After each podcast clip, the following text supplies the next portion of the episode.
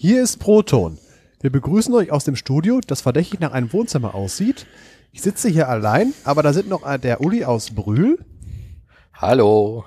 Der Arvid aus Neu-Eichenberg. Moin, moin. Und als Special Guest haben wir diesmal die Kati in der Schweiz sitzen. Hallo. Hallo Kati.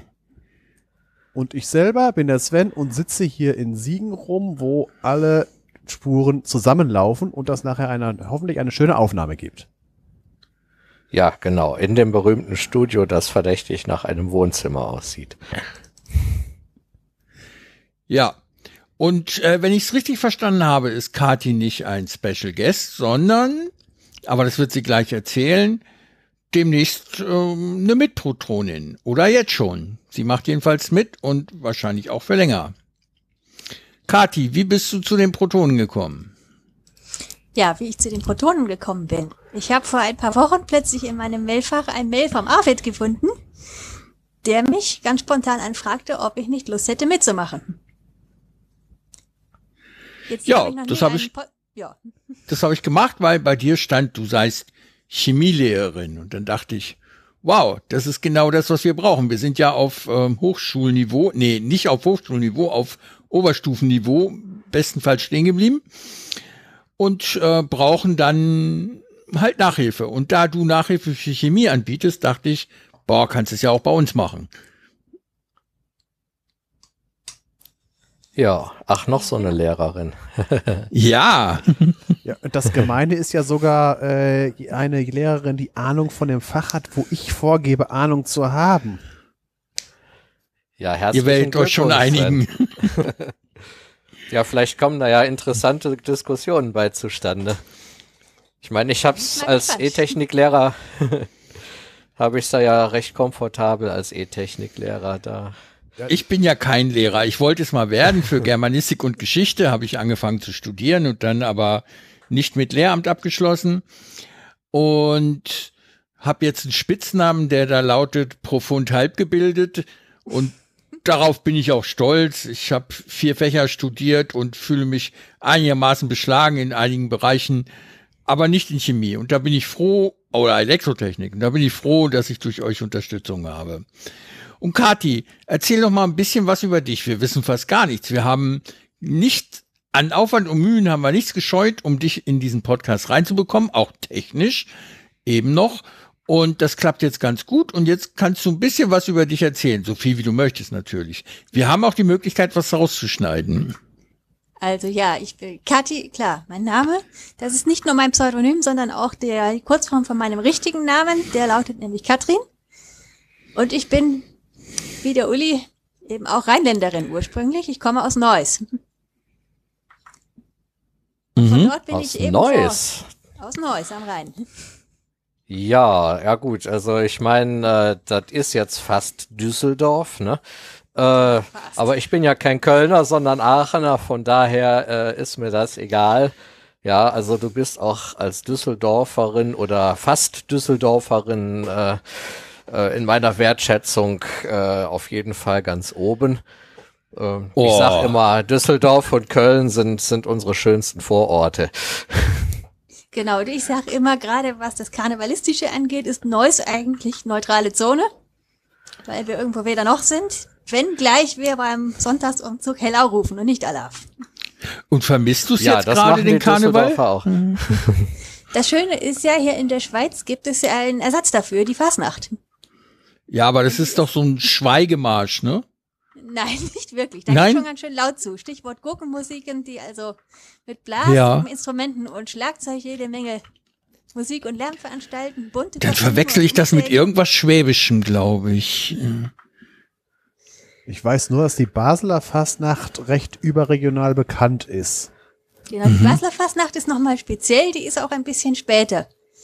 Die der Höhepunkt der hiesigen Fasnacht, also der Zentralschweizer Fasnacht, ist eben in Luzern. Luzern ist ungefähr so gewertet wie Köln und Düsseldorf. Ui. Was Fasnacht angeht. Und die ist zum gleichen Termin wie der Karneval im Norden. Ah ja. Okay. Auch mit Weiberfastnacht und so ein Quatsch, ja, ne? Ja, so ähnlich. Der Donnerstag heißt hier der schmutzige Dunstig. Mhm. Also der schmutzige Donnerstag. Das gilt ja. übrigens auch fürs Schwabenland. Da sind die Bräuche nämlich ganz ähnlich. Mhm. Und eben, das ist Ja, wie heißt der das denn bei Eröffnungstag euch? der Luzerner Fastnacht. Also, kommst, bist du jetzt aus Luzern direkt, oder? Nein, ich komme, ich lebe im äußeren Kanton Schwyz, direkt am Zürichseeufer. Ach so, die Direkt am Ufer. Wow. Ja, nicht so direkt, also ich muss schon noch ein paar hundert Meter den Hügel runtergehen. Mhm. Aber du hast einen schönen Blick, wenn es da gewittert. Hätte ich, wenn es hier nicht so viele Häuser gäbe. Ah, okay. Was hat dich denn in unsere Südprovinz verschlagen? Das ist eben die Sache. Ich habe mein Abitur eben in Deutschland gemacht und habe auch in Deutschland Chemie studiert und mit einem Diplom in medizinisch-biologischer Chemie in Essen abgeschlossen. Mhm. Und während dieses Studiums habe ich übers Gamen meinen jetzigen Lebensgefährten kennengelernt, einen Schweizer. Und der hat gesagt, hier ist der Tisch, da kommst du hin? Oder? So ungefähr. Also wie, äh, nachdem wir uns gefunden haben, hat er gesagt, Rheinland ist doof, die Schweiz ist toll. Wenn wir zusammenziehen, kommst du in die Schweiz. Und Ich was sagst du jetzt dazu? Ist die Schweiz toll? Ich muss sagen, es ist wunderschön hier. Ich kann verstehen, warum er nicht wegziehen wollte. Ja, flach und ohne er- Wasser in Neuss, ja.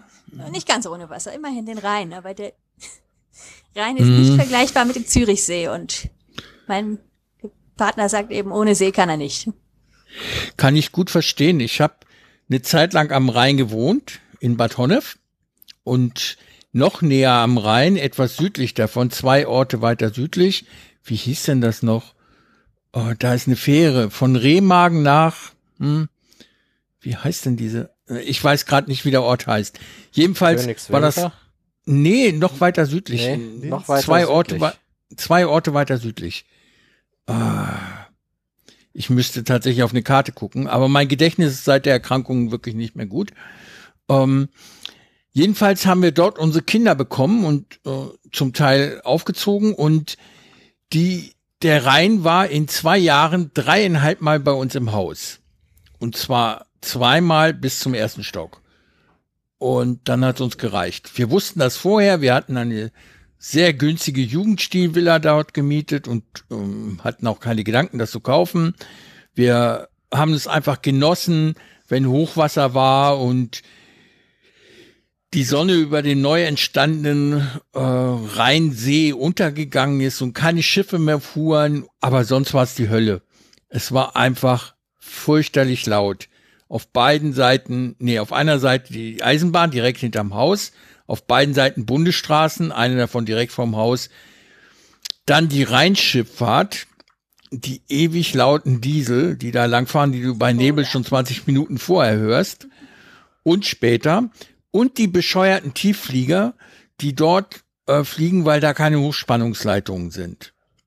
Es war alles furchtbar laut. Und dann sind wir auf den Berg gezogen. Neu Batone Figidienberg, also richtig auf dem Berg.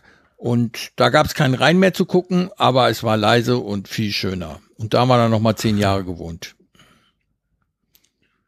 Aber meine Kinder, eins, die ältere der beiden kleinen Töchter, die ist jetzt in Köln zum Studieren und hat gesagt, es ist so schön am Rhein. Und sie fühlt sich da so zu Hause. Also das hat schon was mit denen gemacht. Und meine Kleine, die hat äh, gestern die Zusage gekriegt vom Zirkus Roncalli, dort für ein Jahr zu arbeiten. Und freut sich auch, dass es ein Kölner Unternehmen ist. Und äh, dass sie dann auch, naja, sie geht jetzt auf Tournee von Norddeutschland nach bis nach Hannover und dann geht's nach Köln. Und da freut sie sich auch schon ganz doll drauf. Aber das ist jetzt nicht der, der grandiose Zirkusjob, wie man vielleicht denken mag, sondern sie sitzt dort an der Kasse und betreut Besuchergruppen und äh, die schlafen zu viert in einem Zirkuswagen, zu viert, Aha. haben keinen eigenen Kühlschrank, äh, Gemeinschaftsduschen, werden bekocht durch den Zirkus, verdienen gerade mal ein bisschen über Mindestlohn, aber das ist für eine unausgebildete Abiturientin auch okay, denke ich, für ein Jahr. Und äh, sie findet das ganz toll und hat dafür ein Au-pair in Italien hingeschmissen. Finde ich auch okay. Ja gut, Ja, mit dem Zirkus kommt man ja auch ein bisschen rum. Genau. Ja, ich denke, das wird auch eine einmalige Erfahrung. Ein ganz internationales Team haben sie dort. Und ich bin gespannt, wie es ihr dort ergeht. Ich werde berichten, wenn ich kann. Kathi, ich habe dich aber unterbrochen. Du bist irgendwas zwischen 30 und 100, nehme ich an? 37, also näher an 30. 37, näher an den 30. Weißt du, das ist der einzige Trick, wie ich aus den Frauen das Alter rauskriege, indem du eine Bandbreite sagst, die nach oben übertrieben ist. Ja, genau, da müssen wir korrigieren. Genau. Und ähm, du bist Chemielehrerin, habe ich das richtig erzählt? Genau, jetzt ist ja der Bildungsgang in der Schweiz etwas anders als in Deutschland. Ich habe also in Deutschland ein ganz normales, oder nicht fast ganz normales Chemiediplom gemacht. Das heißt gleichwertig, also ganz typisches Diplom. Ich bin also noch vor der Generation Master mit dem Studium durchgekommen Mhm. und bin dann in die Schweiz gegangen und wenn man dort als Lehrer ins Gymnasium möchte, muss man eben einen Hochschulabschluss vorweisen. Auf dem Level eines Diploms oder Masters. Ja. Und als ich dann ans, eben über Nachhilfestunden ans Unterrichten kam, habe ich gedacht, das ist ja klasse, das Diplom hast du. Dann versuchst du das doch mal als Zweitausbildung. Das ist nämlich dann der übliche Gang. Entweder neben dem Diplomstudiengang oder als Zweitausbildung. Mhm. Zweitausbildung heißt dann nochmal zwei Jahre, oder? Das kommt darauf an, wie man es macht. Ich habe es ja sozusagen berufsbegleitend gemacht. Das heißt, ich habe mich eingeschrieben, aber nicht Vollzeit studiert. Und dadurch dauert das natürlich länger. Mhm. Weil man dann so relativ frei ist mit der Wahl, was man wann macht. Also wie viel man auf einmal macht vor allem. Es gibt natürlich dann Hierarchien, was man an Veranstaltungen gemacht haben muss, um den, die nächsten zu machen. Dazu gehörte eben Ausbildung in allgemeiner Didaktik und Fachdidaktik, etwas pädagogische Psychologie und dann schließlich Unterrichtspraktika. Denn es gibt in der Schweiz kein Referat, Referendariat. Mhm. Aha. Das Aber heißt- das heißt, wir haben jetzt gute Chancen zu verstehen, wovon wir die ganze Zeit reden. möglich ist, ich bin ja noch nicht am Schluss, Mhm. Anstelle des, des Referendariats, was in Deutschland, meine ich, ein Jahr dauert oder so, hat man hier eben zwei Einführungspraktika. Das eine ist vielleicht ein, zwei Wochen. Das andere ist eben zehn Stunden oder so, die ein bisschen länger verteilt sind. Und das große Hauptpraktikum sind nur sechs Wochen. Oh. Mhm. Die schafft man dann quasi Vollzeit als Miniaturreferendarin an, eine, an einem Gymnasium und wird dort von, eben von einem Ausbilder und praktizierenden Lehrer betreut. Mhm. Auch das habe ich gemacht. Und dann kam das große Problem, die Abschlussprüfung. Denn man muss dann eben, wie das in Deutschland nannte sich das damals zu meiner Zeit Examenslehrprobe, hier muss man dann halt eine praktische Prüfung machen, also eben eine Stunde unterrichten. Ja. Und das hat nicht hingehauen. Zweimal. Oh. Und mehr als einmal darf man nicht wiederholen. Das heißt, ich habe jetzt ein Lehramtsstudium, aber keinen Schein. Oh, wie ärgerlich. Das ist jetzt ärgerlich. Und das ist auch ein Mitgrund oder ein Teil meines Weges, der mich nämlich eigentlich ins Internet geführt hat, nämlich zu meinem Blog Keinsteins Kiste. Mhm. Denn irgendwie wollte ich ja vermitteln und Wissen weitergeben und in einer irgendeiner Form unterrichten. Und dann bin ich eben nach einer kurzen Phase der Arbeitslosigkeit, muss ich Ja. ja noch mal einen kleinen Bogen machen. Ich habe gesagt, ich habe berufsbegleitend studiert. Als Ersatz für das Referendariat habe ich ohne Schein schon unterrichten dürfen. Mhm. Das heißt, ich hatte ein Unterrichtspensum von zwei Unterrichtsstunden für lange Zeit an einer Berufsschule hier in der Zentralschweiz. Zwei Stunden pro Woche. Genau, zwei Stunden pro Woche. Und zwar ist das eine Berufsschule, die eine Matura anbietet, eine Berufsmatur, sozusagen Mhm. ein Fachabi für Berufslernende. Und da Ja. wurde eben, muss eben Chemie unterrichtet werden. Das ist natürlich für die Schüler extrem stressig, weil die eine Ausbildung machen, dann zur normalen Berufsschule gehen und zusätzlich noch Fächer auf annähernd Gimmi-Niveau. Nicht ganz, aber fast Ja. Bestreiten müssen und dann neben der Lehrabschlussprüfung halt noch eine, noch einen ganzen Haufen Maturprüfungen machen müssen. Und das sind hier in der Schweiz nicht vier, sondern in jedem Fach. Wow. Das heißt, du hast auch nicht die motiviertesten Teilnehmer dann gehabt in den Kursen. Denen waren Mathe und Englisch wichtiger, oder? Dem waren vor allem Schreinerei und Elektrotechnik wichtiger. Okay, kann ich verstehen.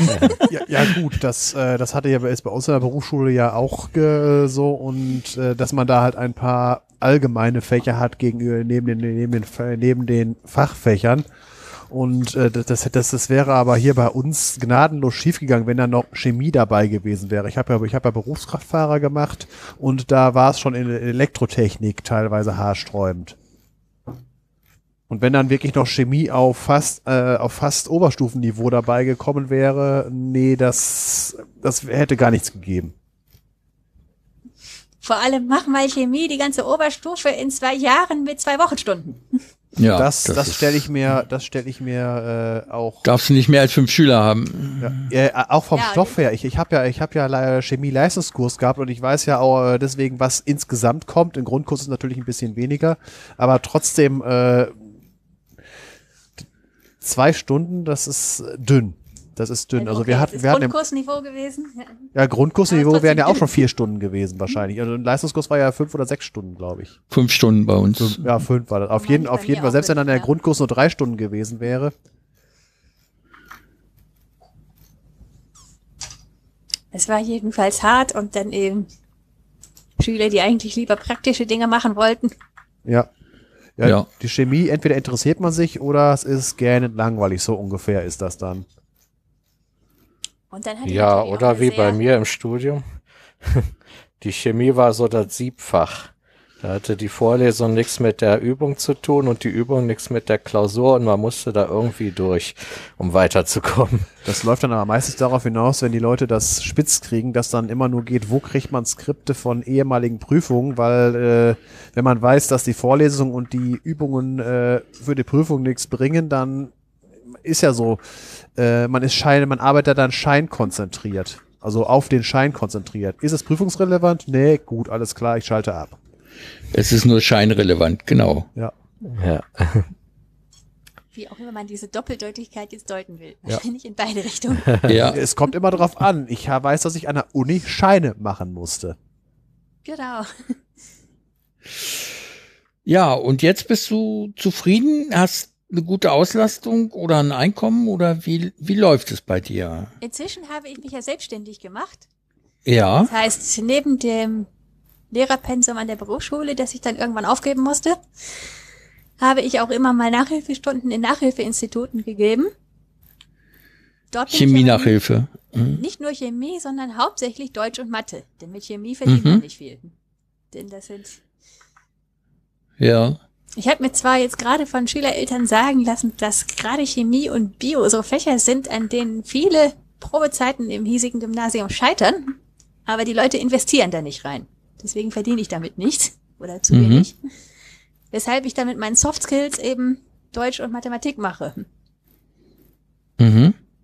Ja, gut hat man ja so Eben. häufig, dass man, äh, dass man halt, äh, dass man halt äh, bei vielen Dingen ist es so, dass quersubventioniert wird. Es gibt äh, die die Dinge, die das äh, die die das Geld verdienen, die müssen dann halt die Sachen, die das Geld nicht verdienen, äh, quersubventionieren.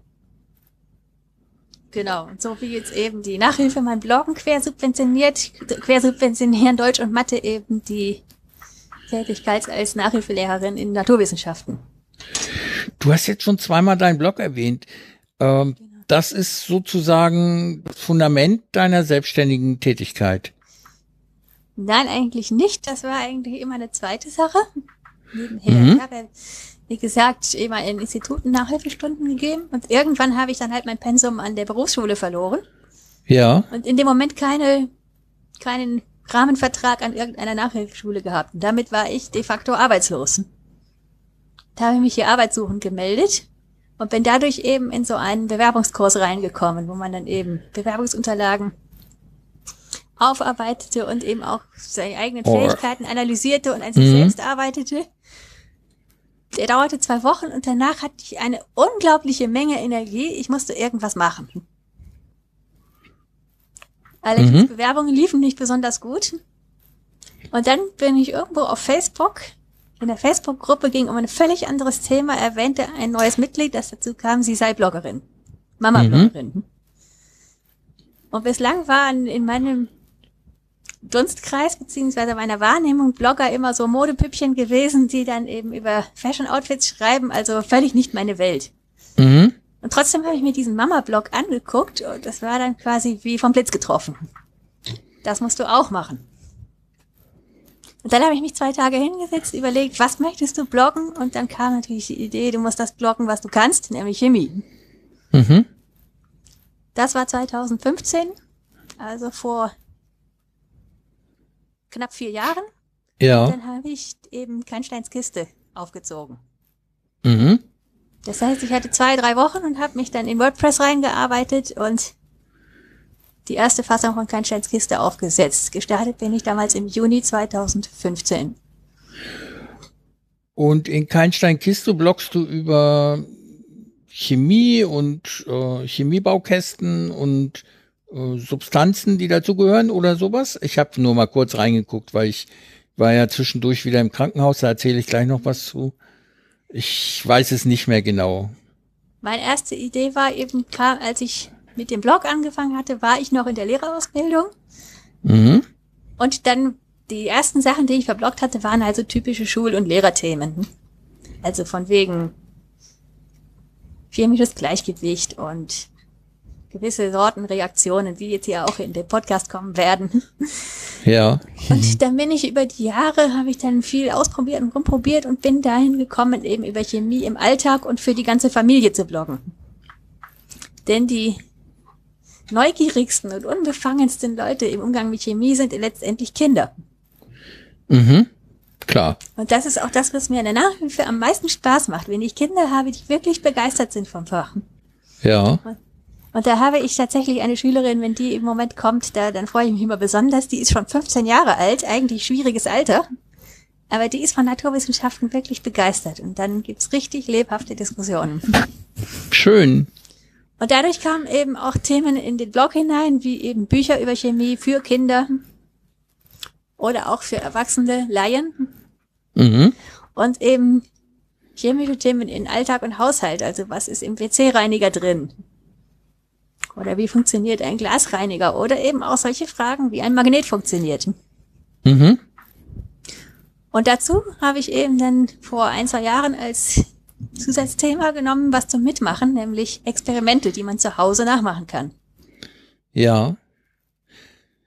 Äh, sind das so Experimente, die mehr spaßig sind und Gadget-Charakter haben, wie bei methodisch inkorrekt, oder ist, sind das so Schulexperimente oder das Niveau? Es ist beides. Es sind ja Mhm. teilweise Experimente auch für kleine Kinder. Da kann man dann vom Hintergrundniveau nicht so hoch gehen. Ja. Aber es sind auch anspruchsvolle Sachen dabei. Gleiche gilt für die Zutaten. Es gibt dann so Sachen, wo man dann eben Eiswürfel an Bindfäden festklebt. Da nimmt man dann Eiswürfel und Kochsalz und also Leitungswasser. ja. Das war's. Und es gibt aber, hab aber auch so komplexe Sachen wie eben Weihnachtskugeln mit einem Silberspiegel versehen. Mhm. Dafür muss man dann Okay. Silbernitrat in der Apotheke beziehen und dann richtig Sicherheitsvorschriften beachten. Das klingt interessant. Also ich bin nicht so für Weihnachtsdeko, aber selber Silberkugeln machen klingt gut. Mhm. Müssen ja keine Weihnachtskugeln sein, aber das bot sich damals im Advent ebenso an. Mhm. Ja, und äh, mit der jetzigen Situation bist du zufrieden oder äh, suchst du noch nach irgendeinem Weg, da in, in die Lehrerrolle zu kommen? Ich bin mit der jetzigen Situation eigentlich soweit zufrieden, Mhm. weil ich ja auch während des Praktikums und meiner Unterrichtszeit festgestellt habe, dass mich der Klassenunterricht doch sehr anstrengt. Ja, Das das sagt eigentlich jeder Lehrer. Ich mache lieber Einzelunterricht. Mhm. Und da eben mein Lebensgefährte Vollzeit arbeitet, sind wir auch auf ein zweites Vollzeitgehalt nicht angewiesen, was die Sache Ja. sehr bequem macht. Äh, Mein Ziel, was ich vielleicht noch habe, ist mehr ans Schreiben zu kommen und vielleicht mal das ein oder andere E-Book zu schreiben, um Mhm. über den Blog vermarkten zu können. Ja. Also da habe ich ja gar kein Talent. Ich habe selber mal einen Blog gehabt, das kann ich jetzt auch mal kundtun, das ist schon Jahre her. Das hieß und hatte nur ein Thema, Leben ohne China. Also das war die Domain und der Inhalt des Blogs. Wie kann man ohne Produkte aus China leben? Vor etwa zwölf Jahren. Ja, das habe ich zwei Jahre betrieben, sehr viele Diskussionen geführt mit Leuten, auch unfreundlichen Personen, die meinten, ich könnte nicht den freien Handel unterbinden oder anprangern oder so. Äh, und dann bekam ich auf einmal an die Administratoradresse dieser Domain eine E-Mail mit zwei Einzelfotos meiner damals noch sehr kleinen Kinder und einem Foto meines Hauses. Der einzige Text in der E-Mail war, ich hätte so hübsche Kinder und so ein mieses äh, Projekt da mit diesem Blog. Ich sollte mir das doch überdenken. Tja, dann habe ich äh, ein bisschen verzweifelt geguckt und meine Frau gefragt, äh, wie sie damit umgehen würde. Und dann hat sie gesagt, abschalten. Auf keinen Fall die Kinder gefährden. Und das habe ich dann auch gemacht. Und das war die Geschichte meines bisher einzigen Blogs. Ich hatte dann noch einen anderen Blog hinterher sehr kurz nur betrieben, weil ich äh, ich wollte gucken, ob ob ich da auch Probleme bekomme und habe den kleinen Terrorplaner gemacht. Der kleine Terrorplaner diente einfach dazu, äh, halbwegs realistische Attentatsideen für eine, einen Roman äh, zu entwerfen in der Diskussion mit mehreren zusammen. Und da ging es so halt darum, wie zum Beispiel, wie blockiert man die Elbe oder eine sonstige Wasserstraße oder legt die Stromversorgung für die Hälfte Deutschlands flach oder ähnliches. Ähm, das war nicht ernst gemeint, das war eindeutig ironisch und äh, trotzdem hatte ich dann Besuch von zwei netten Herren einer staatlichen Behörde, okay. äh, die mir auf sehr freundliche und bestimmte Art gesagt haben, dass Meinungsfreiheit nicht jede Meinung decken würde. Das haben sie mir sogar schriftlich gegeben, nämlich in Form einer Anordnung, äh, künftig meine Fre Meinungsfreiheit anders auszuüben. Ja, und dann dachte ich mir, gut, mit der Meinungsfreiheit ist es in Deutschland nicht so weit, von China wirst du auch nicht gemocht, also machst du gar nichts mehr in diese Richtung. Die Frage ist jetzt, äh, die Meinungsfreiheit in Deutschland. Äh, ich bin da immer so jemand, der sagt von wegen, jetzt gleiches Szenario, anderes Land, wie wäre es woanders gelaufen? Ich, leider haben wir kein, Schlechter. Ja, leider haben wir keinen Simulator, wo man das simulieren könnte. Wahrscheinlich geht's wieder mal so, von wegen von den 180 Ländern, die man hat, wird's vielleicht in, in 10 Ländern besser gehen und in, in, in 170 schlechter. So. Ja, aber das ist nicht der Maßstab für mich. Freiheit ist unteilbar. Ja, gut, äh, das ist jetzt, jetzt kommt wieder, jetzt kollidieren wieder unsere beiden Sachen. Du bist Idealist, ich bin Realist. Du bist. Äh, ja, sagst einfach, du so. Ja, äh, ja, du bist, äh, ja gut, ich bin auch Idealist, aber darüber läuft, man läuft der Realist. So von wegen, ich trenne, wünsch dir was von, so ist es. Ja. Und äh, da, äh, das ist immer so von wegen, was habe ich zur Wahl und was kann ich erreichen? Ja, und das ist dann halt mal so. Ja, und ich bin so ein dummer Jurist, der sich an das Gesetz hält. Nämlich in dem steht, dass die Meinungsfreiheit garantiert ist. Recht haben, Recht kriegen. Genau. Das ist nicht dasselbe. Ja. Nicht mal das Gleiche. Ja. ja. Na gut, also ich habe keinen Blog und ich bin fürs Vermarkten auch völlig ungeeignet, weswegen wir diesen Podcast unter anderem wahrscheinlich niemals monetarisieren werden, wie das dämliche Wort heißt. Äh, solange ich dabei bin, auf keinen Fall, weil ich einfach keinen Bock auf Steuererklärung habe und, und mich nicht mit irgendwelchen Leuten vom Finanzamt über geringfügig und nicht geringfügig und steuererklärungspflichtig. Deswegen gibt's kein, kein, hier kein Patreon, hier gibt's kein äh, Flatter-Button und sonst irgendwann nicht, solange ich da beteiligt bin. Ja, genau, ich bin auch überhaupt nicht interessiert an Einnahmen aus diesem Podcast. Und äh, das wird auch so bleiben. Solange ich dabei bin, wird's das nicht geben. Das muss in Deutschland wirklich furchtbar sein. Ich bekomme ja in den Bloggergruppen auf Facebook immer die Diskussionen mit. Das ist ja vor allem dezentral. Jedes Finanzamt macht das anders und. Ja. Ja. Wird immer wieder aufgerollt, wie muss ich das jetzt angeben und abrechnen, während das hab- hier in der Schweiz so einfach ist. Ich habe einfach keine Lust da drauf. Äh, ich bin äh, einer, äh, einer von den Leuten, die, am liebsten abhängig arbeiten gehen. Was da netto rauskommt, kann ich komplett für Sex und Drugs und Rock'n'Roll ausgeben, ohne dass noch irgendwann davon irgendwelche Steuern abgeführt werden müssen. Also mir ist es wichtig, mir ist es egal. Der Staat könnte noch was dazugeben, wenn, also müsste nicht mal Steuern nehmen. Aber ich will einfach nicht mit den Gedanken an irgendwelchen Werbetreibenden meine Aussagen filtern, äh, semantisch verbessern oder thematisch ausrichten müssen. Das wären ja Werbeeinnahmen. Also Flatter ist ja keine Werbeeinnahmen, sondern irgendwer, der einem was zusteckt. Also nee. Ja. Das Aber selbst dann darfst du dich nicht allzu weit aus dem Fenster lehnen. doch kann ich. Also ich glaube, mit dem kleinen Terrorplaner hätte ich da schon Probleme. gut. Äh, mit sowas wär, würde ihr sowas, äh, so ein Eisen würde ich ja gar nicht anfassen. Oder Eben. man hat eine Zielgruppe mit Humor, dann käme es an. Ja, ja, nee, das Problem ist halt, äh, das Internet ist die Gesamtbeziehung. Wenn man da irgendetwas anderes macht, und ich habe ja Fantasy-Szenarien im Kopf, aber die sind sowas von eindeutig. Wenn, wenn man schon, man muss nur ein paar Magier reintun und schon kann man im Prinzip treiben, was man will. Sie ist ja Langweilig. Nee, das hat, das hat einfache Sachen. Da kann man nämlich äh, an den Variablen äh, der, der gesamten Gesellschaft rumspielen und kann sagen, nehmen wir mal an, dass wir fundamentale Konstanten ändern, so ähnlich wie man es bei der Geometrie macht, wenn man von der euklidischen Geometrie auf die nicht-euklidische Geometrie. Nehmen Ja. wir einfach mal an, dass eine Parallele, dass es mehr als eine Parallele gibt. Ja, und schwupp hat man auf einmal die, äh, Nehmen wir mal an, dass die Parallelen sich schneiden könnten. ja, nee, dann sind es keine Parallelen, dann haben wir aber die sphärische Geometrie. Woanders als im Unendlichen. Ja, nee, wie, das- das, das ist es ja. Nee, es ist Okay. das ist es halt, wie gesagt. Deswegen habe ich auch keine Lust, mich irgendwie, äh, wenn irgendwo Mikrofon dabei ist, groß über Politik zu äußern. Also äh, jetzt, äh, mit ganz äh, konkret über, also allgemeine Strömung haben wir ja schon gesagt, aber konkretes äh, gar nicht. Ich möchte einfach einen ruhigen Podcast machen und äh, fertig. Als ich noch einen Twitter-Account hatte, war der Claim für meinen Twitter-Account, Freiheit ist die Freiheit, den Menschen, die es nicht hören wollen, deine Meinung zu sagen. George Orwell. Und dazu stehe ich einfach. Also mir darf jeder seine Meinung sagen, ich muss nicht zuhören, aber er darf es sagen und daraus auch folgen auch keine Konsequenzen für ihn, keine negativen. Und das erwarte ich auch für mich.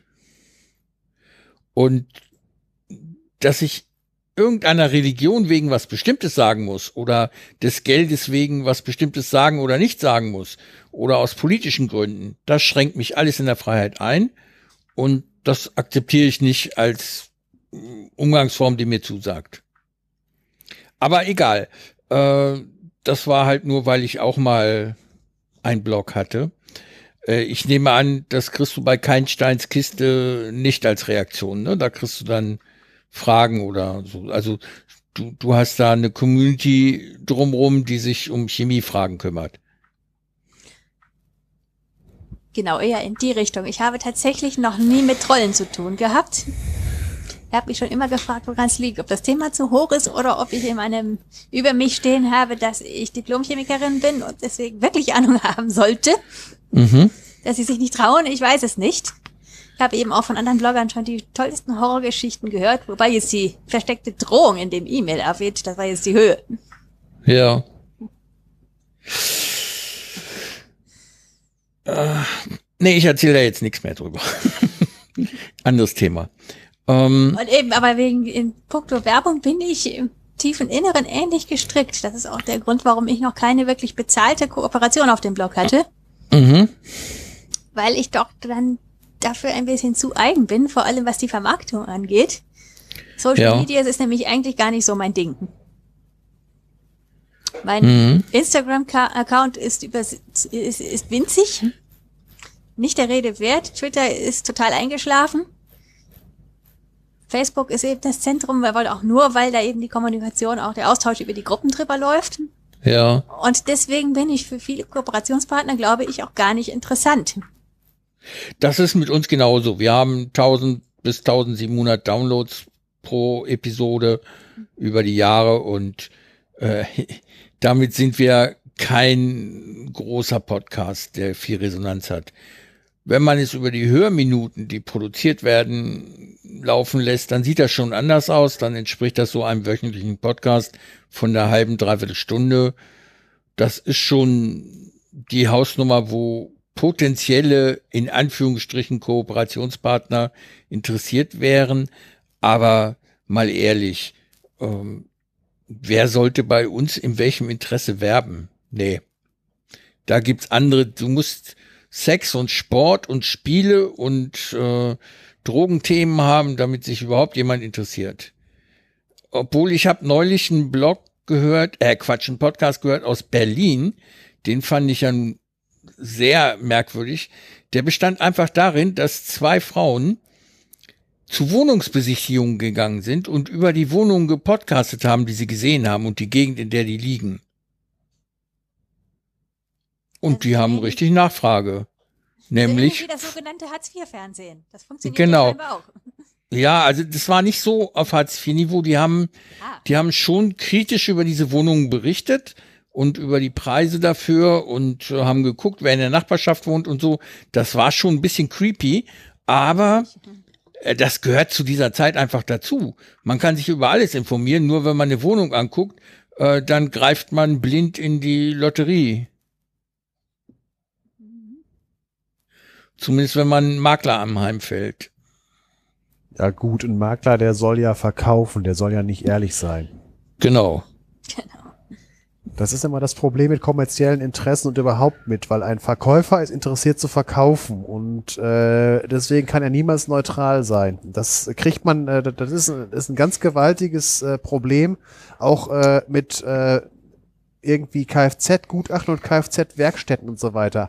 Eigentlich, wenn man es korrekt machen müsste, müsste man, wenn man ein Auto, äh, die, wo man, wenn man egal was am Auto hat, es nicht in die Werkstatt bringen, sondern erst zu einem Gutachter, der sagt, was gemacht werden muss, dann in einer Werkstatt. Das ist, äh, aber das ist dann wieder zu viel Aufwand äh, mit hin und her und so. Aber grundsätzlich, weil das halt ein, äh, ein Interessenkonflikt ist. Also Moral Hazard kann man da schon fast zu sagen. Hm. Weil eigentlich verdient die Werkstatt, je mehr dran, äh, desto mehr äh, äh, mehr, äh, mehr kapu äh, sie kaputt erklärt. Deswegen die auch dieser, dieser Witz von wegen, das erste, was man als Kfz-Lehrling lernt, ist das Kopfschütteln, wenn man die Motorhaube öffnet. Lustig, den kannte ich noch nicht, aber der Das trifft ist, das zu. ist Standard-Cartoon in, äh, in so Zeitungen wie Prisma oder so. Das ist, Mhm. die Beilagen-Fernsehzeitung hier bei uns. Ja. Kenne ich auch noch. Schade, dass mein Großvater nicht mehr lebt. Der war nämlich Kfz-Mechaniker. Jetzt hätte ich jetzt fragen können, ob das auch schon vor 80 Jahren so war. Nee, das, Ganz bestimmt. Nee, das Ärgerliche ist ja einfach vom reinen Interesse her. Also als Mechaniker sagt man, man möchte Autos ganz machen. Aber als wirtschaftlich denkender Mensch, der halt vom Umsatz lebt und je mehr Umsatz, desto mehr Gewinn und so weiter, das ist ein Moral Hazard. Das ist, äh, und mir fällt da keine einfache Lösung zu ein, wie es zu vielen Sachen an der Welt keine einfache Lösung einfällt. Weil sowas gibt's immer, weil wenn du die Spielregeln dann anders machst, dann gibt's wieder andere Moral Hazards. Nee, man könnte einfach das Privateigentum an Autos abschaffen. Man hat Genossenschaften mit eigenen Werkstätten. Äh, anders, ja gut, das ist wieder so eine Sache, äh, das, ja, äh, das ist ja Privateigentum, aber das ist auch eine ganz andere Sache von wegen Autos nutzen statt äh, Autos besitzen. Ist ja Carsharing. Ja, bist du halt Mitglied einer Genossenschaft. Jeder kann ja ein privates Auto noch haben, aber du bist halt Mitglied einer Genossenschaft und hast dann ein Auto am nächsten Punkt stehen oder mehrere. Ja gut, jetzt sind wir, jetzt gehen wir wieder in Details rein, aber Ja, das grundsätzliche Problem ist halt, dass halt, dass es halt äh, die die äh, die der Handlungsantrieb manchmal in die falsche Richtung gelenkt werden kann. ja. Aber das kann's mit allem. Dazu sage ich gleich noch was. Also ich habe ja heute für dieses Warmlabern eine lange Liste an Punkten aufgeschrieben. Ich hoffe, wir langweilen damit keinen. Auch den Uli holen wir dann wieder dazu. Ich bin noch da. Oh, kaum zu fassen. Ich habe dich nicht gehört die letzte halbe Stunde. Ja, ich wollte nicht so oft reingrätschen. Ich habe jetzt in den letzten Minuten festgestellt, dass ich mehrmals, wenn ich äh, was kommentieren wollte, mit einem, der gerade geredet hat oder dann gerade auch wieder angefangen hat zu reden, in Konflikt geraten bin. Und das wollte ich jetzt vermeiden. Ah, das ist natürlich nicht schön. Ähm, ich könnte einfach, wenn ich das nächste Stichwort für dich sage, eine längere Pause einlegen.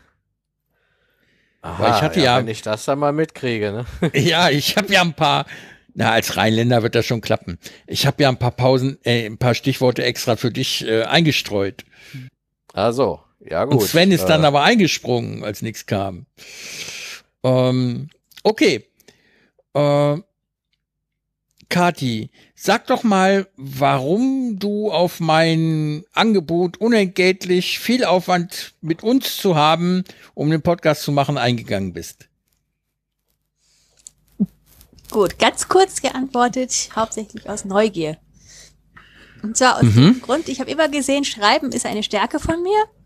Ein Grund, warum ich eben auch Deutschnachhilfe gebe, obwohl ich niemals Germanistik oder Deutsch oder irgendwas studiert hätte. Schreiben konnte ich schon immer. Ja. Was mir aber immer schwer gefallen ist, ist das Reden. Und dann sagt man ja immer, man Das hört sich gar nicht soll so an. seinen eigenen Schatten springen, über den Tellerrand schauen und als dann jetzt die Gelegenheit kam, mal einen Podcast zu reden, den gehört habe ich ja schon den einen oder anderen, Mhm. fand ich das auch eine ganz aufregende Gelegenheit, das mal auszuprobieren.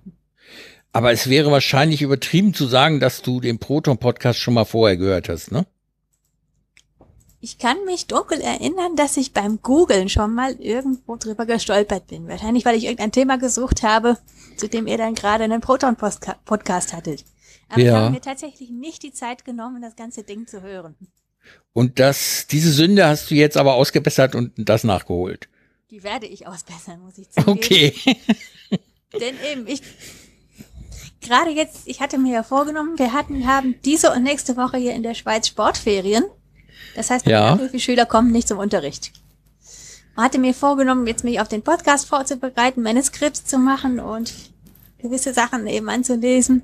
Und dann kommt am Sonntagabend ein E-Mail rein, von wegen, der Sohn der anfragenden Mutter, der hat jetzt am Freitagabend quasi erfahren, dass er am 12. März seine Aufnahmeprüfung fürs hiesige Gymnasium machen kann. Oh. Mhm. Hier muss man nämlich, um aufs GMI zu gehen, eine Aufnahmeprüfung machen.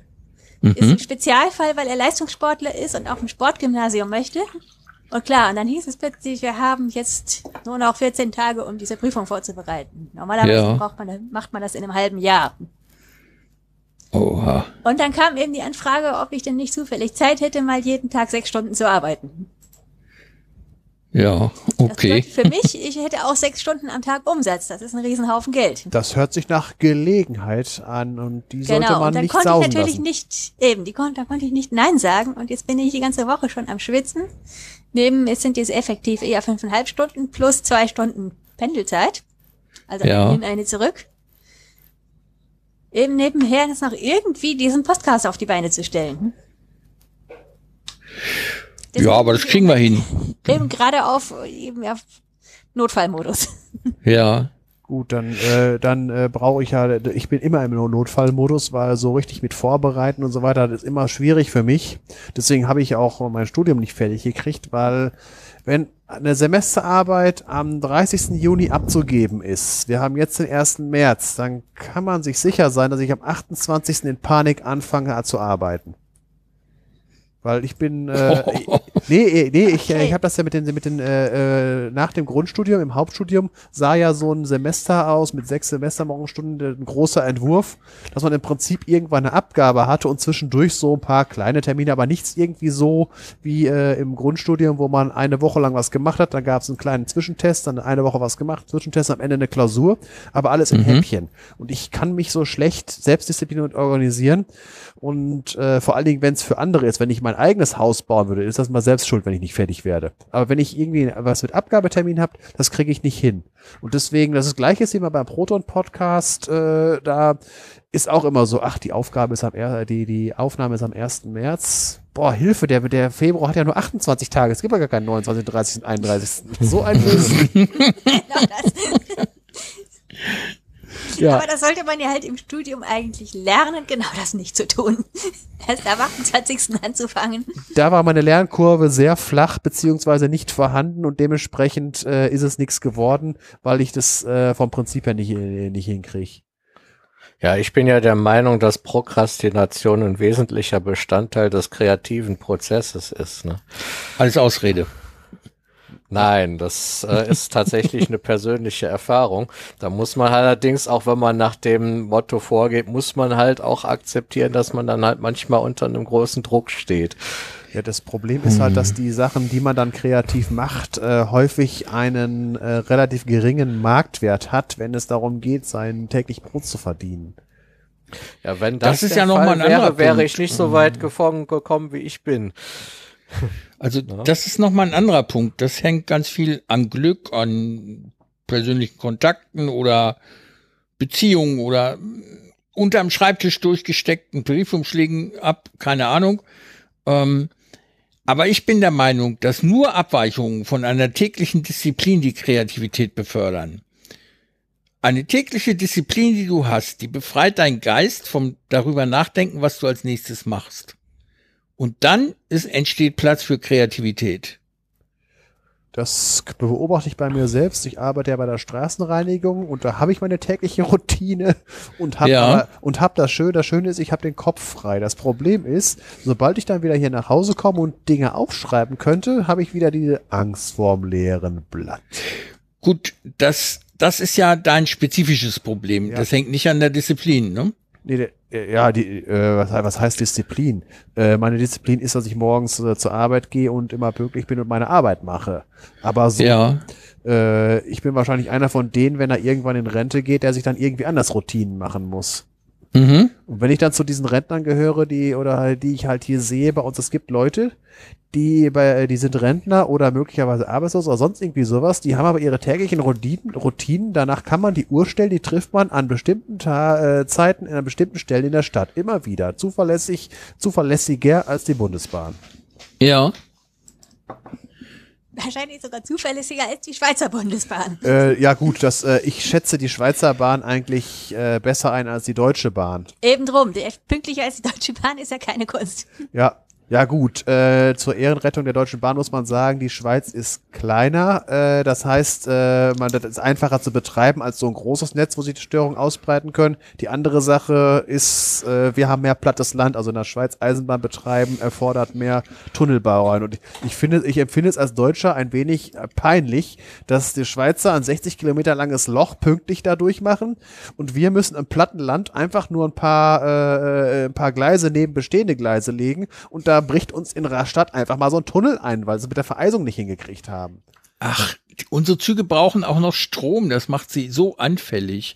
Die müssen Weichen bedienen können und folgen können. Das, die geht Schweizer alles nicht. Das Und im auch. schlimmsten Falle müssen sie auch noch Passagiere mitnehmen. Ja, stimmt, ist Das schlimm, schlimm. Es, Züge sowieso. das ist schlimm. Also als- Ja. als Ladenbesitzer könnte das Leben könnte so schön sein als Dienstleister, wenn die dämlichen Kunden nicht wären. Ja. ja, Kathi, ich wollte noch was loswerden. Ähm, ich habe dich nicht ohne Hintergedanken hierher gelockt und ich hoffe, du bleibst auch in der ja warmen Umgebung unseres Proton-Podcasts. Ähm, ich bin nämlich, die meisten Hörer werden das wissen, du vielleicht auch schon. Ich bin an einer sehr seltenen Krankheit erkrankt, die nennt sich zerebrale Vaskulitis. Das kriegen etwa 20 Personen pro Jahr in Deutschland oder im deutschsprachigen Raum, das bin ich nicht mehr sicher.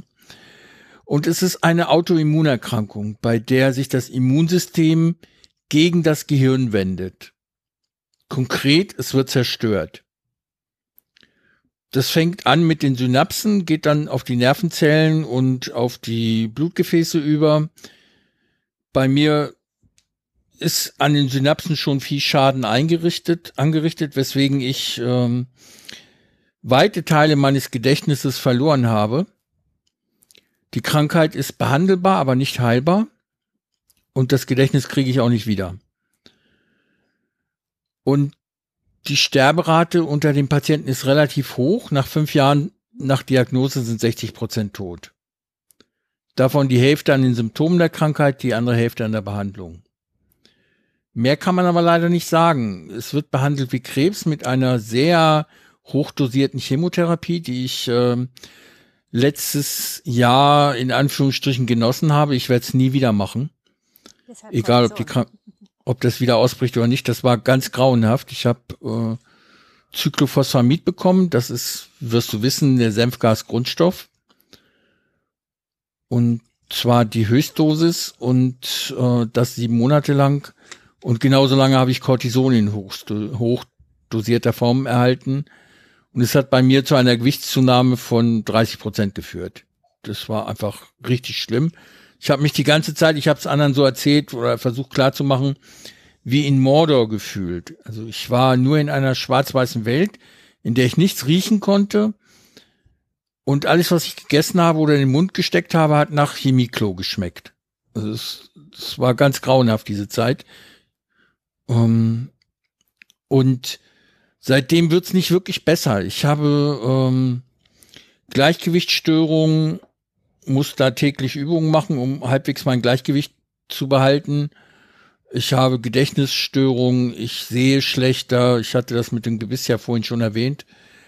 Ähm, die Knochenstruktur verändert sich, die Knochendichte und Härte und Festigkeit.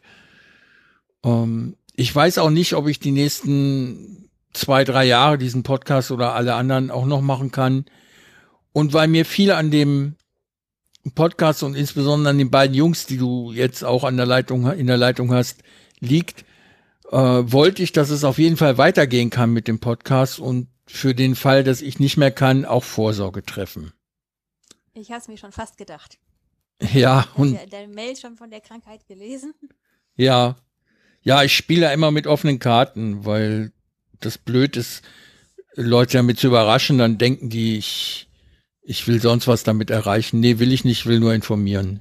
Ich habe ja auch in die eine oder zwei von den letzten Folgen reingehört. Da ging es dann ja auch eben um die Erlebnisse im Krankenhaus und ja. Ich hatte jetzt eine Bemerkung zu den genau in der Beschreibung Bemerkung zu den Zukunfts- und Umweltthemen, dass es eben ja. um eure Zukunft ging, weil es eben wahrscheinlich nicht deine Zukunft sein wird. Genau. Es wird wahrscheinlich die Zukunft meiner Kinder sein, hoffe ich, und nicht die meine oder die meiner Frau. Ich bin, ich weiß nicht, wahrscheinlich wissen es alle, äh, ich bin 56, werde dieses Jahr 57 Jahre alt, ähm, habe ganz lange gearbeitet, bis vor drei Jahren. Ich habe mit 14 angefangen, meinen Lebensunterhalt zu verdienen. Das ist jetzt vorbei. Wir leben von dem einen Einkommen meiner Frau, was bei uns im Gegensatz zu euch nicht reicht. Das ist sehr, sehr knapp. Ich kann aber auch nicht wirklich arbeiten, weil ich nicht genügend Kraft habe. Manchmal kann ich kein Auto fahren. Ich vergesse alles. Ähm, ich fühle mich auch nicht so sonderlich wohl in meinem, in mir selber. Ähm, verliere auch so ein bisschen an Selbstgewissheit. Obwohl das geht noch, hoffe ich. Ähm, und ich hatte jetzt die, die dritte Hirnoperation seit dem letzten äh, Podcast. Das war wieder eine, die äh, minimalinvasiv, nennt man das, glaube ich, war, in dem über eine Arterie äh, ein Zugang zum Gehirn geschaffen wurde und die dort versucht haben, ein Aneurysma zu verschließen, was zweimal schiefgegangen ist. Selbst bei Öffnung des Schädels, was wirklich sehr gravierende Folgen für mich hatte. Und jetzt ist das Aneurysma nicht komplett versorgt worden, sondern nur zum Teil, aber sie haben von weiteren Operationen abgesehen in der Uniklinik, weil sie sich keine Hoffnung mehr machen, das erreichen zu können. Und so bleibt halt die Hoffnung, dass dieses Aneurysma sich irgendwie von alleine abschafft oder durch die gewählten Maßnahmen stabil bleibt. Also was konkret passiert ist, ich habe eine Aussackung an einem Gefäß im Hirn, an einem wichtigen Gefäß. Und diese Aussackung ist erheblich größer als das Gefäß selber. Das Gefäß hat einen Durchmesser von nicht ganz einem Millimeter. Die Aussackung ist 22 Millimeter im Umfang, nee, im Durchmesser und 35 Millimeter lang. Darin haben sie jetzt einen Käfig reingetan, der so bemessen ist, dass ähm, äh, ja Blutplättchen nicht hinein können, aber sich dran festsetzen und sowas wie eine neue Gefäßwand äh, entstehen soll. Allein dieser Käfig ist, sitzt nicht perfekt. Ihr müsst euch das vorstellen, wie ein Parkplatz, in das ein Auto schief eingeparkt ist. Also eine Ecke steht raus und verkleinert das Gefäß zudem noch. Äh, die hatten überlegt, da nochmal einen Eingriff zu machen, aber mir ging es nicht gut genug nach dem Eingriff. Der hat ohnehin schon fünfeinhalb Stunden gedauert und statt der geplanten zwei. Und ja, dann haben sie davon abgesehen und jetzt wird das alle drei Monate beobachtet. Das ist aber eine Sekundärerkrankung. Die Primärerkrankung, die zerebrale Vaskulitis, steht am 20. März erneut auf dem Untersuchungsplan. Dann bin ich im Krankenhaus und dort wird nachgeguckt, ob ich weitere Schlaganfälle, hm, sprich in meinem Fall Entzündungen in den Gefäßen im Gehirn habe. Und wenn das der Fall ist, dann wird mir eine erneute Chemotherapie angeboten werden, die ich nicht annehmen werde. Also ich weiß nicht, wie es danach weitergeht. Aber noch eine Chemotherapie halte ich einfach nicht aus. Das ist äh, zu viel Vernichtung von Lebensqualität, die noch verblieben ist. Und ich habe leider zwischendurch so Fälle gehabt, wo mir klar geworden ist, dass ich etwas vergessen habe, was ich seit der Beendigung der Chemotherapie aber eigentlich gelernt habe oder wiss, wusste. Das heißt, ich habe neues Wissen vergessen. Und das passiert meistens durch einen dieser Schlaganfälle. Ich habe jetzt 184 Schlaganfälle gehabt, davon vier größere und 180 kleine. Die sind maschinell gezählt, können 10 oder 20 mehr oder weniger sein. Und jeder dieser Schlaganfälle führt zu Zerstörung von Gehirnmaterial und damit auch oft zu Teilen des Gedächtnisses. Und wenn das jetzt wieder der Fall war, dann ist die Krankheit wieder ein Schub weitergekommen, wie, wie alle rheumatisch basierten Erkrankungen ist auch die zerebrale Vaskulitis eine, die in Schüben verläuft. Und es kann sein, dass jetzt der nächste Schub da äh, gestartet ist oder durchgeführt wurde. Und dann ist abzusehen, also im Durchschnitt kommen die Schübe bei Patienten meines Alters, aber man hat nicht so eine große Vergleichsgruppe alle halbe Jahre. Und bei mir wäre das der passende Zeitraum gewesen. Und von daher oh, ist es wahrscheinlich, dass wieder was aufgetreten ist. 200 Schlaganfälle? Das nee, 184. 184 plus minus 20 hattest du gesagt. Ja. Eben fast 200, wenn es hochkommt. Ja. Ich habe bei Also- meinem Schwiegervater einen gesehen, was der anrichtet. Da kann ich mir nicht vorstellen. Ist ja Wahnsinn, wie fit du noch bist. Ja, ich habe ganz viele gesehen auf der Neurologiestation im Krankenhaus in der Uniklinik, die ein, zwei Schlaganfälle überlebt haben. Die hatten Aphasie, die konnten nicht mehr gehen, die konnten gar nichts. Und äh, zu mir kommen dann immer die Schwestern und sagen, oh, ein Wunder, dass sie noch alleine essen können oder ihre Intimhygiene ausführen können oder weiß der Geier was, ne? Die, ich, ich bin da der, der Patient, der am wenigsten Zuwendung benötigt oder Pflege und bin unglaublich froh darüber. Aber andererseits, ich habe Fälle gehabt, da habe ich tagelang kein Augenlicht mehr gehabt. Drei Tage lang habe ich nichts mehr gesehen, war alles schwarz. Oder Tage, wo ich, oder fast eine Woche, wo ich mein rechtes Bein nicht mehr gespürt habe. Es war einfach weg. Es war natürlich noch da, aber nervlich war es nicht mehr richtig angekoppelt. Das war wie, wie so ein, wie nennt man das, wenn eine Stromverbindung mal da ist und mal, mal nicht? Wackelkontakt. Wackelkontakt. Genau, wie so ein Wackelkontakt. Manchmal dachte ich, mein Bein ist da, konnte das Knie nach oben bewegen und danach blieb es oben, weil ich es nicht mehr gespürt habe. Ich konnte da nichts mehr machen. Und das wird nicht besser werden, sagten mir die Ärzte. Das würde schlimmer werden. Und dann habe ich mir überlegt, dass ich, solange ich noch autonom irgendwie mein Leben gestalten kann, solange will ich das auch noch machen, wenn es angenehm, also erträglich angenehm ist.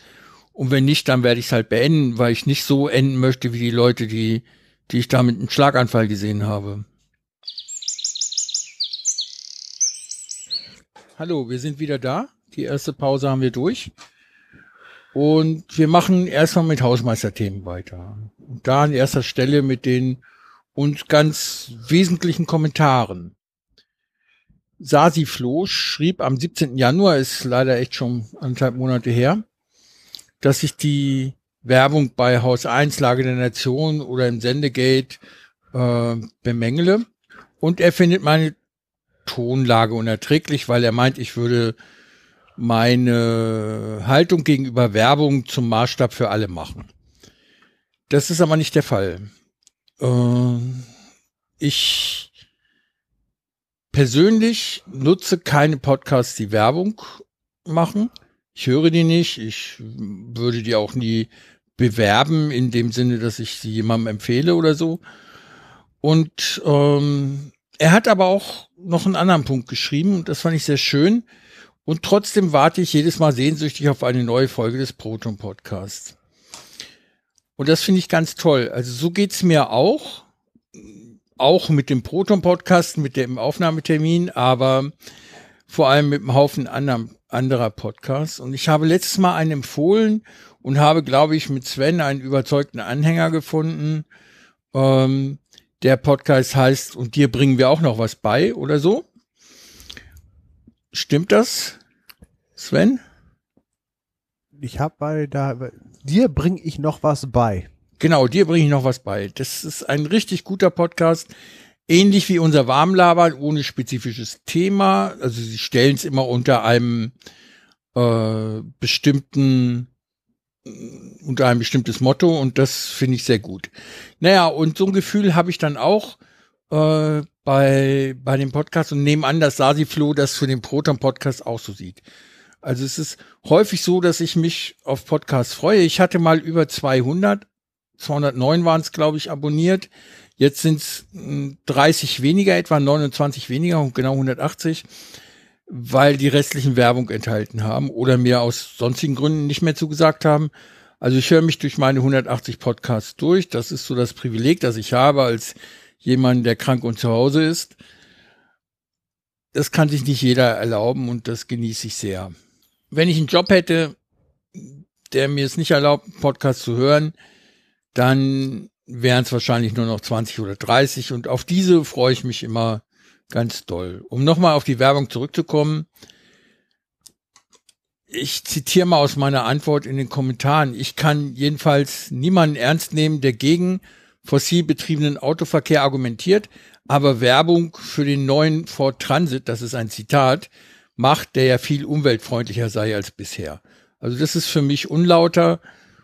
Ich will es nicht als unlautere Werbung bezeichnen, aber es ist halt Werbung, die ich unlauter finde. Und damit war es das äh, zu diesem Thema, was mich angeht. Aber wie gesagt, ich freue mich über Kommentare. Ich würde mich besonders freuen, wenn ihr äh, ein paar Worte zu Kati verliert und ihr Mut macht, hier mitzumachen. Das ist nicht so leicht mit uns, weder technisch noch vor allen Dingen inhaltlich, auch wenn wir uns bemühen. Wir wissen, wo unsere Grenzen sind. Ja, und um mit dem Hausmeisterthemen weiterzumachen, äh, Eins der Themen war Katis Selbstvorstellung, die haben wir schon gehört. Und wir haben auch gehört, wie es mir ergangen ist. Also um es nochmal für alle zu sagen, ich habe am 20.03. den nächsten Termin. Da geht es darum, ob eine weitere Chemotherapie erforderlich sein sollte oder nicht. Und das habe ich auch gesagt, für den Fall, dass ich die Diagnose bekomme, dass eine weitere Chemotherapie erforderlich ist, werde ich nicht darauf eingehen weil ich das einfach nicht mehr aushalte. Aber ich erzähle dann bei Gelegenheit mehr dazu, wenn es noch geht. Ernsthaft? Ja, wir hatten im Rahmen der Hausmeisterei eben noch einen Teil besprochen, den wir rausschneiden müssen, weil wir festgestellt haben, dass wir keinen günstigen Termin gefunden haben, und zwar für ein Hörertreffen. Wir müssen uns da noch länger unterhalten, was für euch nicht unbedingt interessant ist, und werden das Ergebnis dann in den Show Notes mitteilen. Jedenfalls würden wir gerne ein Hörertreffen ver veranstalten, haben auch ein eine gute Location dafür, wie wir hoffen, und hätten sogar die Möglichkeit, die Kati aus der Schweiz dabei zu haben, wenn wir einen passenden Termin finden. Und auch den Sven, wenn wir seinen Urlaub missbrauchen fürs Hörertreffen und werden euch dann davon in Kenntnis setzen. Äh, um zu kon konkretisieren, das wäre nicht abhängig von meinem Urlaub, aber wenn es im Urlaub wäre, dann würde ich da einfach mit dem Fahrrad anreisen, weil von Siegen nach Hagen ist für mich noch im Mal-Eben-Bereich. Mhm. Äh, ansonsten, äh, es passt thematisch deshalb, weil wir ja jetzt, unsere äh, Folge ist jetzt Eisen und das Thema Eisen ist ein recht umfangreiches Thema, dass wir uns entschlossen haben, effektiv drei Eisenfolgen zu machen. Und eine davor, eine von den Folgen wird sich halt mit der Geschichte der Eisennutzung von der erste Mensch hebt einen Eisenmeteoriten auf, bis äh, es wird äh, industriell angefangen in Hochöfen Stichwort Bessemer-Verfahren, Stahl zu erzeugen. Und da ist diese Gegend, wo ich hier wohne, das Siegerland, eine prädestinierte Gegend daran, was zu erzählen, äh, weil das Siegerland eine zu preußischen Zeiten, also äh, als Bismarck da äh, am Außenminister, der Kanzler war, circa ein Drittel des produzierten Eisens aus dem Siegerland kam. Und das Hörertreffen wird nicht in Siegerland, sondern nördlich angrenzend in Hagen im Freilichtmuseum stattfinden, das halt zum Thema Eisenverhüttung und Eisenverarbeitung ist. Es kann Arvid Ruhe dazu noch was sagen. Ja, es gibt dort, wir werden das auch verlinken und eine kleine Umfrage dazu machen. Es gibt dort das äh, Freilichtmuseum Hagen des Landschaftsverbands Westfalen-Lippe mit etwa 40 Museumshäusern, äh, die allesamt recht oder überwiegend recht klein sind, in denen Einzelgewerbe untergebracht sind, wie zum Beispiel eine Nadelschmiede, äh, ein Hufschmied, äh, jemand, der Töpfe macht oder auch einfach nur Papier herstellt oder ähnliches. Also alles das, was hier an der Sieg beheimatet war und dazu geführt hat, dass die Sieg komplett entwaldet wurde, die Gegend, ähm, das ist da vertreten. Zweimal. Ja, zweimal. Und äh, ich hoffe, wir kommen in den drei Folgen, in denen es ums Eisen gehen wird, auch zu einem Thema, das mich mehr umtreibt als das Bessemer-Verfahren, äh, sondern äh, das Verhütten durch Induktion. Das finde ich sehr spannend, weil es auch kohlenstoffneutral durchgeführt werden kann. Und äh, das finde ich sehr, sehr schön. Das muss auch die Zukunft sein für äh, unser Überleben auf diesem Planeten. Wir können nicht so weitermachen mit der Kohlenutzung für Eisen und Stahl. Das ist einer der größten Arbeitgeber hier im Siegerland. Wir haben die deutschen Edelstahlwerke, die halt äh, aus Schrott und Eisen Edelstahl herstellen und die haben einen großen Stromanschluss. Und wie der, wie der Arvid schon sagte, es besteht die Möglichkeit, dass man Strom halt, kann man aus Atomkraftwerken herstellen, kann man aber auch Solar- und Wind- und äh, sonstigen äh, regenerativen Erdwärme herstellen. Und äh, das, äh, wir haben so ein Werk hier und da, deswegen sage ich, das Siegerland ist prädestiniert für eine Folge über Eisen. Mhm. Und ähm ein, eine weitere Sache, die mit Eisen zu tun hat, ist ja immer äh, Waffenherstellung in Form von Patronen oder Messern oder Schwertern, Bajonetten oder sonst was. Und ich habe das Glück gehabt, den einen der bekanntesten Waffenschmiede Deutschlands, zumindest aus dem deutschsprachigen Raum, äh, für ein Interview gewinnen zu können. Er wird erklären, wie man Schwerter herstellt, wie er es macht und wie sie genutzt wurden und wie er Schwerter zu nutzen gelernt hat. Und das ist deswegen interessant, weil das Schwert die einzige, die erste Waffe war, die einzig und allein zu dem Zweck hergestellt wurde, Menschen zu töten. Mit einem Schwert kann man nicht jagen, mit einem, oder nur sehr mühsam, äh, ein Schwert kann man nicht sinnvoll werfen oder ähnliches. Ein Schwert ist dazu gemacht, einen Menschen in Stücke zu hauen und exakt dafür wurde es entworfen. Und da war das Eisen natürlich extrem willkommen, weil es gegenüber Bronzeschwertern doch erhebliche, in Anführungsstrichen, Vorteile bietet. Und darüber sprechen wir dann in der nächsten Folge. Ich habe die Aufnahme äh, kommenden Samstag, also in acht Tagen, und äh, bin guter Dinge da, einen richtig schönen äh, ein richtig schönes Interview zu führen, das wir dann in großen Teilen hier in den Podcast mit hineinnehmen werden. Ja, das klingt doch gut. Da bin ich mal gespannt. Damit ich auch, ich auch. Damit haben wir jetzt schon eine Menge angeteasert für die nächsten Folgen. Und äh, zum Thema, da das Thema Eisen ist recht umfangreich. Und da, äh, wenn jetzt äh, die anderen Leute hier nichts dagegen hätten, wir haben netterweise auch von Hörern äh, Beiträge bekommen. Und ich hätte hier schon mal einen vom Kyle Daniel Du zum Thema Eisen in der Ernährung. Das ist der Hobbykoch-Podcast da. Exaktamente. Und ich bin der Meinung, ich starte jetzt einfach mal und wir hören uns das mal an. Mhm.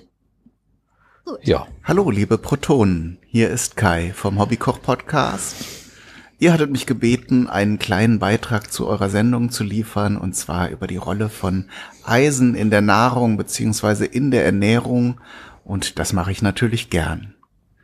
Fangen wir doch mal an mit der Frage, warum wir überhaupt Eisen aufnehmen sollten, müssen oder müssen wir das vielleicht gar nicht? Vielen ist natürlich bekannt, dass Eisen ein wichtiger Bestandteil des roten Blutfarbstoffes ist, des Hämoglobins oder auch des Muskelfarbstoffes Myoglobin und spielt damit eine zentrale Rolle in der Sauerstoffversorgung des Körpers. Und ja, dass wir Sauerstoff zum Leben brauchen, das ist ja jedem klar. Und wenn es im Körper nicht transportiert werden kann, ist auch schwierig. Daher gehört Eisen zu den essentiellen Spurenelementen, muss also unbedingt aufgenommen werden, wird auch äh, immer wieder vom Körper aus, ausgeschieden. Oder zum Beispiel, wenn, äh, wenn man sich verletzt hat und Blut verloren hat in beträchtlichen Mengen, oder äh, eben Frauen verlieren ja äh, durch die Regelblutung ähm, Blut oder auch durch Schwangerschaft und Geburt. Da muss, müssen sogar tatsächlich erhöhte Mengen Eisen durch die Nahrung aufgenommen werden. Neben der allgemein bekannten Rolle des äh, Eisens im Blutfarbstoff spielt Eisen aber auch noch äh, viele, viele Rollen in anderen Enzymen, die also im Stoffwechsel des Körpers äh, ähm, notwendig sind. Äh, spielt zum Beispiel auch eine Rolle in der DNA-Synthese, ist da in verschiedenen Enzymen enthalten, ist also äh, ein, ein Allrounder, der im Körper vielseitige Verwendung findet wenn man so überlegt, wie viel Eisen im Körper äh, enthalten ist, im, so insgesamt schätzt man so circa vier bis fünf Gramm. Ähm, ist also, klingt erstmal nicht viel, ähm, ist aber doch an vielen, vielen wichtigen Stellen dann eben notwendig. Die empfohlene Menge, die man an Eisen täglich aufnehmen sollte, liegt bei circa ein Milligramm, so jetzt im Durchschnitt und auch so für den erwachsenen Menschen gerechnet. Dabei ist allerdings zu beachten, dass nur circa 10 bis 15 Prozent des Eisens aus der Nahrung überhaupt vom Körper aufgenommen werden kann. Daher gehen die äh, Empfehlungen, so die Standardempfehlungen für äh, erwachsene Menschen zwischen 10 und 15 Milligramm, bei Kindern zwischen 8 und 10 Milligramm. Das ist äh, gerechnet auf das Körpergewicht relativ viel, weil auch äh, Kinder und Jugendliche bedingt durch das Wachstum haben auch einen erhöhten Eisenbedarf. Ganz, ganz extrem äh, hoch geht es dann bei stillenden oder schwangeren Frauen. Die sollten bis zu zwei, zwei, zwischen 20 und 30 Milligramm Eisen ähm, durch die Ernährung aufnehmen. Eisen ist natürlich nicht nur wichtig für uns Menschen oder das menschliche Leben, sondern im Grunde für jedes äh, lebende Wesen auf der Erde. Daher ist die gute Nachricht, dass Eisen in so ziemlich jedem Lebensmittel in mehr oder äh, weniger großen Mengen enthalten ist. Äh, da gibt es noch einen wichtigen Unterschied. In, man kann pauschal sagen, wahrscheinlich nicht für alle Fälle gelten, aber so allgemein, in pflanzlichen Lebensmitteln taucht das Eisen als Eisen 3 auf. Ähm, das ist natürlich oft gebunden an andere Stoffe und in pflanzlichen Lebensmitteln eben als Eisen 3 und in tierischen Lebensmitteln, sprich Fleisch, Fisch oder auch ähm, ähm, ja, Milch und Eier, solche Dinge, da ist es dann als Eisen 2 äh, vorhanden. Und es heißt, dass das Eisen 2 vom Körper zwei bis dreimal besser aufgenommen werden kann als das Eisen 3. Also auch das muss man dann eben bei der Ernährung berücksichtigen, dass man eben entsprechend, äh, wenn man, wenn man jetzt vegan oder vegetarisch lebt, entsprechend mehr Lebensmittel oder größere Mengen äh, davon aufnehmen muss, um seinen Eisenbedarf zu decken. Wenn wir jetzt schon von der Aufnahme sprechen, aufgenommen wird das Eisen durch den Darm. Und ja, wie gesagt, das Eisen 2 besonders gut. Und nochmal äh, genannt, Fleisch äh, und Fisch sind wie gesagt Top-Lieferanten von Eisen, weil eben das Eisen daraus besonders gut aufgenommen werden kann. Äh, unter den pflanzlichen Lebensmitteln sind hervorzuheben zum Beispiel rote Beete, ähm, aber auch Vollkornprodukte und Hülsenfrüchte sind gute Eisenlieferanten. Man braucht übrigens keine Angst äh, ha zu haben, dass man schnell unter einer Mangelerscheinung von Eisen leiden könnte, denn der Körper verfügt über Mechanismen, Eisen äh, zu speichern. Einmal gibt es das sogenannte Ferritin, das ist ein Eisenspeicher. Wenn also im Körper kein Eisen benötigt wird, gerade wird das äh, sozusagen in Form dieses Ferritins äh, gespeichert. Und es gibt sogar noch einen zweiten äh, Level, wenn die äh, Ferritinspeicher voll sind, kann es auch noch in Form des sogenannten Hämosiderin gespeichert werden.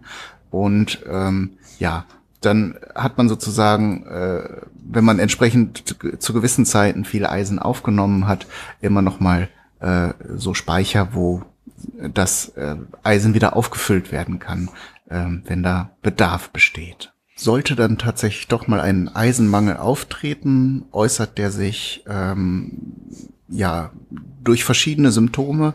Zum einen durch äh, zum Beispiel können entzündliche Veränderungen an den Mundwinkeln auftreten, aber auch eine erhöhte Anfälligkeit für Infekte können auf einen Eisenmangel hinweisen. Das sind natürlich alles sehr allgemeine und, und ja nicht sehr deutliche Zeichen. Am besten lässt sich da die Eisenversorgung des Körpers über einen Bluttest feststellen, wo dann eben äh, ja der Eisengehalt gemessen werden kann. So, das war mein Beitrag zum Thema Eisen in der Ernährung. War nur jetzt ein kurzer Überblick, aber ich hoffe, ihr habt äh, was Interessantes für euch da herausgefunden. Ich bin gespannt auf die nächste Folge des Proton Pod. Viele liebe Grüße auch an die Hörerinnen und Hörer. Und damit bin ich raus. Tschüss. Das war interessant. Ja, also ein bisschen Halbwissen hatte ich dazu schon, aber das war jetzt doch etwas konkreter noch, was er da genau. so erzählt Also mein hat. übliches Halbwissen hat mich auch auf der Hälfte der Strecke verlassen. Ich, ich meine schon mal was gehört zu haben, aber so haben wir es dann schon schön zusammengefasst und äh, haben auch ein Thema angeschnitten, was wir jetzt zum Beispiel vor allen Dingen in der heutigen Folge noch gar nicht angesprochen hätten. Ja, meine Chancen, Vegetarier zu werden, schwinden. Wieso das hast du äh, ein Fleisch und Fisch als Eisenlieferanten finde ich sehr gut. Ja, Pflanzenselle habt ihr ja gehört, ist sind nicht, äh, haben, haben das Eisen anders gebunden und sind, Genau. auch, sind auch eher was, wenn man Magnesium braucht. Ja, Ja, stimmt. Ja, ich will trotzdem weniger Fleisch essen. Zwei winzige Ergänzungen zu dem Beitrag hätte ich noch. Genau, was vielleicht noch nicht so klar ist, warum auch Männer, die sich nicht verletzen, regelmäßig Eisen brauchen, ist, dass rote Blutkörperchen eine Lebensdauer von 120 Tagen haben. Das heißt, der Körper muss die ständig erneuern. Da wird zwar ein großer Teil des Eisens recycelt, aber kann nicht schaden, dann immer noch was mehr zu haben. Ja, Äh, kann man denn, das ist ja so eine Mehr, die ich als Kind erzählt bekommen habe oder auch nutzen musste, genagelte Äpfel zur Eisenversorgung essen? Also damals wurden dann Eisennägel in die Äpfel reingesteckt, die sammelten etwas Rost an und die Äpfel musste ich dann essen oder wir Kinder Da kommen wir zu zur Eisenversorgung. ich dann später noch zu kommen werde. Das ist nämlich eben, hat er ja auch schon der Daniel schon angesprochen, es gibt Eisen in zwei verschiedenen Oxidationsstufen. Mhm. Und das, was beim Rost eben rostig ist, ist die Oxidationsstufe 3. Und die wird schlecht aufgenommen. also das, Also was in muss man- Pflanzen sowieso drin ist. Genau. Da Ach, muss ich eben auch noch was ergänzen. Soweit ich weiß, wird keines der beiden Eisenionen wirklich gut aufgenommen. Das Eisen 2-Ion eben nur ein bisschen besser als das Eisen 3-Ion. Mhm. Und eben das, der eine Grund ist, beim Rosten entsteht nicht nur, aber auch Eisen 3. Und der andere Grund ist, ja, rosten die Nägel denn wirklich? Denn wenn sie es nicht tun, haben wir metallisches Eisen und das hilft uns sowieso nicht. Ja, okay. Ich wusste doch, dass meine Eltern sich irren, wenn sie mir sowas empfehlen. Das hat mir nie geschmeckt. Das heißt, kann ich ich mir gut vorstellen. Das heißt, ich habe tatsächlich mal die Diagnose Eisenmangel gehabt. Das bedeutet, der Arzt hat eben Blutwerte genommen und festgestellt, auch mein Ferritinwert war unten, sprich die Speicher Mhm. waren leer.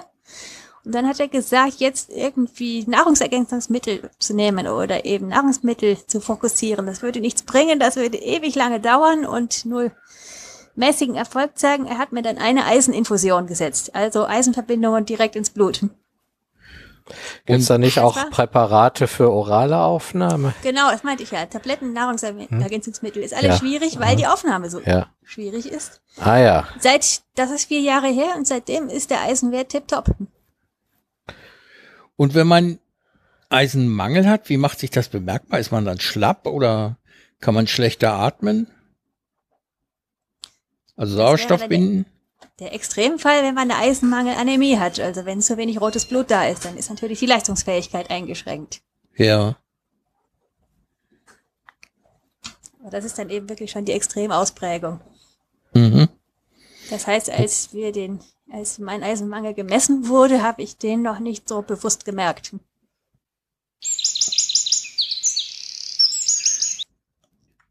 Der vor dem Warmlabern kommt, nämlich das, was wir trinken. Das ist in deutschen Podcasts so üblich, dass man erwähnt, was man trinkt, wenn man eine Laberrunde hat. Und dann will ich das auch gleich mal eröffnen, falls du aufnimmst. Also ich nehme auf. Okay, ich trinke nach wie vor Deutsche Härte 3. Kati wird es noch nicht kennen. Es handelt sich um unter unser Leitungswasser, das mit Das habe ich mir gedacht. drei deutschen Härtegraden ausgestattet ist, also sehr weich. Das könnte das Siegener Wasser toppen, weil wir haben einige Wasserwerke bei uns, wo Kalk reingemischt wird, weil es sonst äh, zu weich wäre. Gut, aber das trinke ich jetzt gerade nicht. Äh, ich trinke etwas ähm, aus der lokalen Großbrauerei hier. Allerdings bleifrei äh, Fassbrause. Mhm. Ja, dann mache ich mal weiter. Und zwar habe ich zwei Getränke hier stehen. Einmal eine nicht mehr allzu volle Kanne mit einem äh, Oolong-Tee aus äh, Nordneuseeland, also von der Nordinsel von Neuseeland, deshalb auch Silong genannt. Ich wusste gar nicht, dass man außerhalb von äh, China beziehungsweise Taiwan äh, Oolong-Tee anbauen kann und den auch so nennen darf, aber es steht Oolong drauf. Und ja, das ist ein schwarzer Tee, der ähm, Der ist voll fermentiert, ne? Der ist voll fermentiert, den finde ich persönlich sehr lecker. Ähm, der hat so einen ganz kleinen Anflug von Puer-Tee, falls das jemand kennt. Mhm. Nur ein bisschen erdig im Geschmack, das mag ich sehr gern. Ich mag den total gern zu Leberwurstbrot, aber das habe ich jetzt gerade hier nicht liegen. Ja, und mein zweites Getränk, das ist ein Whisky, äh, ein Lafroig äh, von der Insel Isla in Schottland. Äh, da kommen meine Lieblingswhiskys generell her. Das Besondere an diesem Whisky ist, dass er ein äh, Finish, äh, also ein Reifeabschluss in einem alten Portweinfass bekommen hat. Das heißt, er hat den für Eila mittlerweile fast schon üblichen Torf und das Ganze aber ähm, ja mit einem sehr schönen Portaroma dabei. Also Portaroma lasse ich mir gefallen, aber Torf müsste ich nicht haben. Das muss ich verneinen, das muss so sein. Also so, das muss, das muss torfen. Echt? Oh. Ja, ich habe nämlich auch eine Flasche Lafroig hier stehen, die ist aber zu, die steht da hinten. Die habe ich jetzt nicht im Betrieb. Kein Wunder, dass sie zu ist. Nein, das Zu viel Torf. Nee, nee, nee, nee. Der Whisky ist wahrscheinlich schwarz. Nee, nee, nee, der ist, der, also der, der ist schon ganz gut. Mhm. Also meiner ist etwas rötlich durch dieses Portwein-Finish. Ähm, aber ansonsten getorfter Whisky ist eher hell, wenn er jetzt nicht ein spezielles Finish hat. Also Den hat Okay. mir übrigens die Tanja geschenkt, den Whisky. ich hoffe mal, dass in der Flasche noch was drin ist, wenn ich mal im Brühl vorbeikomme. Ja, auf jeden Fall. Ich kenne dich doch. Kathi, was trinkst du? Ja, da im Vergleich dazu halte ich es ja schon sehr, sehr einfach, denn ich habe hier ganz profane Apfelschorle. Äh, jetzt musst du aber sagen, was für Äpfel. Ungespritzte italienische. Wenn ich weiß, der Äpfel, da müsste ich mal nachlesen. ja. wir blasen das immer auf. Ich trinke ja auch nicht nur Leitungswasser, sondern deutsche Härte 3. Ja, für die Profilität bin ich normalerweise zuständig, weil sonst immer sage ich immer, ich, ich trinke die ganz normale Phosphorsäure aus dem Hause Coca-Cola oder halt Zitronenblub von Aldi. Das ist so meine Okay. normale Antwort. Ich habe gerade festgestellt, das Zeug hier kommt auch aus dem Hause Coca-Cola, wird aber in Österreich hergestellt. Lift? Nein, nicht Lift. Aha. Aha. Bio? Ist es mit Zucker versetzt? Nein, tatsächlich nicht. 60% Apfelsaft aus Konzentrat mit Kohlensäure und Äpfelsäure als Säuerungsmittel. Aha, interessant. Ja. Wir haben so einen 100%igen Apfelsaft hier manchmal zu Hause oder öfter. Und den darf ich gar nicht trinken, weil der äh, Fruchtzuckergehalt zu hoch ist. Da muss ich gleich zusätzliche Tabletten einwerfen. Das ist echt nicht mehr schön.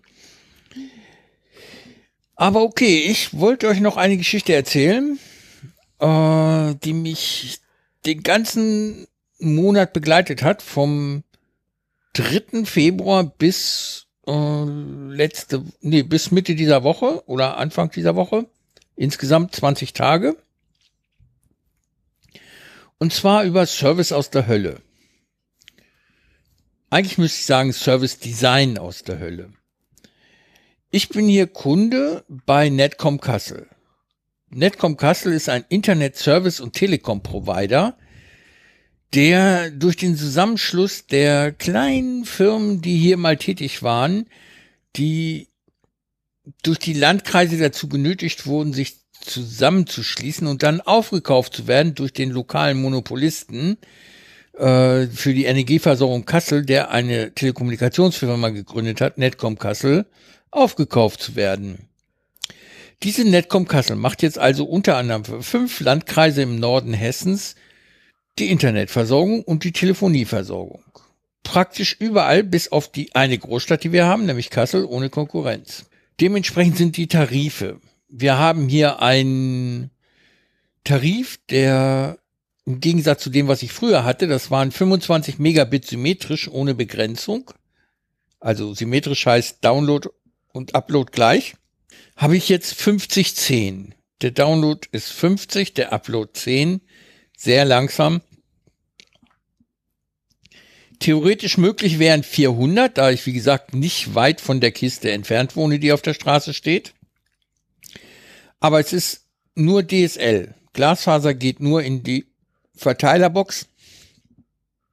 Von da aus ist es gedrosseltes DSL. Theoretisch möglich, wie gesagt, 400 symmetrisch, aber das haben die nicht im Tarif.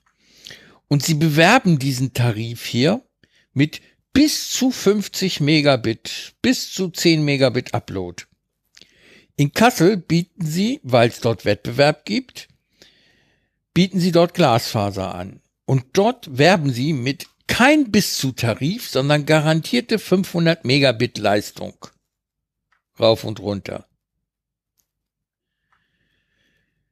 Dafür kostet dieser Spaß auch nur 56 Euro und man ist aus dem Internet ohne selber einen Server hinzuhängen oder einen eigenen Router, ist man aus dem Internet zu Hause nicht erreichbar. Diesen Service in Anführungsstrichen lassen Sie sich mit fünf weiteren Euro bezahlen. Wie überhaupt die Fritzbox nicht zum Tarif dazugehört, sondern die wollen dafür sechs Euro oder sowas im Monat sehen. Oder einmalig 190 Euro. Diese Fritzbox hat nun Probleme verursacht. Am 28.01. war das Netz hier komplett ausgefallen, im ganzen Ort. Ich habe beim Service angerufen. Die sagten mir, ja, wir hätten eine Großstörung und dort seien sie gerade am Beheben. Dann hört der Mann mir nicht mehr zu, meldet sich nach 30 Sekunden wieder, sagt, wie ich gerade erfahre, ist es keine Großstörung, sondern eine große Wartungsaktion. Ich habe ihn dann gefragt, wieso das nicht angekündigt wurde. Meinte, er, das weiß er nicht. Er ist nicht von dieser Firma, er sitzt nur im Callcenter, er ist aber von einer externen Firma. Gut, nach einer Weile ging es dann wieder, die Wartung war beendet. Allein meine Fritzbox wollte resettet werden. Ich habe sie also neu gebootet, es funktionierte, aber sehr, sehr, sehr langsam. Und dann wollte ich auf der Fritzbox-Oberfläche mal gucken, was da ist. Das ging aber nicht, weil ich mich nicht mehr an der Fritzbox anmelden konnte. Die hat kein Passwort akzeptiert. Wieder beim Service angerufen, das war drei Tage später, wieder beim Service angerufen, die haben mir gesagt, ja, dann müssen Sie die Fritzbox auf dem Ursprungszustand setzen. Da gibt's eine Prozedur, die machen Sie jetzt mal. Habe ich auch gemacht. Hat nichts geholfen. Allein, jetzt war die Website der Fritzbox überhaupt nicht mehr zugänglich. Also habe ich denen gesagt, meine Fritzbox sei defekt und das seitdem sie die Wartung da vorgenommen hätten, ich hätte gerne eine neue. Ja, da müssen sie sich online ein Formular runterladen, in dem sie ihren Fehler beschreiben und an uns mailen. Da habe ich gesagt, wie soll ich das online machen, wenn ich gar nicht online komme? Ja, äh, gehen Sie doch zu den Nachbarn. Dann dachte ich, das kann ja wohl nicht der Service sein, den ich brauche. Sie versprechen mir in der Ansage der Hotline, unsere kompetenten Mitarbeiter helfen Ihnen bei einer Lösung aller Ihrer Probleme. Und dann haben die gar nicht eigene Mitarbeiter. Zweitens sind die nicht kompetent, weil sie nicht dürfen. Und sie lösen schon gar nicht ein Problem. Das ging drei Wochen so weiter, bis wir herausgefunden haben, dass durch die Wartung nicht die Fritzbox kaputt gegangen war, sondern die zurückgesetzt worden war von außen, so dass die Ursprungspasswörter nicht mehr da waren. Dann haben sie mir gesagt, ist ja kein Problem. Sie haben ja ein Einmeldeschreiben bekommen vor vier Jahren. Da steht das Passwort drin. Wir wissen es nämlich auch nicht. Hier ist es geschwärzt. Gut, dann habe ich das Einmeldeschreiben rausgezerrt aus dem Ordner. Hatte ich zum Glück noch. Da standen aber keine Passwörter. Da war alles geschwärzt. Wieder dort angerufen, der inzwischen zwölfte oder dreizehnte Anruf hab den erklärt, dass es geschwärzt war. Ja, macht nichts, wir schicken Ihnen was Neues. Zwei Tage später, allein, zwei Tage später hatte ich ein Schreiben im Briefkasten, eine genaue Kopie, sogar datumsgleich, des Schreibens von 2015 mit der Anmeldung und geschwärzten Passwörtern. Ich habe dann wieder angerufen und dann sagte mir eine Frau, die wie viele Mitarbeiterin des Callcenters ich dran hatte, ja, so ginge das nicht. Sie würde jetzt beantragen, dass neue Passwörter eingerichtet würden und dann sei es halt vorgesehen, dass auch ein Brief an den Kunden erfolgt. Es hat fünf Tage gedauert und zwei weitere Anrufe, bis sie es wirklich gemacht haben. Dann habe ich ein neues Passwort bekommen für den Router. Den musste ich noch dreimal zurücksetzen, bis er reagiert hat. Dann konnte ich mich anmelden mit dem neuen Passwort. Und das Passwort ist, man glaubt es nicht, in acht Punkt großer Schrift gedruckt, Serifen und kursiv. Ich konnte es kaum lesen. Ich musste eine Lupenlampe holen und mir das Passwort aufschreiben. Dann habe ich da angerufen und gefragt, welcher idiotische Designer sich das ausgedacht hat. Ja, der ist gekündigt, der Mann, der diese Formulare gemacht hat. Dann habe ich gesagt, nicht ohne Grund. Ich wünsche ihm auf der Stelle Erblindung. Also das, das war so schlimm. Meine Frau, die ist Jahre jünger als ich und kann, braucht keine Brille, die konnte es auch nicht lesen. Äh, Passwortsicherheit. jedenfalls habe ich dann, als ich hier die Sachen wieder eingerichtet habe, habe ich gesagt, für diesen Monat zahle ich nichts. Da sagte mir die Service-Mitarbeiterin, schlechte Idee, Herr Dörwald. Wenn Sie nicht zahlen, dann werden Sie für ein Quartal gesperrt, egal welcher Grund. Meinte ich, bitte?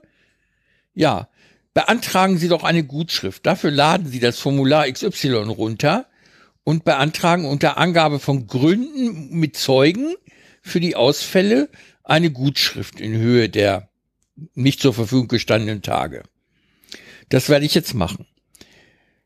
Gleichzeitig war ein, hier eine Werbeveranstaltung für den Tarif, den ich gerade habe bei uns im Ort. Und da habe ich einen der neuen Geschäftsführer dieses Ladens kennengelernt. Und habe ihm gesagt, dass ich ihn wegen seines Service Designs ganz gerne mal sprechen würde.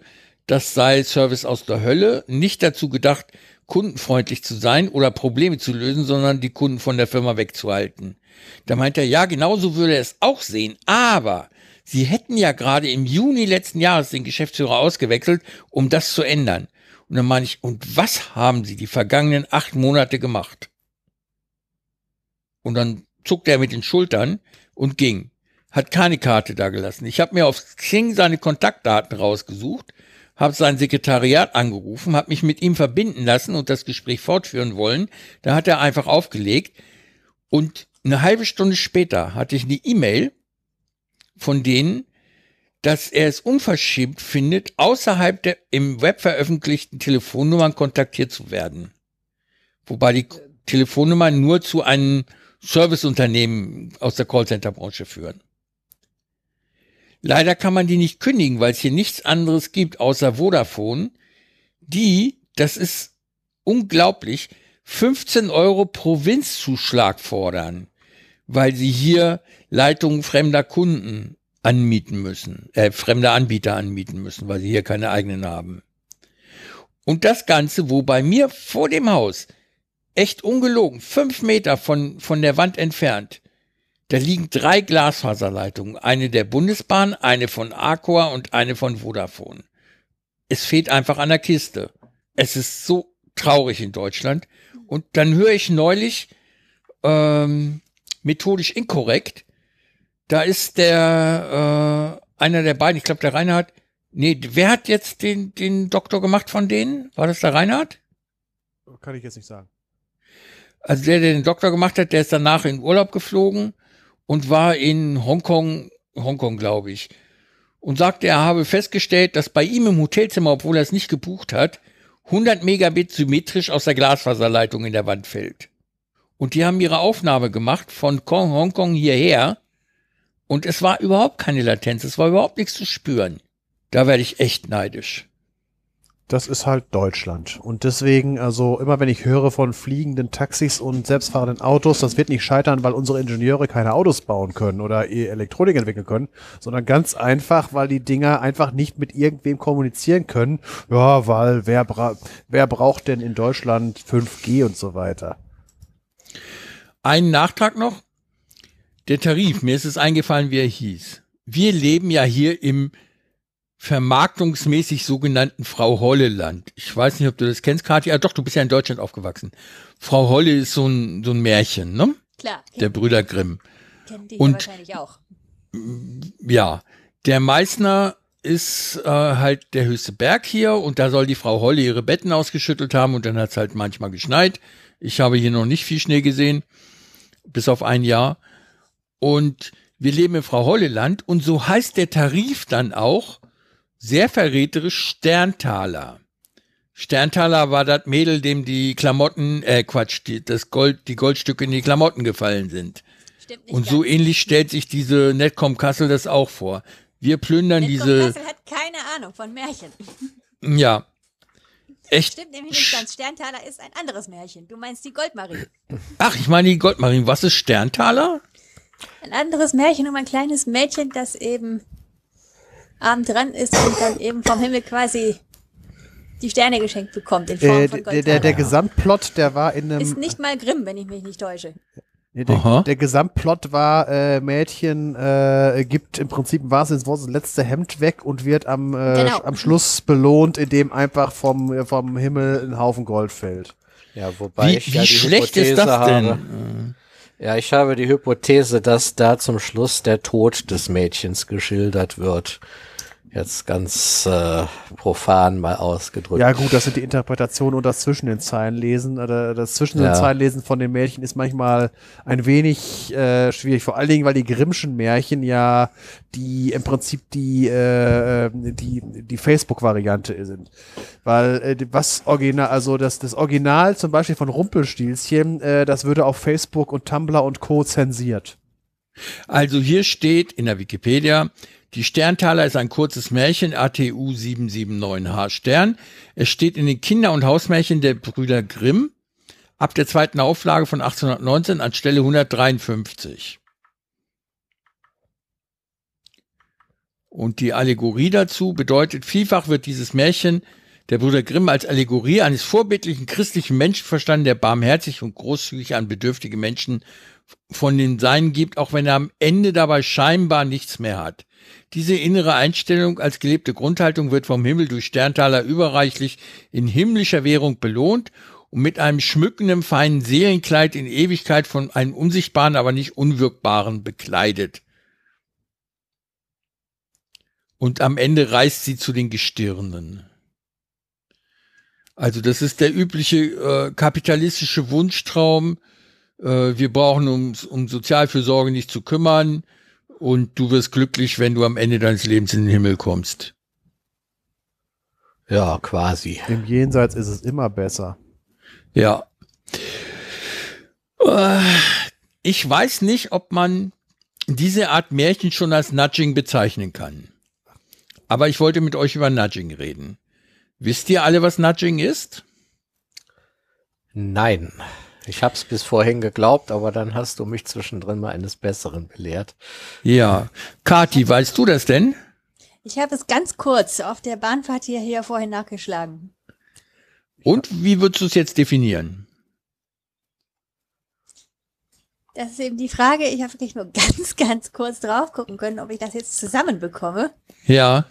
Es ging um das Anregen von Entscheidungen. Quasi so Ja. einen kleinen Schubs in die richtige Richtung gehen. Geben. Genau. Das ist die was ist Anregung. die richtige Richtung. Genau, es ist die Anregung von Entscheidungen in eine Richtung, von dem der das Nudging betreibt, meint, es sei die richtige Richtung. Dementsprechend kann es positiv oder negativ oder im Falle mehrerer Personen beides sein. Und dann stellt sich mir die allgemeine Frage, ist das Anstoßen kluger Entscheidungen anstößig? Das heißt, sollte man die Menschen anstoßen, eine bestimmte Entscheidung zu treffen, oder sollte man sie lieber richtig ausbilden, dass sie eine fundierte, kluge Entscheidung treffen können? Aber bevor wir darüber sprechen, gebe ich euch gerne mal ein paar Beispiele für Nudging. Äh, zumindest jedermann wird die Fliege im Klo kennen. Das sind Urinale, auf denen eine Fliege aufgeklebt ist, die aussieht wie eine echte.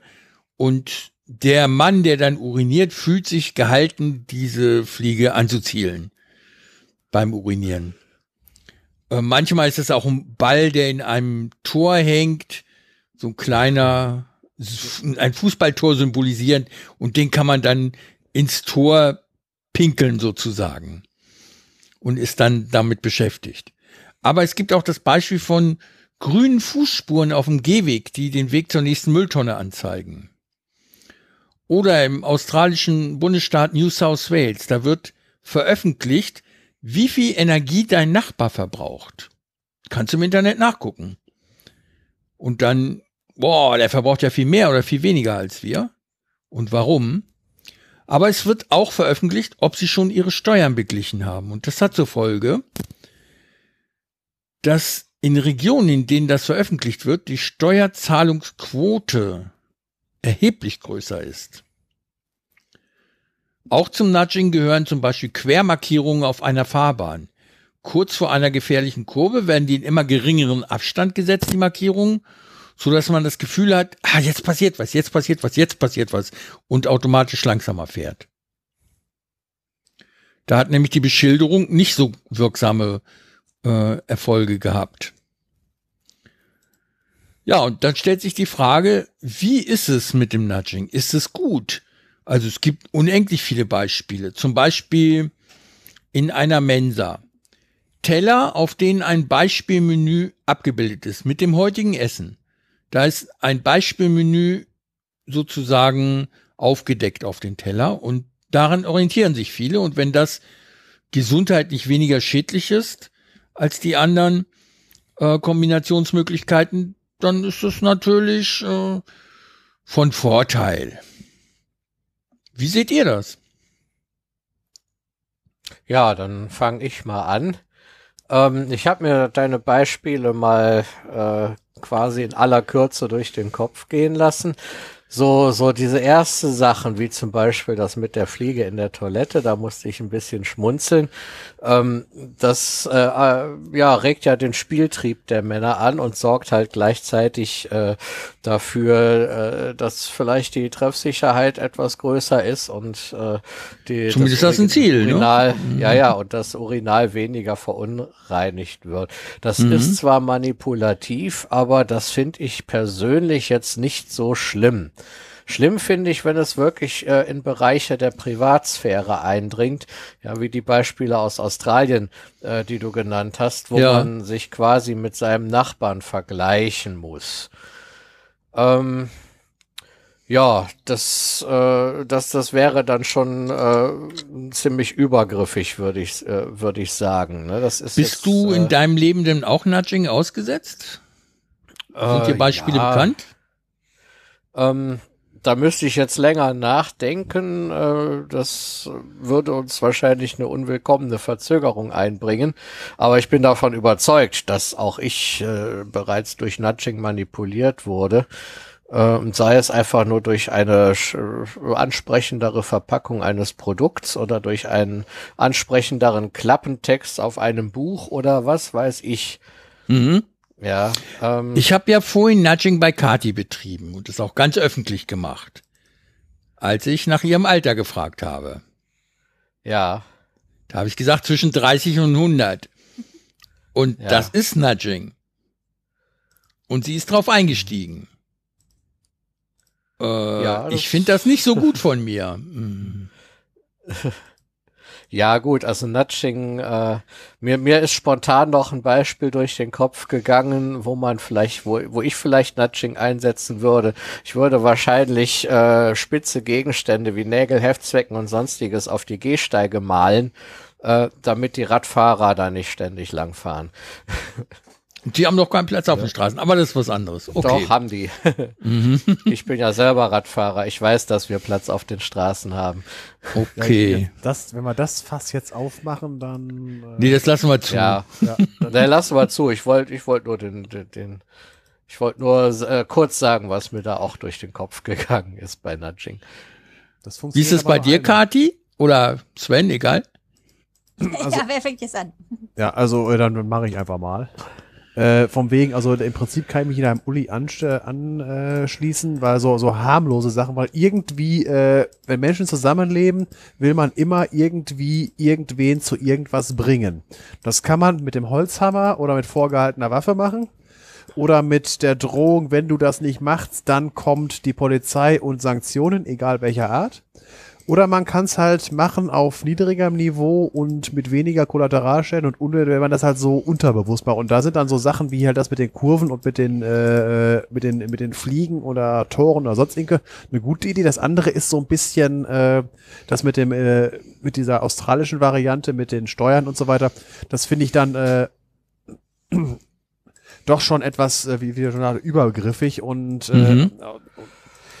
außerdem, äh, das, das, ist, das ist nicht neutral, weil so Sachen mit, äh, mit, mit markierten Kurven und äh, äh, Fliegen auf Toiletten, das äh, schränkt ja keinen irgendwie ein oder äh, es macht Aussagen über irgendwelche anderen Leute. Das mit den Steuern und so weiter, das ist ja, ähm, da, da gibt's ja, das ist wieder, wieder typisch deutsch, äh, das ist ja auch was gegen den Datenschutz und sonst irgendwie sowas.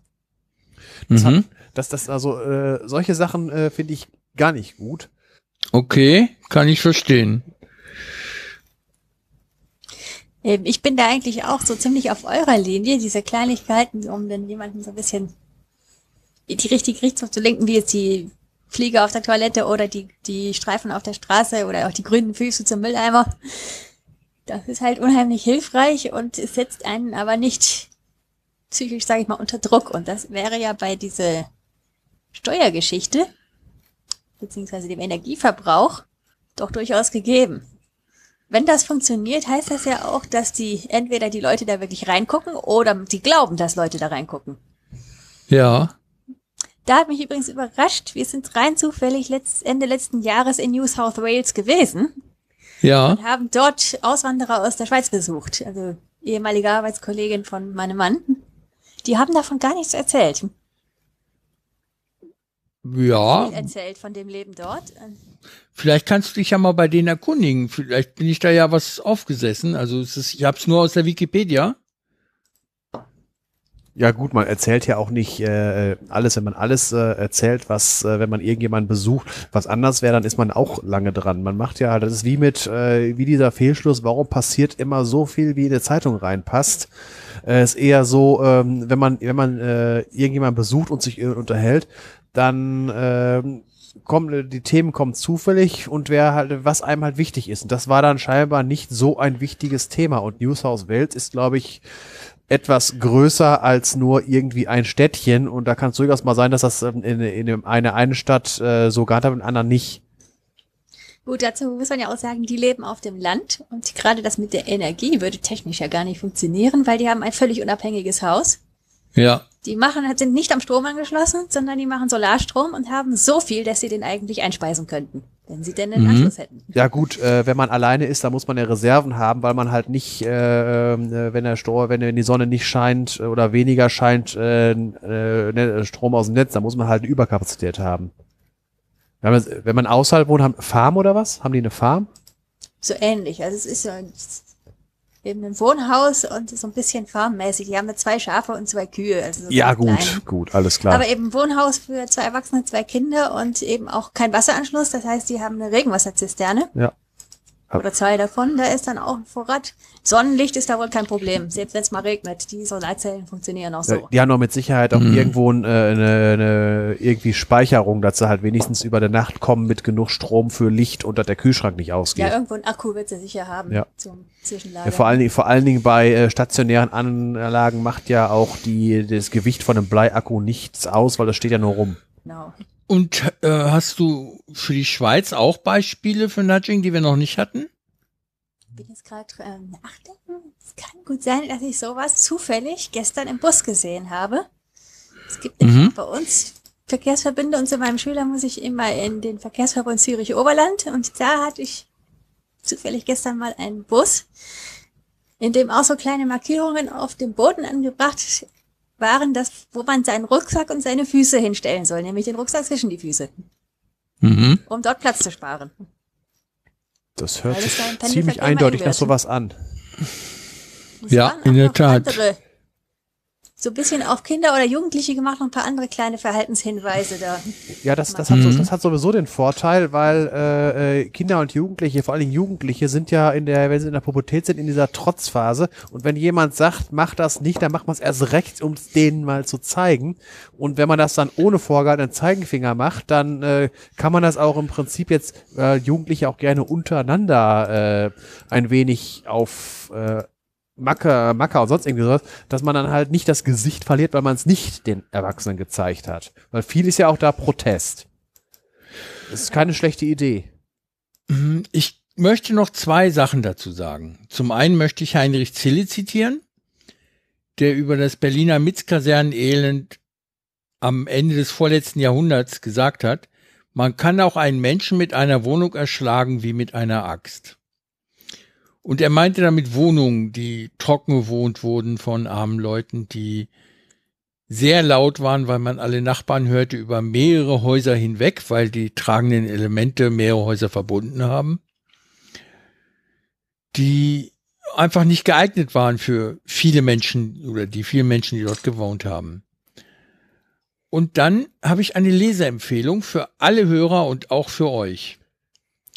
Das ist verlinkt, äh, das braucht ihr nicht mitzuschreiben. Daniel Kahnemann. Schnelles Denken, langsames Denken. Und das erklärt Nudging super gut. Für mich war das bisher das Buch des Jahres. Ich habe nichts Besseres gelesen bisher. Es geht um Irrationalität und Emotionalität, um welche Rollen diese bei Entscheidungen spielen. Oft die Hauptrolle. Auch wenn wir was anderes annehmen und versuchen. Also ich zum Beispiel halte mich für einen rationalen Menschen. Ich raste selten aus. Ich versuche immer wissenschaftlich basiert zu argumentieren, wenn es irgendwie geht. Oder ich mich da auskenne. Auf jeden Fall nicht religiös, irrational oder emotional. Nudging macht genau das Gegenteil. Die packen dich bei einer Emotion, deinem Spieltrieb oder irgendwas, äh, der Uli hat es gerade genannt, und versuchen damit die rationale Entscheidung zu overriden. Und das klappt auch in ganz vielen Fällen und die Menschen fühlen sich nicht negativ beeinflusst. Einfach weil ihnen nicht klar ist, dass sie statt einer rationalen Entscheidung eine emotionale treffen, wie in den meisten Fällen überhaupt. Und jetzt ein Beispiel für ein Nudging, das mich total aufregt. Wir haben hier, wir wohnen im Einzugsbereich von Aldi Nord. Aldi Nord hat recht günstig Schinken in Scheiben, in sehr dünnen Scheiben, sieben Stück pro Packung. Und diese Packung ist aus Kunststoff und verschweißt, was ich schon mal doof finde. Aber okay, meine Frau kauft es immer, weil es gut schmeckt und günstig ist. Wenn man diese Packung öffnet, dann kann man das nicht anders, als die Schinkenscheiben, die aufeinander liegen, nicht von Anfang an wegzunehmen, sondern man kann sie nur am Ende wegnehmen. Die Packung ist absichtlich so verschweißt, dass man sie ganz aufreißen muss, auch wenn man nur eine von den sieben Scheiben des Schinkens rausnehmen will. Und das halte ich auch für Nudging. Du wirst Ja. gezwungen, diese Packung ganz aufzumachen, was dazu Mhm. führt, dass sie schneller verkeimt. Finde ich nicht gut. Und ich wehre mich dadurch, dass ich diese Packung jetzt mit nicht an der Stelle aufreiße, an der sie dafür vorgesehen ist, sondern mit einem Messer die Fuge hineinschneide, die ich brauche. An der Stelle, an der ich sie brauche. Und das ärgert mich Ja. zu Dreck. Ja, das habe ich aber auch schon beobachtet. Das ist bei Aldi Süd genauso.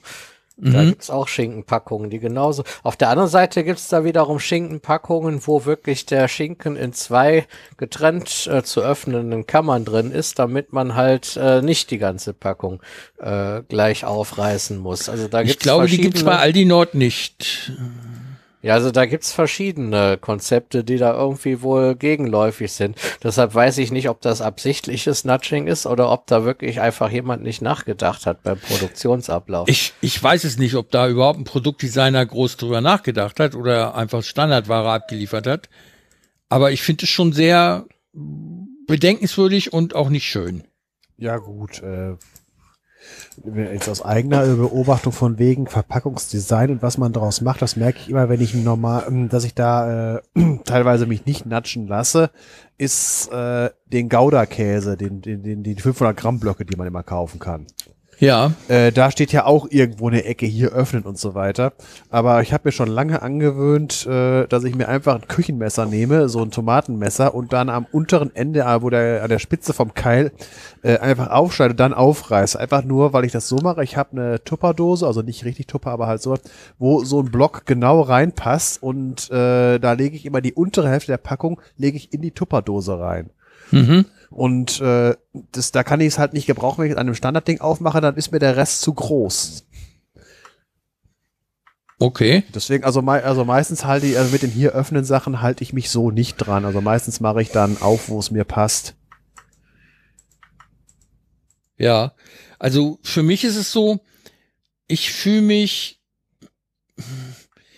nicht angenehm in, in eine bestimmte Entscheidungsrichtung gedrängt, nicht angenehm, sondern wirklich unangenehm gedrängt, gegen meinen Willen, gegen mein Denken.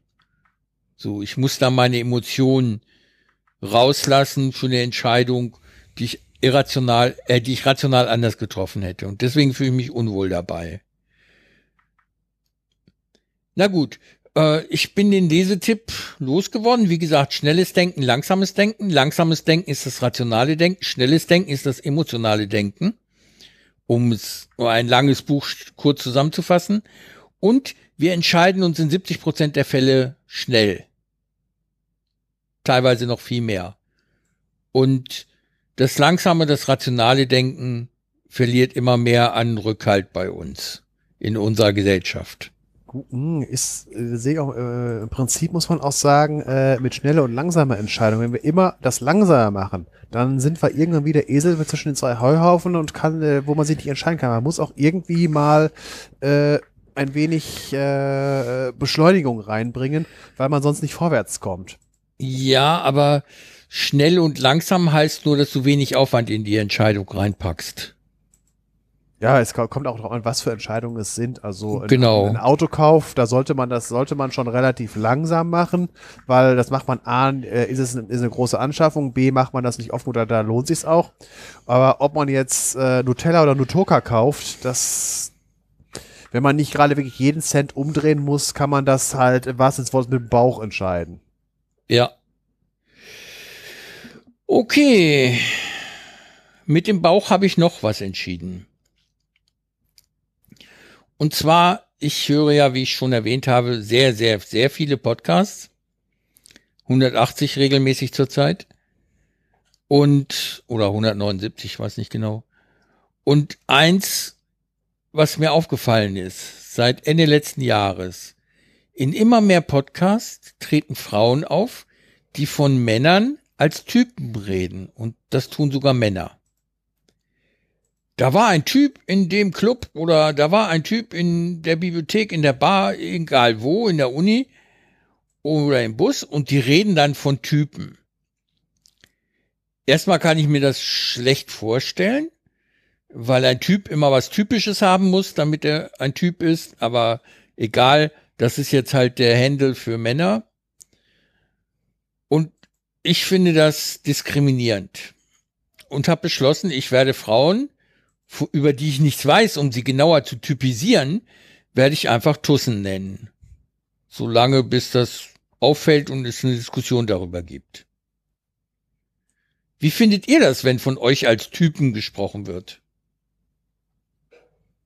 Ich finde die Bezeichnung Typ äh, auf jeden Fall deutlich weniger abfällig als die Bezeichnung Tussi. Nee, ich habe Tusse gesagt, nicht Tussi. Ja, ja, Tusse, aber das ist für mich das Gleiche. Aha. Ja, also ich fühle mich jetzt nicht angegriffen, wenn ich als Typ bezeichnet werde. Das ist für mich eigentlich ein neutraler Ausdruck, auch wenn er vielleicht nicht ganz passt. Ja, ich sehe es ähnlich wie der Uli. Also ich habe da im Moment, das ist wieder so eine Sache, äh, die ich völlig unaufgeregt und un unproblematisiert sehe. Äh, wenn mich irgendjemand als Typ bezeichnen soll, ja, soll machen. Ich finde, also, also ich finde es das Pulver nicht wert, äh, dazu zu äh, zurückschießen zu müssen. Und mhm. äh, und wie der Uli schon sagte, also weil, weil Tussi ist dann doch schon ein etwas äh, etwas aus der Art schlagenderer Begriff und aber es ist in diesen in, die, in diesen Fragen bin ich sehr sehr äh, neutral und also da, da habe ich eine ziemlich hohe äh, Reizschwelle, dass dass mich da auf auf diesem Gebiet irgendwas nervt. Ja. Also Kathi, wie siehst du das? Ich habe eben den Begriff Typ in dem Zusammenhang auch immer als Slang erfunden, empfunden. Also Jugendsprache, möglicherweise auch schon ältere Jugendsprache, weil das könnte ich auch schon aus meiner Jugend kennen. Ich auch. Mhm. Ja, heutzutage ist eher Alter. Ey, Alter. Ja, stimmt, heute ist mehr Alter. Ja, ja aber du sprichst nicht von, von dem Alten in der Uni oder im Café. Ja, ja da, da, da wird eher der Typ da. So, oder? Ja, das liegt wahrscheinlich auch daran, weil das Wort ist so schön kurz. Es gibt aber auch Slangbegriffe für Frauen, die sind vielleicht etwas weniger häufig im Gebrauch. Aber man hört auch sowas wie Schnecke oder Perle, wenn dann Jungs über Mädchen reden. Torte. Perle. Perle habe ich schon ewig nicht mehr gehört. Schnecke oder äh, ich, weiß, ja. ich bin ja auch noch nicht mehr ganz jung. nicht mehr auf, auswendig, was es gerade eben Mode ist, aber es gibt auch ja, also ehrlich gesagt. Begriffe für Frauen und Mädchen. Gut, da, da bin ich ein bisschen raus, weil äh, heißt Slangbegriffe und äh, mit über, also meistens immer wird dann äh, von Urteil die da. Das reicht. Mhm. Weil, aber das kannst du ja im Podcast nicht machen, ne?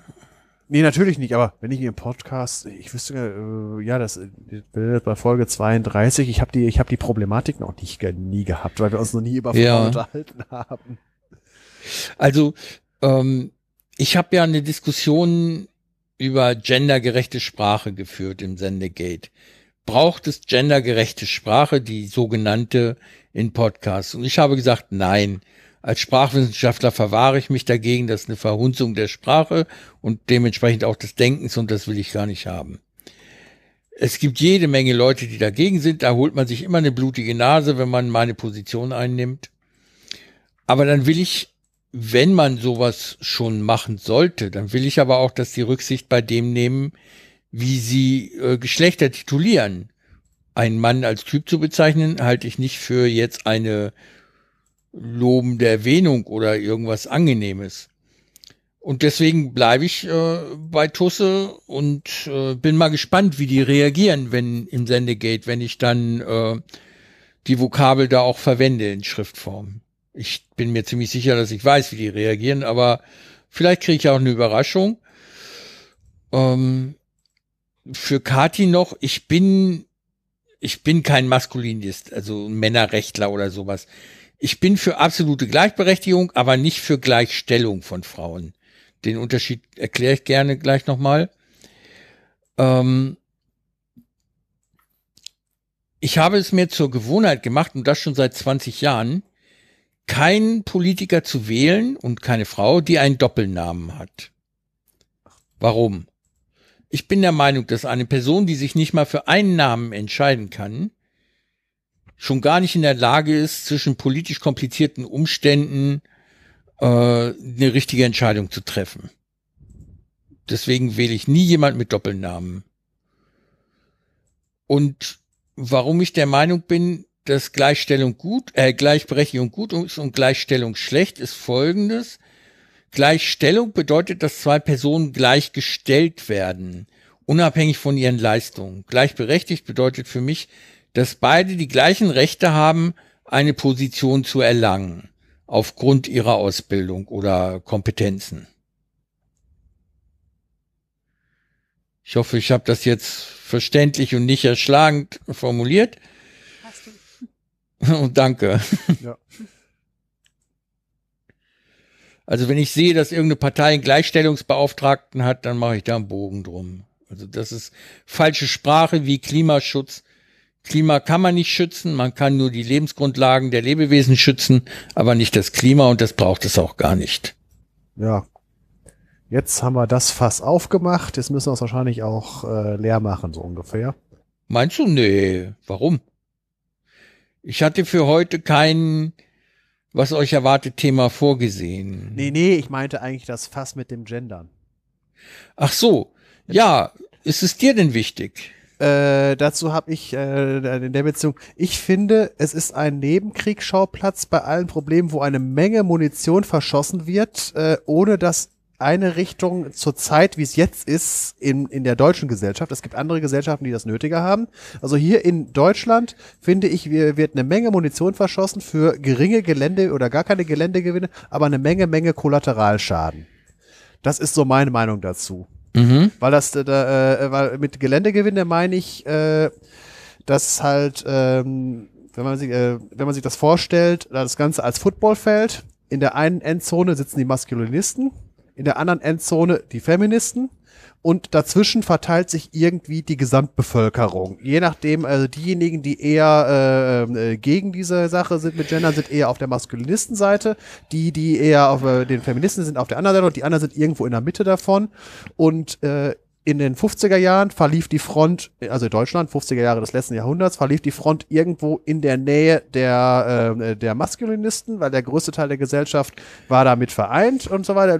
Es, es lief einfach so, die, die, die, die, die Frau gehörte Kinderküche, Kirche und so weiter. Das war gesellschaftlicher Konsens. Dann kam 68, ich verkürze jetzt extrem, und da ist die Front in die andere Richtung gewandert. Ein großer Teil der Gesellschaft ist mittlerweile mit, äh, mit äh, Frauenrechten ziemlich weit äh, äh, im Konsens. Die Leute in der Nähe der Endzone der Maskulinisten werden wir sowieso nie bekommen. Uh, und kurz uh, vor der, uh, und deswegen, die Front liegt da und es wird eine Menge, Menge Munition verschossen, um die, ähm, die um diese Front zu verschieben. Es passiert aber nichts. Die Kollateralschäden sind aber, dass halt Leute, die indifferent sind, jetzt ich mache jetzt ein einfaches und wahrscheinlich verkehrtes Beispiel, aber jeder Vergleich hinkt, dass er halt dann so von wegen, jetzt können wir ja eine bestimmte Partei wählen, wenn die drankommt, die räumt mit diesem ganzen Gender-Scheiß auf und die, die Leute werden halt durch diese ganze Debatten getriggert und da werden ansonsten halt Ruhe geben. Das ist halt diese ganzen Kollateralschäden, gibt Munition für die Rechte eher. Also für die äh, politische Rechte.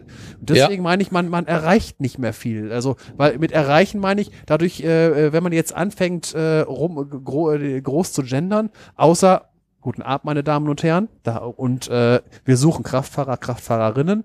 Äh, alles kein Problem, aber halt einen Text durchgendern, äh, das, das sorgt eher für Munition bei den Rechten. Der Lesbarkeit bringt es ja, das Deutsche ist sowieso schon eine sperrige Sprache. Der gleiche Roman im Englischen 500 Seiten hat im Deutschen schon mal 700 Seiten. Und wenn man dann jedes Mal noch äh, äh mit, äh, egal welche Variante man nimmt, ob man ausschreibt, Binnen, I oder sonst irgendwie was nimmt, es äh, Steht dem Lesefluss entgegen. Steht dem Lesefluss entgegen. Äh, es sorgt dafür, äh, wenn ich, wenn ich dann, äh, ich lese Zeit online ziemlich viel. Immer wenn ich dann Wissenschaftlerinnen und Wissenschaftler, dann, dann muss ich wieder, jetzt kommt die nächste Viertelsekunde kommt keine Information. Nur schon wieder, ja, es gibt auch Wissenschaftlerinnen und so weiter. Und äh, ich äh, ist jetzt ist jetzt überhaupt kein Grund, also von wegen, äh, dass zu viel Munition verschossen ist, es keine Entscheidungsgrundlage, deswegen jetzt Zeit online nicht mehr zu lesen, weil mich das stört. Äh, da muss schon eine Menge kommen, dass ich wegen sowas einen Artikel nicht mehr lese, aber man stolpert halt immer wieder drüber. Und äh, deswegen, also langer Rede, kurzer Sinn, ich persönlich gendere nicht, außer guten Abend, meine Damen und Herren, falls ich äh, mal in der Tagesschau, wenn irgendwer, wenn ich für ein Medium schreiben sollte oder was veröffentlichen sollte, was äh, gendert und darauf Wert legt, dann muss ich, wenn ich darauf Wert lege, dass der Artikel veröffentlicht, es entweder machen, damit leben, dass jemand es für mich macht, oder wenn es mir nicht wichtig ist, dass es nicht veröffentlicht wird. Das ist so, das sehe ich unter Hausrecht. Aber ich, wie gesagt, lange Rede, kurzer Sinn. Ich finde, es wird eine Menge, Menge Munition für sehr, sehr geringe Geländegewinne mit vielen Kollateralschäden auf diesem Thema. Und damit, Mhm. äh, wenn jetzt irgendjemand mich dazu fragt, werde ich das hier, was ich jetzt gerade gesagt habe, äh, verlinken, weil, wie gesagt, ich möchte nicht weiter Munition verschießen. Ja, ich möchte nur noch eine Ergänzung machen. Ich bin kein Maskulinist, auch wenn ich das mit dem Gendern anders sehe als die linke Ecke der Gesellschaft. Habe ich ja auch gerade gesagt. Ich habe, habe ja gesagt, ich gendere nicht und das ist ja eher eine rechte Position. Mhm. Deswegen trotzdem äh, äh, zähle ich mich eher dem linksgrünen Lager zu, wobei ich halt tendenziell eher in der Mitte sitze. Ja. Und wie gesagt, jetzt ab jetzt, die Munitionskiste geht zu, ich schieße nicht weiter. Kathi, hast du Lust auf ein paar Schüsse? Ich, ich schließe mich euch an, auch ich gendere nicht. Wer in meinem Blog gelesen hat, der weiß das. Denn ich bin auch da ganz bei euch, was die Sprache angeht, dass man da ständig drüber stolpert. Ich lese jetzt gerade ein Buch über die minoische Kultur in Kreta, weil wir da ja demnächst hinfliegen. Ja. Und das ist von einem Historiker geschrieben, ja, Veröffentlichungsjahr 2014 oder 15 und der gendert ganz furchtbar. Da Ja. geht es dann immer um die KreterInnen mit dem großen I oder die MinoerInnen und das nimmt abschnittsweise so skurrile Züge an, dass es dann wirklich beim Lesen stört. Jetzt kommt von mir noch eine technokratische Lösung.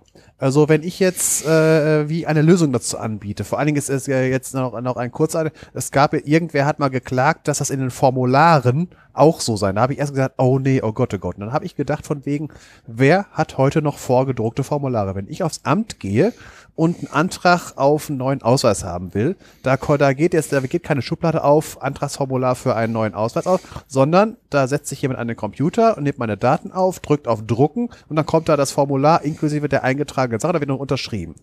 Das heißt, diese ganze Genderei äh, kann man im Prinzip, das braucht man, man braucht das Formular gar nicht gendern, sondern man macht im Prinzip, wer Steuererklärung ist ja auch so, jedes Feld hat seine Nummer. Und äh, da wird dann der Wert eingetragen und das äh, genauso kann man im Prinzip jeder kann im Prinzip das Formular bekommen, was er haben will. Da muss man gar nicht jetzt äh, den äh, den den ganz großen Fall Facebook, wo man irgendwie 35 verschiedene Sachen auswählen kann, sondern jeder kann vorher ist ihnen das wichtig? Ja, nein und wenn wenn wenn wir ihn haben, dann kann eine Frau, die da Wert drauf legt, bekommt in den Formularen überall Antragstellerin stehen, ohne irgendwelche Bindis oder sonst irgendwie sowas. das wäre mein Also ich habe gerade eben, gerade eben be- nach, nach dem Essen, gerade eben ein Formular runtergeladen von der AOK zur Beantragung einer Familienversicherung für meine kleine Tochter. Das ist die, die in zehn Tagen beim Zirkus Roncalli anfangen wird und die ihr freiwilliges soziales Jahr gestern beendet hat. Das bedeutet, sie ist zehn Tage nicht krankenversichert und weil sie noch keine 23 ist, muss sie familienversichert sein. Ansonsten hätte sie eine sogenannte nachreichende Versicherung von vier Wochen, hat sie aber nicht. Also muss man für diese zehn Tage einen Antrag stellen. Da ist nichts mit, da gehst du zur Geschäftsstelle, die ist nämlich 35 Kilometer entfernt. Ich habe das Ding runtergeladen und man kann es nicht online ausfüllen, man kann es nur ausdrucken und ausfüllen. Ja, gut, es, ich, es geht einfach nur darum, was möglich ist. Wenn man jetzt einfach eine Amtsstube von 1980, wo lauter vorgedruckte Formulare sind, dann wäre das Formular, wenn man es äh, wirklich äh, vollkommen mit mit allen äh, mit allem äh, LGBTI und so weiter noch dazwischen, dann wird das Formular sehr groß. Und heutzutage mit der Technik ist es doch kein Problem, dass man halt äh, für jedes Feld zwei Werte hat. Der Wert, der eingetragen wird äh, und der äh, der der Genderwert. Das kann jeder Hm, Das kann man machen. Und das, das kann man ja im Prinzip auch als, als Makro über, äh, über eine Webseite laufen lassen. Wenn man jetzt die Seite von der, äh, von irgendeiner Zeitung aufmacht, ich möchte nicht gegendert, ich möchte mit Binnen-I, ich möchte mit Sternchen, ich möchte gar, ich möchte gar nicht, oder ich möchte nur Femininum haben, das kann man ja im Prinzip machen. Also, äh, es gibt heute, äh, das ist alles kein Problem mehr. Deswegen, also ich bin jemand, der halt, wenn er sowas sieht, ich möchte mir, ich bin lösungsorientiert, ich bin Technokrat. Ich würde das Problem gerne mit Technik totschlagen. Mhm. Müsste man ja ein Cookie setzen. Ihr geht Cookies. Äh, nee, das kann man doch als Skript auf der eigenen Seite machen. Äh, äh, ich mir das Nee, Also, egal, wir müssen es ja jetzt technisch nicht lösen, Nee, aber es ist doch ein gesellschaftliches Problem. Und eigentlich müsste man das gesellschaftlich lösen. Ja, ich merke, aber du siehst, äh, jetzt gesellschaftlich lösen heißt, wir müssen wieder eine Menge, Menge Munition verschießen und es gibt ja viele Leute, die sich in ihren Gräben ganz tief eingegraben haben und aus ihren Gräben auf die anderen Gräben feuern und dann halt die Kollateralschäden. Das finde ich das Problem, diese Kollateralschäden, Ja. die entstehen. Die anderen Leute, die damit leben müssen, wenn sich irgendwelche äh, Leute, die sich in ihren Gräben ganz tief eingegraben haben und aus diesen Gräben schießen.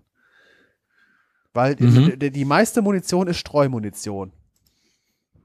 Ja, also den Munitionsvergleich muss ich jetzt nicht, nicht weiter vertiefen.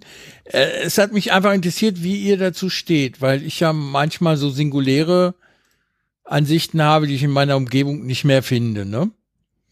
Aber ich fühle mich bei euch da ganz gut aufgehoben. Äh, Ja, wobei Ein- ich äh, habe ja noch gar nichts dazu gesagt. Oh, sorry. Ich muss sagen, ja, nee, ich habe mich auch ein bisschen zurückgehalten, ähm, habe in der Zeit so ein bisschen äh, überlegt. Also ich bin eigentlich ein bekennender Genderer. Ähm, meine Motivation kann ich nicht so wirklich erklären. Ähm, das ist für mich irgendwie mittlerweile normal geworden, halt so ein Binnen-I mitzunehmen äh, und äh, halt auch zur Not mal zwei Artikel zu schreiben. Ähm, manchmal wünsche ich mir eine genderneutrale Sprache. Ja, zum Beispiel im Englischen, wo es nur einen Artikel gibt, wo sich diese Frage gar nicht stellt. Ja, ähm, aber äh, ich, ich weiß nicht, warum ich's mache. Ich hab's, es ist, ich hab's irgendwann damit angefangen und es ist mir in Fleisch und Blut übergegangen, mehr oder weniger.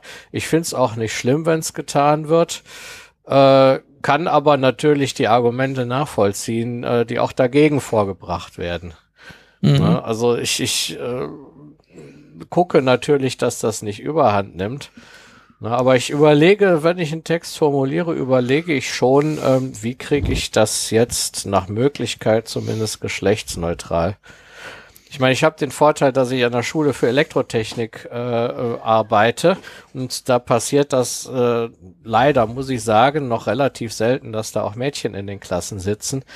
Ähm, deshalb habe ich es manchmal relativ einfach, wenn ich von meinen Schülern rede, ohne dass äh, ich da jetzt über äh, Geschlechterdifferenzierung nachdenken muss. Mhm. Ähm, aber wie gesagt, ich finde es nicht schlimm. Also irgendwie habe ich auch das Gefühl, äh, solange es nichts Besseres gibt, mache ich das.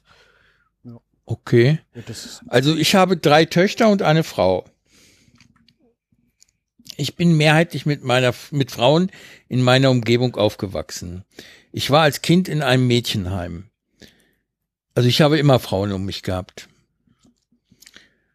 Ja. Und alle meine Frauen, in Anführungsstrichen, die mit denen ich zusammengelebt habe, habe ich gleichberechtigt behandelt. Ich habe nie eine diskriminiert, weil sie eine Frau war. Im Gegenteil, manchmal sogar angehimmelt. Und äh, aus allen ist was geworden. Die älteste Tochter ist Medizinerin mit eigener Praxis.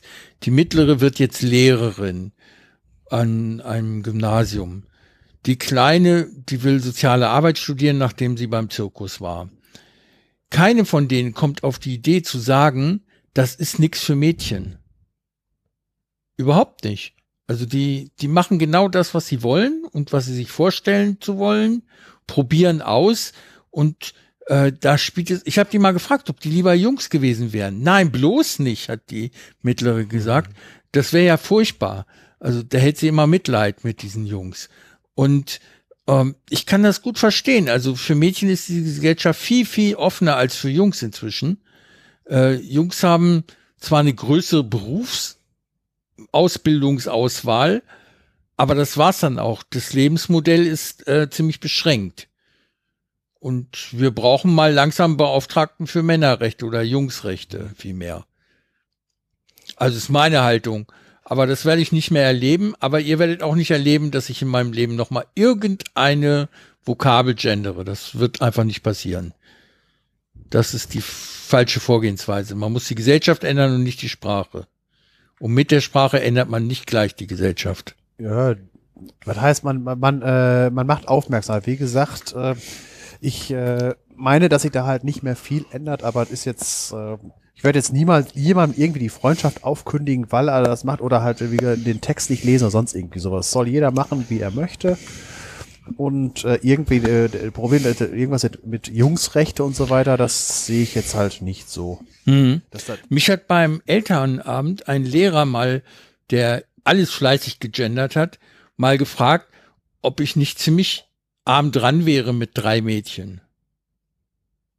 Da war ich echt platt. Das ist eine komische Frage. Also äh, es ging da um Sportfreizeiten und sowas, ne? Und keine wollte teilnehmen. Und äh, ob ich nicht arm dran wäre, ob ich mir nicht einen Jungen gewünscht hätte. nee, niemals. Ähm, das fand ich echt ganz merkwürdig. Na gut. Ein letztes Thema habe ich noch fürs Warmlabern und dann war's das von mir aus. Mir ist heute ein Satz durch den Kopf gegangen, als ich die Rede von Greta Thunberg in Hamburg gehört habe. Und zwar, ich gehöre zu der letzten Generation, die. Und dann hatte ich ganz viele Beispiele im Kopf, von denen ich meine, ich sei die letzte Generation, die das wahrgenommen, gemacht hat oder getan hat oder unterlassen hat. Habt ihr solche Gefühle auch bei irgendwelchen Tätigkeiten oder Erlebnissen? Also bei mir ist es zum Beispiel so, ich weiß noch, wie es sich anfühlt, auf einer Wiese zu liegen und ein Grashüpfer springt einem zufällig ins Gesicht. Weil es damals noch Grashüpfer gab. Ich weiß noch, wie es das ist, nicht aus dem Haus rauszukommen, weil am 4. Januar so viel Schnee gefallen ist, dass der bis zu zwei Drittel der, der Erdgeschosshöhe liegt, in Schleswig-Holstein. das war 79, 80. 79, 80, genau. Ja, das war aber ein singuläres Ereignis. Ja, aber ich, ich kann mich noch daran erinnern und ich wüsste es nicht für meine Töchter zu sagen, dass sie sich an sowas erinnern können, obwohl die ältere schon über 30 ist. Also wenn ich daran denke, äh, jetzt äh, mit der mit der Schneesache hier das äh, Snow Lake, also Lake Effekt von der Ostsee jetzt letztes vorletztes Jahr, da waren aber auch im Norden ziemlich Das waren Verwehungen, kein Schneefall, Das ne? war Schneefall, das war reiner Schneefall aus der Ostsee. 40, Okay. 50 Zentimeter, also da hat, äh, äh, das, das ist der, äh, da hat irgendwie Flensburg, nicht Flensburg, äh, Lübeck hat da irgendwie 50 Zentimeter gekriegt, richtig Schnee. Ja. Na gut, reden wir über die Grashüpfer. Ja. Wann habt ihr das erlebt?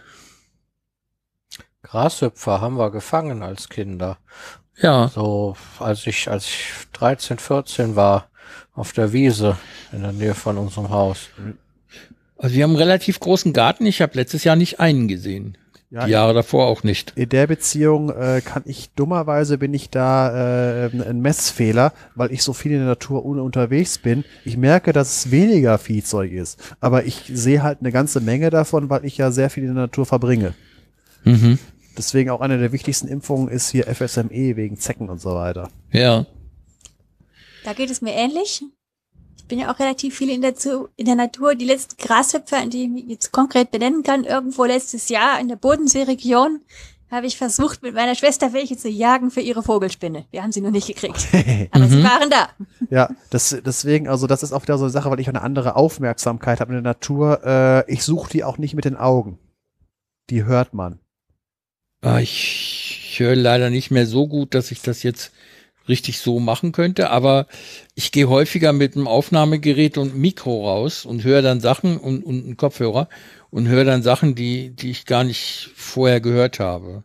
Das ist für mich total neue Welt. Also so, wenn zum Beispiel Blätter in einem Baum rauschen, obwohl kaum Wind geht, ne? Das konnte, Das- der, das konnte der Detlef gut mit seinem dreidimensionalen Hören von wegen, wir gehen durch einen Wald äh, und es kommen Regenschauer. Äh, ich krieg die Richtung mit und der Detlef hat das dreidimensional gehört. In Ja. Wetterrauschen. Interessant. Also ich habe ja hier einen Bahnhof vor der Tür. Der ist 13-gleisig. Und wenn man auf den Bahnhof zugeht von unserer Seite aus, dann kann man sehr leicht auf das Gleis 1 draufgehen. Und das mache ich manchmal, stelle mich auf eine Schiene und wir haben relativ viel Zugverkehr, auch äh, Güterzüge. Und ich kann die fühlen, ganz lange bevor ich die höre, wackelt die Schiene, also tanzt richtig. Und äh, es gibt auf dieser Basis eine Ampelschaltung für die Bundesbahn. Die können Züge bestimmen, die können die Geschwindigkeit bestimmen, alles Mögliche und ist günstiger als die bisherigen Signale. Allein die haben keine Zulassung von der, vom Bahnbundesamt bekommen und sind deswegen pleite. Aber es war eigentlich ein gutes Patent. Aber ich wollte wissen, ob es euch so geht, dass ihr irgendwann das Gefühl habt, ich bin der Letzte, der das macht. Kati, du fliegst nach Australien. Meinst du, die Folgegeneration oder ab 2050 kann sich das noch leisten, ohne zehn Jahre lang CO2-Guthaben anzusparen? Das mag ich jetzt schwer einschätzen. Ich habe ein ganz anderes Erlebnis in dem Zusammenhang nachgedacht. Ich gehöre mit zu der letzten Generation, die noch in, als Kind in die Bibliothek gehen musste, wenn ich irgendetwas über ein Thema erfahren wollte. ja, das Internet musste gab. ich auch. Und ich habe praktisch in der Stadtbibliothek in Hannover, war das damals, da habe ich praktisch gelebt. Kenne. Ich hatte, ich hatte, die haben jedes Jahr neue Kundenkarten, Bibliothekskarten ausgegeben, ne? Und ich hatte drei Jahre im Folge die Kunden Nummer eins weil ich da am 2.1. um 7 Uhr morgens vor der Tür stand, um mir die neue Bibliothekskarte geben zu lassen. So krass war es bei mir nicht, aber ich habe ja erzählt von wegen, dass das ist halt so meine Wochenendbeschäftigung war, erstmal die, äh, die, die Wissenschaftsbibliothek, die Wissenschaftsabteilung auszuplündern und das Maximum von zehn Büchern mitzunehmen. Damit es mhm. auch, ja auch hoffentlich reicht übers Wochenende, während die anderen Party machen. Ja. Das war bei mir auch so. Und zwar hatten die ein ganz unterm Dach hatten sie so, es war ein Schrägdach, hatten sie so ein Fenster mit einer ganz großen, breiten Fensterbank. Da war ein Kissen und da konnte man zu zweit drauf sitzen und die Beine trotzdem ausstrecken. Es war im fünften Stock über Hannover mit Blick Richtung Maschsee. Also man hat die Gewitter und Stürme gesehen, wenn es welche gab. Und man durfte sich dort Musik auflegen lassen. Und da war eine Frau, etwas älter, also ich war damals zehn, elf Jahre, nee, zwölf Jahre alt und die war vielleicht 50. Und dann habe ich ihr gesagt, was ich hören möchte und dann hat sie was anderes rausgesucht und sagte, möchtest du gar nicht. Du möchtest jetzt diesen Jazz aus den 50er Jahren hören. Und dann habe ich gesagt, nein, das kenne ich gar nicht. Genau deswegen willst du es hören, meinte sie dann. Ne? Und dann habe ich Jazz gehört und es hat mir gut gefallen. Und als ich dann mitgekriegt habe, wie teuer die Schallplatten waren, dann habe ich äh, wieder was anderes gehört. Aber äh, inzwischen höre ich fast nur noch Jazz. Ganz viel Jazz und Blues und Soul. Ähm, sehr viel Klassik auch. Und das hat mir diese Frau beigebracht, deren Namen ich nicht mal weiß, was mir sehr leid tut. Und ich glaube, ich bin die letzte Generation, die auch wirklich noch CDs gesammelt hat.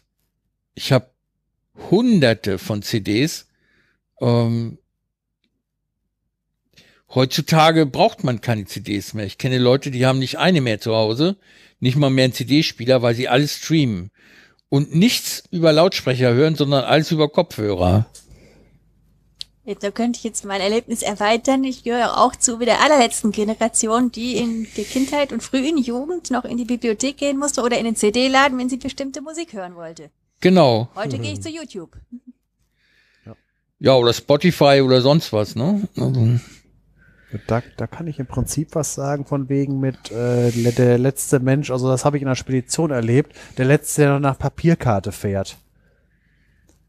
Also mhm. statt nach Navi, äh, ich hatte, also ich, ich nutze im Auto und so weiter, ich nutze die Dinger nicht. Äh, ich habe immer äh, äh, vorher geguckt oder halt auf Papierkarte. Papierkarten haben den Vorteil, äh, braucht man keinen Strom, darf sie in der, während der Fahrt in der Hand nehmen, macht das mit dem Handy, Baum 100 Euro Punkt. Und äh, man kann Eintragungen vornehmen. Brücke nicht hoch genug, Warenannahme an der Seite, solche Sachen. Umgehungsstraße mhm. gebaut worden, kann man einzeichnen. Und als Anekdote äh, von wegen, äh, wo mir das klar geworden ist, ich komme irgendwann mal abends auf der Spedition, wo ich los will, und dann ist irgendwo Sonderfahrt irgendein Lehrling sollte äh, irgendwas liegen gebliebenes, Höller, Hölle, eilig, äh, von wegen Sonderfahrt bezahlt der Kunde, na, na, irgendwo nach Duisburg fahren. Hatte da, äh, Handy war leer oder sonst irgendwie sowas, war kein Navi zur Hand, äh, aber eine Spedition des alten Schloss hat irgendwo noch eine große Kiste voll Karten rumstehen. Da hat er so, so einen Stadtatlas rausgeholt, hat sogar die richtige Seite aufgeschlagen, wo äh, die, die Posterzahlen standen drauf, aber find mal mitten in Duisburg die richtige Straße. Der wusste nicht, dass die Suchfunktion am Ende dieser Karten ist, wo der Straßenregister ist. Wusste einfach nicht. Mhm. Das meine ich ist so halt von wegen äh, die Suchfunktion, äh, die heutzutage, wo die Lupe ist und dann drauf äh, dann den Straßennamen eingibt und dann kriegt man einen Pfeil, wo der, der dahin zeigt, dass man das halt da macht, dass man äh, die Straße halt gesucht hat und dann im Planquadrat und dann hat man es gefunden. Er hatte schon die richtige Seite also äh, gehabt. Also von der Orientierung her war dieser äh, äh, war dieser äh, Sch- Schüler gar nicht mal äh, so so äh, so so schlecht. Aber halt, er, kann, er wusste es nicht. Woher soll das wissen? Immer im Handy eingegeben, ich möchte da und da hin. Heutzutage tippt man das noch nicht mal mehr ein, sondern sagt nur noch Siri, äh, Route nach. Ja. Da gibt's ja dann noch eine Erweiterung. Die heutigen Handykarten und sowas sind ja häufig schon in der Lage, sich in, in Marschrichtung zu drehen. Ich gehöre möglicherweise noch zu den letzten, die solche Karten grundsätzlich so einstellen, dass Norden oben ist. Ja, Weil gut. ich früher auch noch nach Karte gelaufen bin. Gut, da habe ich so eine, das ist so ein bisschen äh, persönliche Begabung. Mir ist eigentlich äh, in den meisten Fällen vollkommen egal, in welche Richtung die Karte äh, liegt. Äh, Wenn es ein bisschen kompliziert und übersieht, dann habe ich sie doch gerne mal entweder in der Marschrichtung oder halt in Nordrichtung. Und das mit der, äh, von wegen, wenn ich irgendwie in einem Auto eine, äh, eine Karte habe, also eine elektronische, die einzige Funktion, die ich haben will, ist Karte in der Mitte halten, also da, wo ich bin, und ein Pfeil in die Richtung vom Ziel her. Nicht die Route zum Ziel, sondern bitte nur in die Richtung ist das Ziel. Den Rest mache ich Mhm. selber. Also, ich bin ja früher, als ich noch ein bisschen mehr Geld hatte als jetzt, bin ich sehr häufig gesegelt. Und das erste, was wir gemacht haben, wenn wir einen längeren Turn hatten, war die Karten einzunorden. Die kommen zwar immer in Nordrichtung in etwa, aber man muss das ja fürs aktuelle Jahr dann auch einrichten, ne? Ach so, die Sache mit der Kompassmissweisung. sei- Genau. Das, das wissen ja viele Leute nicht. Und da habe ich festgestellt, dass die ganzen jungen Leute nur noch die digitale Navigation nutzen wollten. Da war nichts zu sehen auf der Karte. Die, das waren damals noch Schwarz-Weiß-Geräte überwiegend, äh, die ein kleines Display hatten. Und da wurde dann vor Untiefen gewarnt oder vor Tonnen oder sonst was. Aber du hast überhaupt keinen Überblick gehabt über alles. Das Das ist- hat mich krank gemacht. Deswegen habe ich gerne die Papierkarte, weil die größer als, als das größte Display, was handhabbar ist. Ja. Also womit ich mich gerne zufriedenstellen ließe, wäre eine Projektion der Papierkarte. Irgendwo an eine Leinwand. Ja, genau. Das, das, das meinte ich ja von wegen, wenn ich sage, wenn ich so schon so ein Display habe und es da ist, dann äh, bitteschön nur die Karte drauf und äh, Karte auch in die Richtung, wie ich fahre und äh, äh, der Pfeil, der die Richtung anzeigt, wo das Ziel liegt und das muss reichen. Ja. Das nutze ich halt, wenn ich am, am Fahrrad äh, das Ding, das hatte, ich habe da ein Navi dran, aber das ist eigentlich nur so mittracken und äh, als als drahtloser Kilometerzähler. Wenn ich äh, das einzige, was ich da mache, ist, wenn ich ein Ziel habe, da äh, der Zielpunkt ist eingegeben, der sagt mir die Entfernung zum Ziel, nicht mal die Richtung, weil ich nur die Datenfelder habe und das ist dann so für mich so ein Spaß von Wege. Solange die Zahl kleiner wird, bin ich in der richtigen Richtung. Wenn es dann anfängt langsamer kleiner zu werden und anfängt gleich zu bleiben, oh scheiße, jetzt muss ich entweder rechts oder links äh, 90 Grad rum. Mhm. Und das wird halt umso heftiger, je näher man an ein Ziel ist. Uli, wie ist das bei dir? Ja, jetzt mal ganz ab von der Navigation. Ich glaube, ich gehöre zu der letzten Generation, die noch Socken stopft. Also ich habe das noch von meiner Mutter gelernt. Äh, ich stopfe nicht alle Socken, weil Socken sind mittlerweile so preisgünstig geworden, ähm, dass es im Prinzip den zeitlichen Aufwand nicht lohnt, äh, sich dahin zu setzen und die zu stopfen. Ja, wenn ich die Zeit, die ich dafür bräuchte, in Geld umrechne, habe ich mir gleich drei, vier neue Paar gekauft. Ähm, aber ist, es, ist Lieblingssocken es werden denn lauter, das umzurechnen? Würde es dir irgendwer Äh, bezahlen, diese Zeit? Ähm, nein, aber ich habe ja eine gewisse Wertschätzung für meine eigene Zeit und ich kann so ein bisschen über Daumen peilen, äh, kann ich ja sagen, äh, wie viel das ungefähr in Euro sein könnte. Ja, ich könnte natürlich Mhm. meine Arbeitszeit, zu, meine, meine Stundenlohn, meinen theoretischen zugrunde liegen. Aber äh, das lassen wir das mal dahingestellt sein. Also es lohnt sich eigentlich nicht mehr. Aber Lieblingssocken werden nach wie vor noch gestopft bei mir. Also Ja, eine äh, emotionale Entscheidung in dem Fall. Eine emotionale Entscheidung. Und Lieblingst-T-Shirts werden auch gestopft. Und das ist tatsächlich so, dass der Felix das mal gesehen hat und dann auch Socken stopfen wollte und das auch lernen wollte. Er hat das sogar für den ersten Versuch ziemlich gut hingekriegt. Also vielleicht bin ich doch nicht die letzte Generation. nee, bist du garantiert nicht. Meine Töchter waren auf einer Waldorfschule Ja, und die haben dort, wie die Jungs auch, äh, stopfen und nähen gelernt. Und ich habe zu Hause fünf Nähmaschinen. Und die nutze ich auch. aha. Ja, interessant. Ja, können wir mal ein andermal drüber reden? Also ich habe zum Beispiel eine Nähmaschine aus dem Textilmuseum in Flensburg, bevor es geschlossen wurde. Das ist eine sogenannte Walking Foot Maschine. Da Ja. äh, wandert der Nähfuß und mit der kann man Schuhe nähen. Richtig Schuhleder, ganz festes Leder kann man damit nähen. Aha. Und die hat einen Hand- und einen Fußbetrieb, also wenn man möchte mit der Handkurbel oder mit dem Fuß zu betreiben. Ja. Die hat mich 100 Euro plus die Abholung in Flensburg gekostet, aber die ist es echt wert. Und dann habe ich von einer Grundschule, nee, Hauptschule, habe ich sechs Nähmaschinen umsonst gekriegt. Gute Singer Nähmaschinen mit Nähtischen, weil die keine Nähkurse mehr geben an der Schule. Aha. Die waren da eingemottet im Keller. Und funktionieren alle noch. Nur ein bisschen verharzt, aber man konnte die in Betrieb nehmen. Ja, klingt auch Und nicht damit schlecht. bin ich gleich bei meinem letzten Thema. Mm. Es geht um digitales Detoxing, also Entgiften oder um frugale Technik. Sagt euch die Vokabel frugal etwas? Habe ich schon mal gehört. Geil. Aber kann ich Irgendwo jetzt nicht schon so. mal gelesen, aber übersetzen könnte ich es nicht. Frugal heißt äh, angelehnt so etwas wie bescheiden, ausreichend, genügsam. Was kann ich mir also unter frugaler Technik vorstellen? Es gibt Beispiele dafür. Frugale Technik ist zum Beispiel eine Waschmaschine, die keine zehn Programme hat, sondern drei. Frugale Technik ist zum Beispiel ein Kühlschrank, der genau eine Stellung, eine Einstellung hat. Wie kühl willst du sein? Und nicht hier vorne habe ich die Milchzone und da habe ich die Zone für Gemüse und äh, was weiß ich.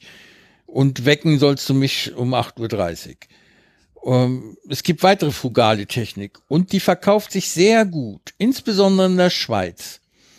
Es gibt einen Mobiltelefonhersteller und Vermarkter, der heißt Punkt.ch. Kennst du den, Kathi? Nein, kenne ich gar nicht. Kennst du gar nicht. Du findest im Pad auf äh, Zeile H, äh, Zelle H, was ist das? H62, glaube ich, findest du einen Link zu deren Telefon. Punkt Mobiltelefon. Ah ja, Ja. Ruf das mal auf genau. und ähm, dann siehst du ein Telefon und wirst unter Umständen erstaunt sein. Erinnert mich an Omas Seniorenhandy. Ja, genau. Und das ist ein Beispiel für frugale Technik, dieses MP02. Es ist ausverkauft. Ich weiß nicht, wie viele tausend sie davon gemacht haben und verkauft.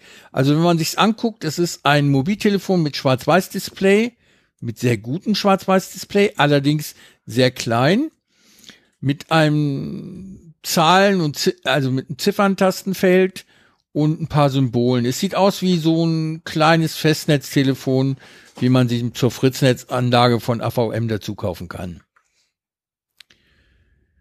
Und das Ding kann alles, was GSM konnte. Telefonieren, Nachrichten verschicken, Adressen verwalten. Punkt. Ich weiß nicht mal, ob es Faxe annehmen kann oder E-Mails. Wahrscheinlich nicht.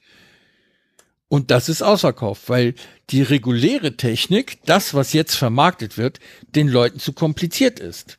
Ein anderes Beispiel dafür. Es gibt aus Indien ein Elektrotransportauto. Es ist ein Zweisitzer, der hat eine Tonne Zuladung und wird elektrisch betrieben mit 170 Kilometern Reichweite und wird nach Deutschland importiert von einer tschechischen Firma. Und das Kontingent für Deutschland ist ausverkauft, jetzt schon, für dieses Jahr, obwohl der in Bayern reißenden Absatz findet. Mercedes, die ein Interview dazu im Deutschlandfunk gegeben haben, wie das sein könnte, die haben sich auf den Standpunkt gestellt, ja, das sind halt die Personen, die ein Zweit- oder Drittauto brauchen. Die haben sie dann gefragt, das sind Leute, die Holzlieferungen machen, die ab und zu ein paar Schafe transportieren. Die brauchen keine Klimaanlage im Auto, die brauchen nichts Kompliziertes, die brauchen eine Standardbereifung, die brauchen keine großartige Differentialsperre, äh, ein Achtgang-Wandlergetriebe oder sonst was. Die brauchen einfach einfache Technik, die funktioniert und nicht die Welt kostet. 15.000 Euro in dem Fall. Und ich denke, das ist die Zukunft. Frugale Technik wird zunehmen. Ich habe ein frugales Handy. Welches denn? Äh, ich habe von der Firma Doro habe ich ein Handy. Äh, da steht äh, Primo drauf. Ähm, die Nummer kann ich nicht sagen, aber es ist ein Handy. Es, es läuft unter Senioren-Handys komischerweise. Also es ist ein Handy, das kann telefonieren und SMS schreiben, mhm. ähm, hat aber keinen Internetzugang. Äh, dafür ist ein FM-Radio noch eingebaut und eine Kamera. Und, das klingt äh, ganz nach meinem Telefon. Ich habe eins, ich habe auch ja. da einen Link hinzugefügt. Ein Nokia E51 noch übrig. Das ist von damals war es halt modern. Jetzt habe ich es übrig. Und äh, es gefällt mir sehr gut. Ich benutze es ab und zu zum Telefonieren, weil der Empfang überall ausreichend ist zum Telefonieren. Das kann ich von meinem äh, modernen Android-Telefon äh, nicht behaupten. Und es funktioniert einfach noch super gut. Also es ist einfach nichts kaputt dran. Man kann Radio damit hören, man hat eine Kopfhörerbuchse, äh, man kann damit E-Mails versenden und 3G nutzen, UMTS. Ähm, es ist alles in Ordnung mit diesem Telefon, außer dass es unmodern und klein ist. Und der Akku hält auch noch einen ganzen Tag. Früher, früher waren es zwei. Jetzt habe ich mir dieses Schweizer Handy angeguckt. Die Jungs vom Punkt wollen dafür, ich weiß nicht wie viel, 309 und wie viel waren das? 29 Euro haben und sind ausverkauft. Und für 15 bis 20 Euro bekommt man ein Nokia E51, das ein bisschen mehr kann aber im Grunde auch so frugale Technik im heutigen Zeitalter darstellt. Ähm, ich weiß nicht, warum man dann so ein Punkt äh, Telefon kaufen sollte, wenn es so viel teurer ist. Aber egal. Das, das ist äh, heftig. Ist, Selbst der Schweizer Maßstab. 329. Ich habe, müssen ja fast 400 Franken sein. Ich selbst nutze ein Smartphone, das Nokia 8. Das ja. ist auch schon sehr maßgeschneidert und nicht weit, weit weg von, von den High-End-Geräten von Samsung oder Apple zum Beispiel. Ja. Aber kostet nur wenige Franken mehr als jetzt dieses Punktding, wenn du recht hast. Mhm. Ja, ich, ich habe gestern nachgeguckt auf deren Seite. 329 Euro. Da war ich echt erstaunt. Ich hätte jetzt gedacht 120 oder sowas, aber nee. Und sie kriegen es verkauft. Also wie seht ihr das denn? Also ich habe zum Beispiel einen Toaster aus den 50er Jahren, einfach weil der nicht kaputt geht. Ähm, wir hatten zwischendurch zwei andere moderne Toaster zum Auftauen für vier Scheiben Toast und mit Bräunungsgradautomatik und weiß der Geier was. Aber die Heizträte waren immer so klein, dass wenn irgendwas drin steckte und irgendeine Tochter mit einem Messer da drin gepult hat, sofort ein Kurzschluss da war. soll man ja auch nicht machen. Nee, der alte Toaster, der hat Heizröhren. Die kriegt man überhaupt nicht kaputt. Dafür hat er keine Automatik und nur eine Klappe. Man muss die Klappe einmal runter machen, damit der Toast gewendet wird und dann kann man die zweite Seite toasten und wenn man es vergisst, produziert man Holzkohle. was ab und zu vorkommt. Äh, und zum Ausschalten muss man ihn aus der Steckdose rausnehmen. Ich finde, das ist ideal, um morgens wach zu werden. Nee, Da musst du dich konzentrieren. überhaupt nicht. Nee, kommt mir nicht ins Haus sowas. Also ich finde das gut. Ich meinte jetzt diesen Toaster, nicht allgemein. Weil, Ja, ja. Weil ansonsten frugale Technik, also das Gegenteil davon ist Smart Home und das, also mein Haus wird sehr frugal bleiben. Finde ich gut. Es gibt ein einziges Objekt hier in diesem Haus, was äh, in Smart Home Richtung geht. Das ist aber noch ein Überbleibsel vom Detlef, der ja so ein Gadget-Typ war. Der hat einen Wasserkocher mit, äh, äh, hier, wie heißt das da, Bluetooth. Da kommt man vom Ach Schande. ja, äh, das, äh, äh, ich habe die App gar nicht auf dem Rechner, äh, auf dem auf dem Zahn. Im Moment ist dieser ist dieser Wasserkocher auch, der steckt an einer äh, Steckdosenleiste, wo ich den Knopf gedrückt habe, weil ähm, ich sag mal, wofür, ein Wasserkocher soll Wasser kochen. Da tut's auch der 30 Euro Lidl-Kocher. Äh, der macht das Wasser warm und das, das ist so weit, weit übers Ziel hinausgeschossen. Und äh, zum Thema Waschmaschine, es gibt ja gar nichts in der Beziehung frugal. Aber mit den ganzen Programmen, was nutze ich von den Programmen? Ich nutze halt äh, 60 Grad äh, 60 Grad Buntwäsche, äh, 3, 40 Grad äh, pflegeleicht, dann das Seide-Wolle-Fein-Programm und das Schnell-Sportklamottenprogramm. Mehr brauche Boah, das ist schon viel mehr, als wir nutzen. Wir haben ein 40-Grad-Programm, ein 60-Grad-Programm und ein Feinwäsche-Programm, die wir nutzen von den 10, 12 Programmen. Ab und zu nutze ich noch das Schleudern alleine. Ja, äh, das ist auch, äh, das ist halt, äh, ich habe halt die die normale Wäsche, Unterwäsche, sowas, das kommt in das Warmpo, in das äh, 60er Programm rein. Dann halt äh, meine meine ganzen schwarzen T-Shirts und äh, und schwarzen Hosen und solche Sachen, das kommt in den äh, in, der- in der 40 Grad Gedönse. Das fein ist, weil ich habe auch ein paar Seidensachen und sowas und Wollsachen. Mhm. Und äh, dieses, äh, dieses Schnellprogramm ist für nur leicht angeschwitzte T-Shirts im Sommer. Äh, da werden eben da äh, ein paar von reingeschmissen, eben für dieses 45-Minuten-Programm. Einmal kurz äh, schleudern, dann draußen und die Dinger, wenn äh, im Sommer, wenn das eher, wenn der letzte rausgeht, das ist das erste ja schon wieder trocken. Ja. Deswegen, also mehr brauche ich auch nicht. Das sind so viele Programme, von denen ich gar nicht weiß, was ich brauche. Vor allen Dingen, es gibt noch diese, von wegen diese sechs Flecken-Programme. Ich möchte gerne mal wissen, woher, was macht die anders, wenn ich jetzt das Schwitzflecken-Programm oder das Blutflecken-Programm oder sonst irgendwie sowas, das habe ich noch nie benutzt. Die einzige Einstellung ist halt von wegen, äh, das Programm gib Gas oder mach's oder lass dir Zeit und spar Wasser. Das Ich habe das auch noch nie genutzt. ja. Es ist aber dabei, du kriegst ja nichts anderes mehr. Das ist ja das Problem halt, weil vom Marketing her, es muss möglichst viel Bling dran sein. Ist auch beim Auto so, wobei ich beim Auto, äh, wo, sag mir mal bitte die Artikelbezeichnung, wenn, dann kommt mir sowas ins Haus. Von wegen Autos. Ich bin da auch um Ach so. ein Auto, ein Auto Äh, es soll nicht reinregnen, es soll fahren, es soll anspringen, aber zurzeit habe ich überhaupt keins und ich brauche erstmal keins. aber du brauchst ja keine Plattform für eine Tonne Zuladung.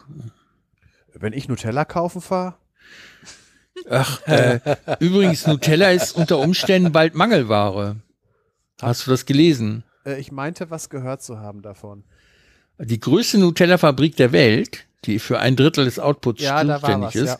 die ist aus Hygienemängeln geschlossen worden. Ja, gut, aber ich weiß, dass äh, ich hier ist eine Nutella-Fabrik in Fahrradfahrentfernung. Äh, eine Richtung, nicht hin und zurück. Stadt Allendorf. Das ist ja bei da, uns in der Gegend. ja, da ist ein Ferrari, ein Ferrari, ein Ferrero-Werk. ja. Äh, Anekdote, wie ich das gefunden habe. Ich bin in der Gegend ja ausliefern gefahren und da äh, Arsch an Arsch zu dem Nutella-Werk ist äh, eine Gießerei. Und da habe ich halt in der war ich stand ich an der Warenannahme für Kleinkram von der Gießerei und hatte Oh, da, Gießerei, das riecht aber gut hier. Ich weiß nicht, was die hier gießen, aber also ich habe mal Eisengießerei, äh, da wusste, da war das erste Mal in Stadt Allendorf. Dann bin ich irgendwie zwei Wochen später, bin ich wieder in Stadt Allendorf Ferrero-Werk und dann bin ich bei Ferrero in der Warenannahme für Kleinkram, fahre aus der Warenannahme raus und sehe, dass im Prinzip nur der Zaun ist und da äh, unter 100 Meter Luftlinie entfernt ist die Warenannahme von der, von der Eisengießerei gewesen. Und das fand ich ein wenig witzig, von wegen, da wusste ich auch, warum die so gut, warum die so gut gerochen hat. Die hatten gerade keinen Hochofenabstich, sondern Nutella-Abstich gehabt. Schön. Also war ein ganz netter Versuch, zum Thema zu kommen, aber ich habe noch was. Äh, hattet ihr jetzt alle was dazu gesagt? Ja, ne? Ja. Äh, ich glaube schon. Zu, ja. Zur frugalen Technik. Also ich habe noch mehr. Ich habe so alte Nähmaschinen. Ich habe, ich benutze Thermoskannen. Äh, ich habe keine Plastikgegenstände im Haus, bis auf ein paar Sachen, die aus Melamin gefertigt sind. Ähm, ja, ich habe halt sehr viel Edelstahl zu Hause und Glas und Keramik. Ich hatte ja? Studentenzeiten einfach als Plin bei Ikea habe ich mir einen Teekessel mit Flöte gekauft. Das ist so ein Aluminiumteil, wo dann eine Flöte ist, wo der Dampf durchkam und der dann tutete. Ja. Das heißt, ich hatte nur zwei Herdflammen in meiner Bude, aber den hatte ich mir geleistet. Schön. Also. Ja, ich habe so einen aus Edelstahl. Passend für den Induktionsherd. Ja, haben wir dann noch irgendwas, haben wir dann noch irgendwas drin beim Warmlabern? Ja, wir Oder haben sind noch wir was. jetzt Wir haben nämlich noch äh, vom Oboman äh, zum 150-jährigen Jubiläum des äh, Periodensystems, was ja auch eine Grundlage für unser Podcast ist, der hat irgendwo mal mich morgens angepinkt gehabt von wegen, ich habe hier einen Rätselcache und da hat da einen Zahlen- und Buchstabensalat gehabt und da hatte ich doch tatsächlich die richtige Idee. Ich habe ihm den richtigen äh, Wikipedia-Artikel unterjubeln können. Der Wikipedia-Artikel war der Artikel Aufbauprinzip und damit konnte er tatsächlich diesen äh, Geocache äh, lösen und äh, wird uns jetzt erzählen, wie und was er da gemacht hat. Halt, halt, bevor du loslegst, für Kati noch. Der Oboman ist ein, selber ein Podcaster, der sehr aktiv in der Community ist, der äh, macht öfter Beiträge für andere Podcasts auch, zusätzlich zu seinem eigenen, kommentiert aber auch sehr viel und ist ein sehr netter Musiker. Er spielt halt Oboe. Das habe ich mir gedacht. Ja. Hallo Sven, hallo Uli, hallo Arvid. Hier ist der Oberman. Ich habe wieder einen kleinen Beitrag für euch. Ähm, musste sofort an euch denken, als ich an einem Rätsel saß, als es um einen Geocache ging und wollte gerne darüber heute hier berichten. Natürlich, ähm, dass Arvid soweit gut geht mit der Operation, habe noch nichts gehört, nicht wissend, was ist, ähm, sende ich trotzdem auf jeden Fall mal diesen Beitrag und hoffe sehr, dass es ihm gut geht, denn er ist eine ganz tolle Bereicherung. Arvid, du bist eine äh, klasse Teammitglied hier in diesem Proton-Podcast und ich hoffe, dass das auch noch weiter so gehen kann. Nun äh, zum Thema. Also äh, zum einen Geocachen ganz kurz erklären. Viele wissen es, manche wissen es vielleicht nicht. Äh, ein tolles Hobby, wo man mit einem GPS-Gerät ähm, versteckte Schätze findet. Schätze, das bedeutet, das sind Plastikdosen, die also Mitspieler versteckt haben, die Koordinate des Verstecks äh, mit dem GPS-Gerät messen, das äh, ins Internet stellen. Man selber lädt dann diese Koordinaten aufs Gerät, äh, geht genau an diese Position irgendwo auf dieser Erde und findet dort dann eine mehr oder weniger große Plastikdose vor, in der sich ein Logbuch befindet, in das man sich einträgt. Man versteckt die Dose dann wieder an derselben Stelle und im Internet trägt man sich dann auch nochmal ein. Das ist Geocachen, so im, im Schnellverfahren. Das ist das, der einfache Weg. Es gibt natürlich auch äh, besondere Spielarten, zum Beispiel den Rätselcache, wo man also vorher ähm, im Internet erst ein Rätsel vorgesetzt bekommt, aus diesem man dann die Koordinaten ähm, herausbringen muss. Und wenn man das dann gelöst hat, gibt man die Koordinaten in sein Gerät an und dann kann man dahin gehen. Und so ein Rätsel lag mir vor. Es heißt, Ordnung ist das halbe Leben und bezieht sich auf etwas, wie es hier steht, das sich dieses Jahr zum 150. Mal jährt und auch dafür ein internationales Jahr ausgerufen wurde. Ähm, nun, wir konnten äh, jetzt auch schon beobachten äh, in Twitter, äh, hier ist natürlich das Periodensystem gemeint, dass hier Aktivitäten auch im Proton-Podcast demnächst stattfinden, was das Periodensystem betrifft. Ich aber stand vor diesem Rätsel, denn das Rätsel lautete wie folgt. Es ist eine endlose Zahlenkette, ich werde sie nicht ganz vorlesen, nur mal den Anfang. Hier steht nichts anderes als 1S22, S22, P63, S23, P64, S23, D104 und so weiter und so fort. Hm. Also gut, Periodensystem aufgeschlagen, bisschen geforscht, was haben diese wirren Zahlen ähm, mit dem Periodensystem dazu zu tun. Ich habe dann irgendwann festgestellt, dass die Buchstaben, die in dieser Kette immer wieder vorkommen, äh, immer nur S, P, F oder D sind. Und das ist im Periodensystem, sind das sogenannte Gruppen. Und ich dachte, jetzt bin ich hier schon richtig auf der Spur, aber habe alles hin und her äh, gemacht. Ich bin also noch nicht weitergekommen. Dann war ich so frei, den Sven kurz um einen Tipp zu bitten. Und der Sven hatte sich dann recht bald gemeldet. Sven, dir danke dafür, für die schnelle Rückmeldung, ähm, dass es sich hier um Elektronenkonfigurationen handelt. Dann habe ich dort also äh, entsprechenden Link im Wikipedia nachgeguckt und stelle fest, aha, das habe ich doch damals in Chemie. Jetzt fiel es mir auch wieder ein. Mir ist es dann einfach entfallen. Ähm, hier sind ja keine Lücken gelassen, aber es ist immer 1S2, das ist ein Begriff. Dann kommt das nächste, 2S2. Dann kommt das nächste, 2P6. Und wenn man da hier dieses Rätsel anguckt, dann gibt's auch immer wieder diese äh, Folge, die wieder mit 1S2, 2S2, 2P6 und so weiter äh, beginnt und dann am Ende vielleicht anders weitergeht. Das sind also die Konfigurationen, die ähm, äh, also die, Lau die, die Umlaufbahnen der ähm, Elektronen um äh, den Kern herum in verschiedenen Schalen, in verschiedenen Energiezuständen. Dafür sind also diese Buchstaben äh, zuständig. Das ist mir also dann recht schnell klar geworden.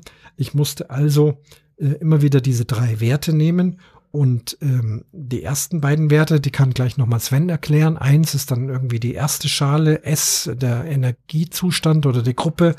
Und die letzte Zahl, das ist die wichtige, das ist dann die Anzahl der Elektronen.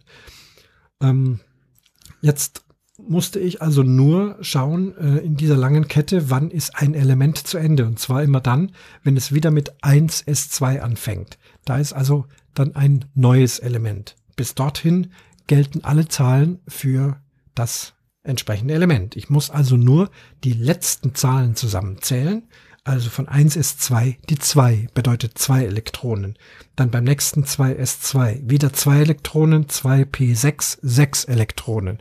Also jetzt wird's ganz einfach. Ich muss eben alle Elektronen zusammenzählen. Das habe ich gemacht, habe sie in eine Excel-Tabelle eingetragen, im Periodensystem dann noch nachgeschaut, welches Element dafür zuständig ist. Denn die Anzahl der Elektronen ist ja im stabilen Element auch gleich der Anzahl der Protonen und das ist dann auch der Ordnungswert in äh, im Periodensystem. Beim ersten kam also hier zum Beispiel 41 dabei raus. Das Element hatte ich, habe ich jetzt wieder vergessen, habe ich hier nicht äh, vorliegen. Ich habe es mir auf jeden Fall aufgeschrieben. Am Ende habe ich also sieben Elemente entdeckt und diese sieben Ordnungszahlen untereinander geschrieben. Nun, Geocaching-Koordinaten bestehen immer aus sieben Zahlen. Also zum Beispiel Nord 46 Grad 52,735 Sekunden. Das ist also ähm, das Format, in dem wir die, äh, den Breitengrad messen und der Längengrad heißt dann zum Beispiel Ost äh, 10 Grad äh, 34,123 Sek äh, Minuten. Ähm, nicht Sekunden, Minuten. Also es wird in Grad und Dezimalminuten gemessen. Ähm, sei es wie es will, ich brauche auf jeden Fall zweimal sieben Zahlen. Ich weiß, dass der Geocache hier in der Gegend liegt. Das heißt, ich weiß auch, äh, welcher Breitengrad das ist. Und diese sieben zweistelligen Zahlen, die dabei rausgekommen sind, die haben mir noch nicht direkt weitergeholfen. Die hatten auch erst keinen Sinn gemacht. Gott sei Dank habe ich sie untereinander geschrieben. Dann festgestellt, wenn ich die linke Reihe nehme, also die Zehner-Werte, dann gibt es tatsächlich eine sinnvolle Nordkoordinate und die rechten, die Einer-Werte, ergaben dann die Zahlen für die Ostkoordinate. Dann habe ich es dann noch in so ein kleines Prüfprogramm eingegeben. Da kann man also, bevor man da so hinrennt und feststellt, dass man falsch liegt, gibt man das erst ein und bekommt dann also die Nachricht, ja, das ist richtig, deine Lösung, du kannst losgehen. Oder deine Lösung ist leider falsch, du musst nochmal neu überlegen. Also ich fand das ein geniales Rätsel, habe mich dann eben mal wieder mit Elektronenkonfigurationen ähm, beschäftigt und äh, ja, musste eben auch an den Proton-Podcast denken. Und wie gesagt, Svens kleiner Stupser hat mir dann doch geholfen, das zu lösen. Ja, so viel dazu, wie man also wunderbar äh, Chemie auch äh, für Rätsel im Geocaching gebrauchen kann. Ich wünsche euch noch eine schöne Sendung, bin gespannt, was es sonst noch alles gibt zum äh, Periodensystem und vielleicht auch noch genauere Erklärungen zur Elektronenkonfiguration. Ähm, das werden wir dann hören, wenn ihr wieder Zeit habt. Liebe Grüße, der Oboman. Das war ja nett. Ja, ich habe gleich Lust gekriegt, mal wieder geocachen zu gehen. Habe ich noch nie gemacht. Ich habe vor allem Lust gekriegt, das Rätsel zu klauen. Du bist wieder ganz leise. Bist du weiter weg vom Mikro? Weil ich mich ein bisschen weggebeugt habe. Ja, das ist mal gleich zu hören. Muss das Ding auch nochmal aufrichten. Mhm. Es wird langsam lang hier. Nee, das ist über Twitter reingekommen, der vom, vom Oberman, oder, oder war das über Mail? Auf jeden Fall äh, hat er gesagt, von, habe ich, hat er mir die Zahlen und da habe ich gesagt, von wegen dieses SPDF, das äh, wenn man irgendwann mal Chemie gehabt hat, sagen einem die Buchstaben sofort was, weil das halt äh, die, die Nebenquantenzahlen sind. Und er hatte auch, ich habe ihm auch, er hatte das halt SPFD gehabt und da wusste ich, äh, die Reihenfolge ist verkehrt. Und das Problem ist gewesen, äh, ich hatte es an dem Tag relativ eilig. Äh, ich hatte, das war so fünf Minuten vor Aufbruch. Deswegen konnte ich nur eben schnell äh, die richtige Reihenfolge, habe ihm dann den, äh, den, äh, den Artikel äh, Aufbauprinzip äh, verlinkt weil äh, da ist ja wie, wie, wie, wie die wie die äh, wie die Elektronenschalen voll gemacht werden und aber wie gesagt, das war ja erstmal der richtige, die richtige Reihenfolge, weil meistens ähm, die Dinger sehen wahnsinnig kompliziert aus, diese, diese Rätsel. Aber wenn man einmal den Trick rausgekriegt hat, dann ist es relativ einfach. Ja, ja, klingt auf jeden Fall sehr interessant. Äh, ich weiß nicht, wenn das Rätsel irgendwo existiert, äh, hast du einen Link dazu, dass wir den äh, leider nicht, weil ich weiß auch nicht mal jetzt äh, in welcher Gegend äh, jetzt äh, er es äh, prinzipiell unterwegs war, ob er jetzt wirklich bei sich zu Hause war und eine Ecke und so weiter oder ob er irgendwo äh, in der äh, weiter weggefahren ist, weil man, wenn man jetzt äh, nach dem Cache sucht, also sucht, äh, äh, wo der auf, äh, ich weiß, ob ich weiß auch nicht, ob es ein Open Caching oder ein, äh, ein Geocaching.org Cache ist äh, müsste man ihn mal direkt fragen. Ja, das würde mich noch interessieren. Äh, Entschuldigung, interessieren. Ich habe gerade versucht, ihn zu finden auf geocaching.com, aber ich hab die Suchfunktion, die ist mir nicht so ganz geheuer. Die hat ihn jedenfalls nicht gefunden. Nicht unter dem Titel, den er angedeutet hat. Ja, ja, gut, er wird sich sicherlich noch. Aber ihr könnt ihn ja einfach fragen. Ja. ja. Es ist auch nicht so ganz die feine Art, Tipps zu irgendwelchen Rätselcaches ohne Erlaubnis des Owners zu veröffentlichen. Vielleicht hat er das deswegen nicht getan. Ja, äh, sagen wir mal, ja gut, das ist auch wieder so eine Sache. Ja. Ja gut, in diesem Ausnahmefall, wo es doch ums Periodensystem geht, denke ich mal, wird man uns verzeihen. Oh, die, die Lokation des Caches nicht genannt und damit ist es ja jetzt relativ wertlos für jemanden, der sich so einfach machen will. Muss schon Zufall ja, sein, dass Deswegen, er sowohl wir, wir werden es nicht veröffentlichen. Cache vor der Nase hat, als auch den Podcast hört. Da geht's jetzt eher drum, was wir hier privat davon machen. Ich werde mit Sicherheit nicht hinfahren. Ich, wie gesagt, ich habe mal Geocaching gemacht. Ich mache es jetzt äh, im Moment gar nicht mehr. Äh, ich bin auf was anderes, äh, weil ich halt, äh, für mich ist immer der Weg das Ziel und äh, deswegen habe ich dieses Ingress gefunden und da äh, renne ich dann halt von sogenannten Matchportal zu Matchportal und da äh, wird im Prinzip loggen heißt, man nimmt das Portal ein und jeder, der das Spiel auch spielt, sieht, ah, Jelani Morivagos ist wieder da gewesen. Und deswegen, also, äh, ich bin eigentlich raus aus der Sache. Ich habe es damals gerne gemacht, aber und äh, ich finde ab und zu mal nochmal durch Zufall eine einfache Dose, die irgendwo rumliegt, weil man das Cache-Auge habe ich dann trotzdem noch. Weil bestimmt, bestimmte äh, Landmarken, Quellen von Bächen oder sonst irgendwie sowas äh, schreien danach, dass irgendwer da einen Geocache versteckt hat. Und gerne findet man halt nicht Rätselcache, sondern einen einfachen Tradi, den findet man einfach so. Ja, ähm, ich glaube, wir haben äh, aber auch selber noch ein Rätsel, oder? Ja, leg los. Du machst ja immer. Ja, ja, genau. Äh, es sieht nämlich so aus, dass ich gleich den Felix ins Bett bringen muss.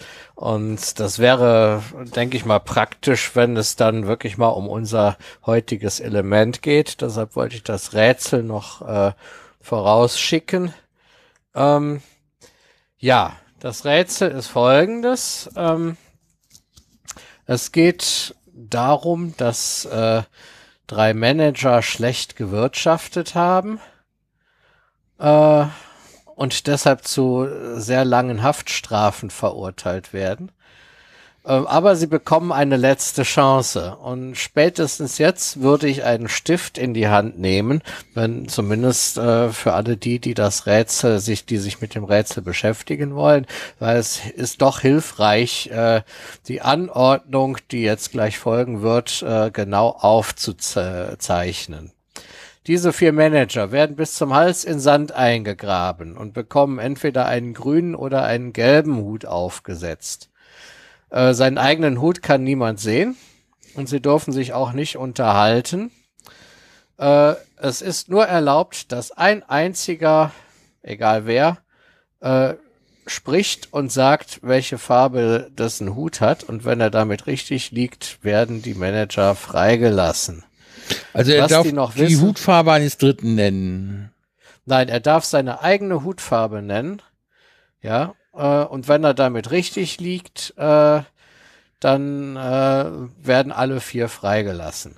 Ja, aber es darf wirklich nur einer sprechen. Welcher von denen das sein wird, das äh, ist offen. Aber derjenige, der zuerst den Mund aufmacht, sollte sich seiner Sache schon sicher sein.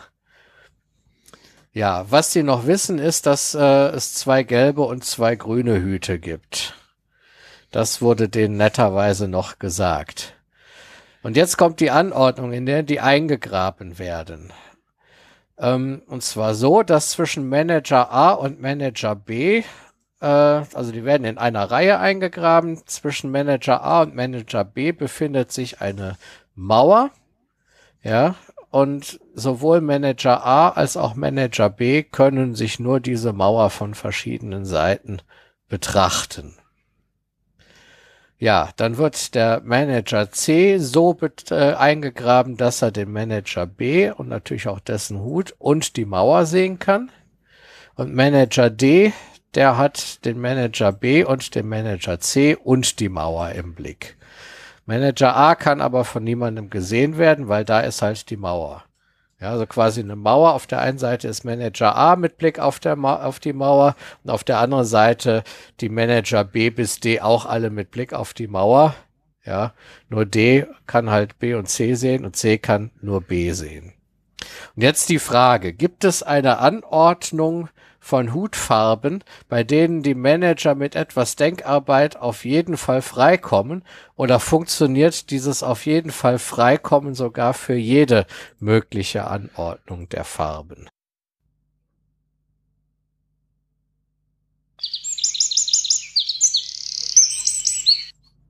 So, da wären wir jetzt mal wieder bei einer von unseren Hauptkategorien, nämlich den Elementen. Und diesmal kommt das Element Eisen dran.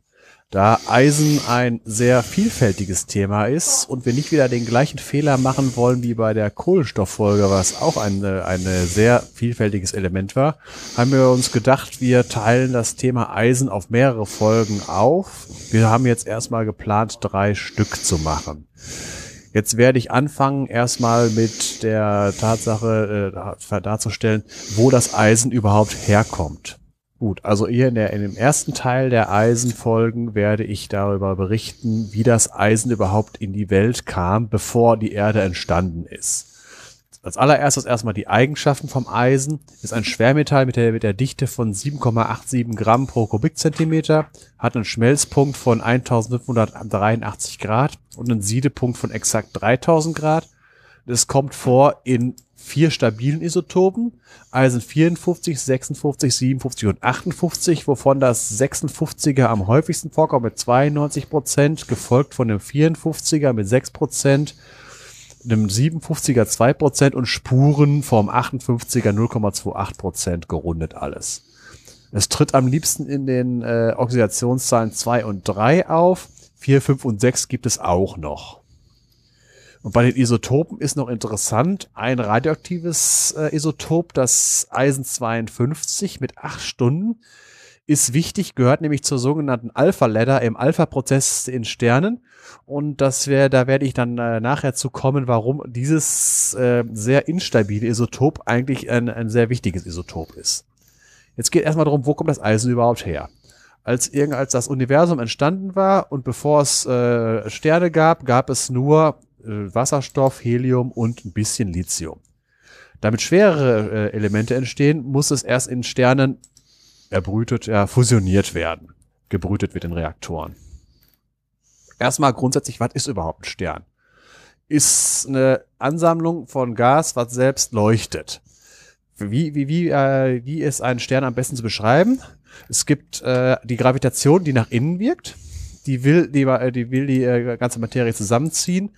Und wenn man äh, da die Gravitation keine zwei Vorzeichen kennt, wie die, die, Elektro die elektromagnetische Kraft, wirkt sie halt immer anziehend.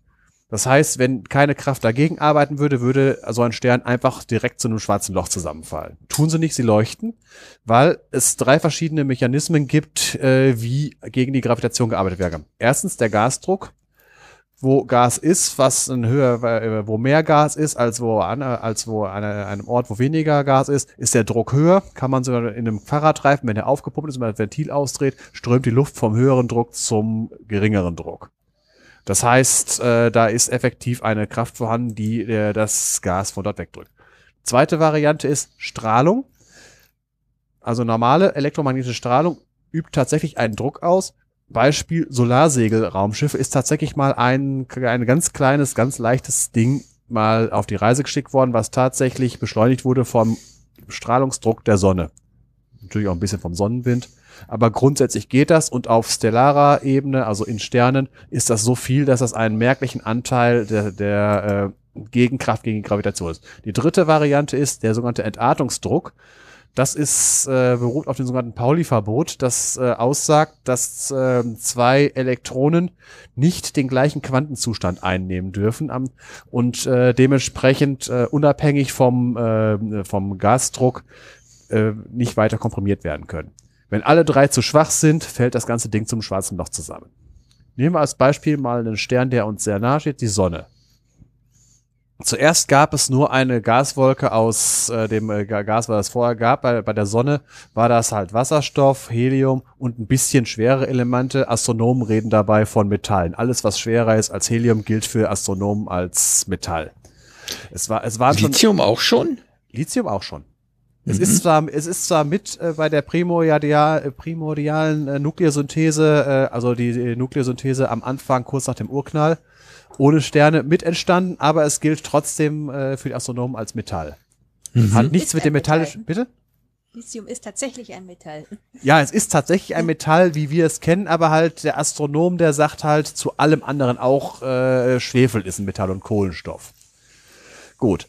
Da war also diese, diese, diese Wolke, da sind auch schon andere Elemente mit bei gewesen, weil es kein Stern der ersten äh, äh, Generation ist, äh, sondern halt, da waren ja sind schon, vorher sind schon einige Sterne als Supernova hochgegangen, kommen wir nachher, und haben Elemente einfach im Weltall verteilt.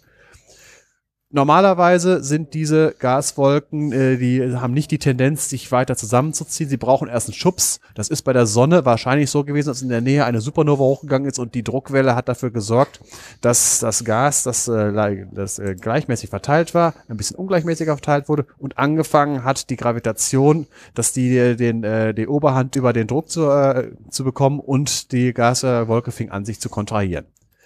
Dabei, äh, das kann man ja auch beobachten, wenn man äh, zum Beispiel einen Fahrradreifen aufpumpt, dann merkt man, dass äh, die Luftpumpe warm wird. Wenn man Gas, das zusammengedrückt wird, wird warm. Das heißt, diese Gaswolke, aus der äh, irgendwann die Sonne werden, wird ohne dass vorher irgendwelche Kernfusionsprozesse stattfinden, wer, äh, heizt sich auf. Irgendwann, wenn, äh, wenn, wenn sich stark genug zusammengezogen hat und die Temperatur immer höher geworden ist, circa 15 Millionen Grad, zündet im Inneren die Kernfusion von Wasserstoff zu Helium. In dem Moment wird von, äh, wird, wird von, äh, endlich von einem Stern geredet. Und sobald die Sonne anfängt so zu leuchten, also, da, da, dann leuchtet sie erst, äh, räumt sie äh, rund um sich herum per Sonnenwind, was wir heute auch noch haben, den Rest der Gaswolke, der noch nicht auf die Sonne gefallen ist, frei. Und äh, die schwereren Elemente, die Metalle, die bilden eine Scheibe drumherum, aus der sich die Planeten entwickeln. Das ist aber jetzt nicht das Thema. Es geht ja darum, wo die Elemente herkommen. Also die Planetenentstehung kommt irgendwann andermal. Während so ein Stern äh, Wasserstoff zu Helium äh, fusioniert, nennt man ihn einen sogenannten Hauptreihenstern. Die, dieser Begriff kommt vom sogenannten Herzsprung-Russell-Diagramm. Das ist äh, ein, ein Diagramm, wo man alle Sterne, die man so am Himmel sieht, nach äh, den zwei Parametern Temperatur und Masse aufträgt. Von unten nach oben in dem äh, Diagramm nimmt die Masse zu und von links nach rechts die Temperatur. Und dabei bildet sich, äh, wenn man halt einfach nur mal alle Sterne, die man sehen kann und einfach einen Punkt in diesem Koordinatensystem macht, merkt man, dass sich, äh, äh dass es verschiedene Stellen gibt, wo, wo viele Sterne vorkommen und, und einige, wo gar keine vorkommen. Und eine ganz auffällige Sache ist eine Linie, die von links oben nach äh, diagonal nach rechts unten läuft. Das ist die sogenannte Hauptreihe. Und das sind halt die Sterne, die halt äh, im, äh, zu 90, äh, in 90 Prozent der Lebensdauer äh, von, von dem Stern Wasserstoff zu Helium fusionieren. So, was passiert jetzt in der Sonne? Im, äh, das Helium, das entsteht während des äh, Wasserstoffbrenns, das sammelt sich im Kern an. Das dauert ungefähr 11 Milliarden Jahre. Während dieser Zeit äh, dehnt sich die Sonne ein kleines bisschen aus. Das, äh, das macht sich daran bemerkbar, dass wenn die, die Sonne, die jetzt viereinhalb Milliarden Jahre alt ist, in circa eine Milliarde Jahre wird es dafür sorgen, dass ohne Treibhauseffekt die äh, Temperatur auf der Erde 30 Grad Celsius wäre und in zwei Milliarden Jahren wären es ungefähr 100 Grad, äh, 100 Grad. Alles ohne Treibhauseffekt. Das heißt, äh, selbst äh, über, über, über Jahr, Milliarde, Jahr, Milliarden Jahre wird es hier eh zu warm.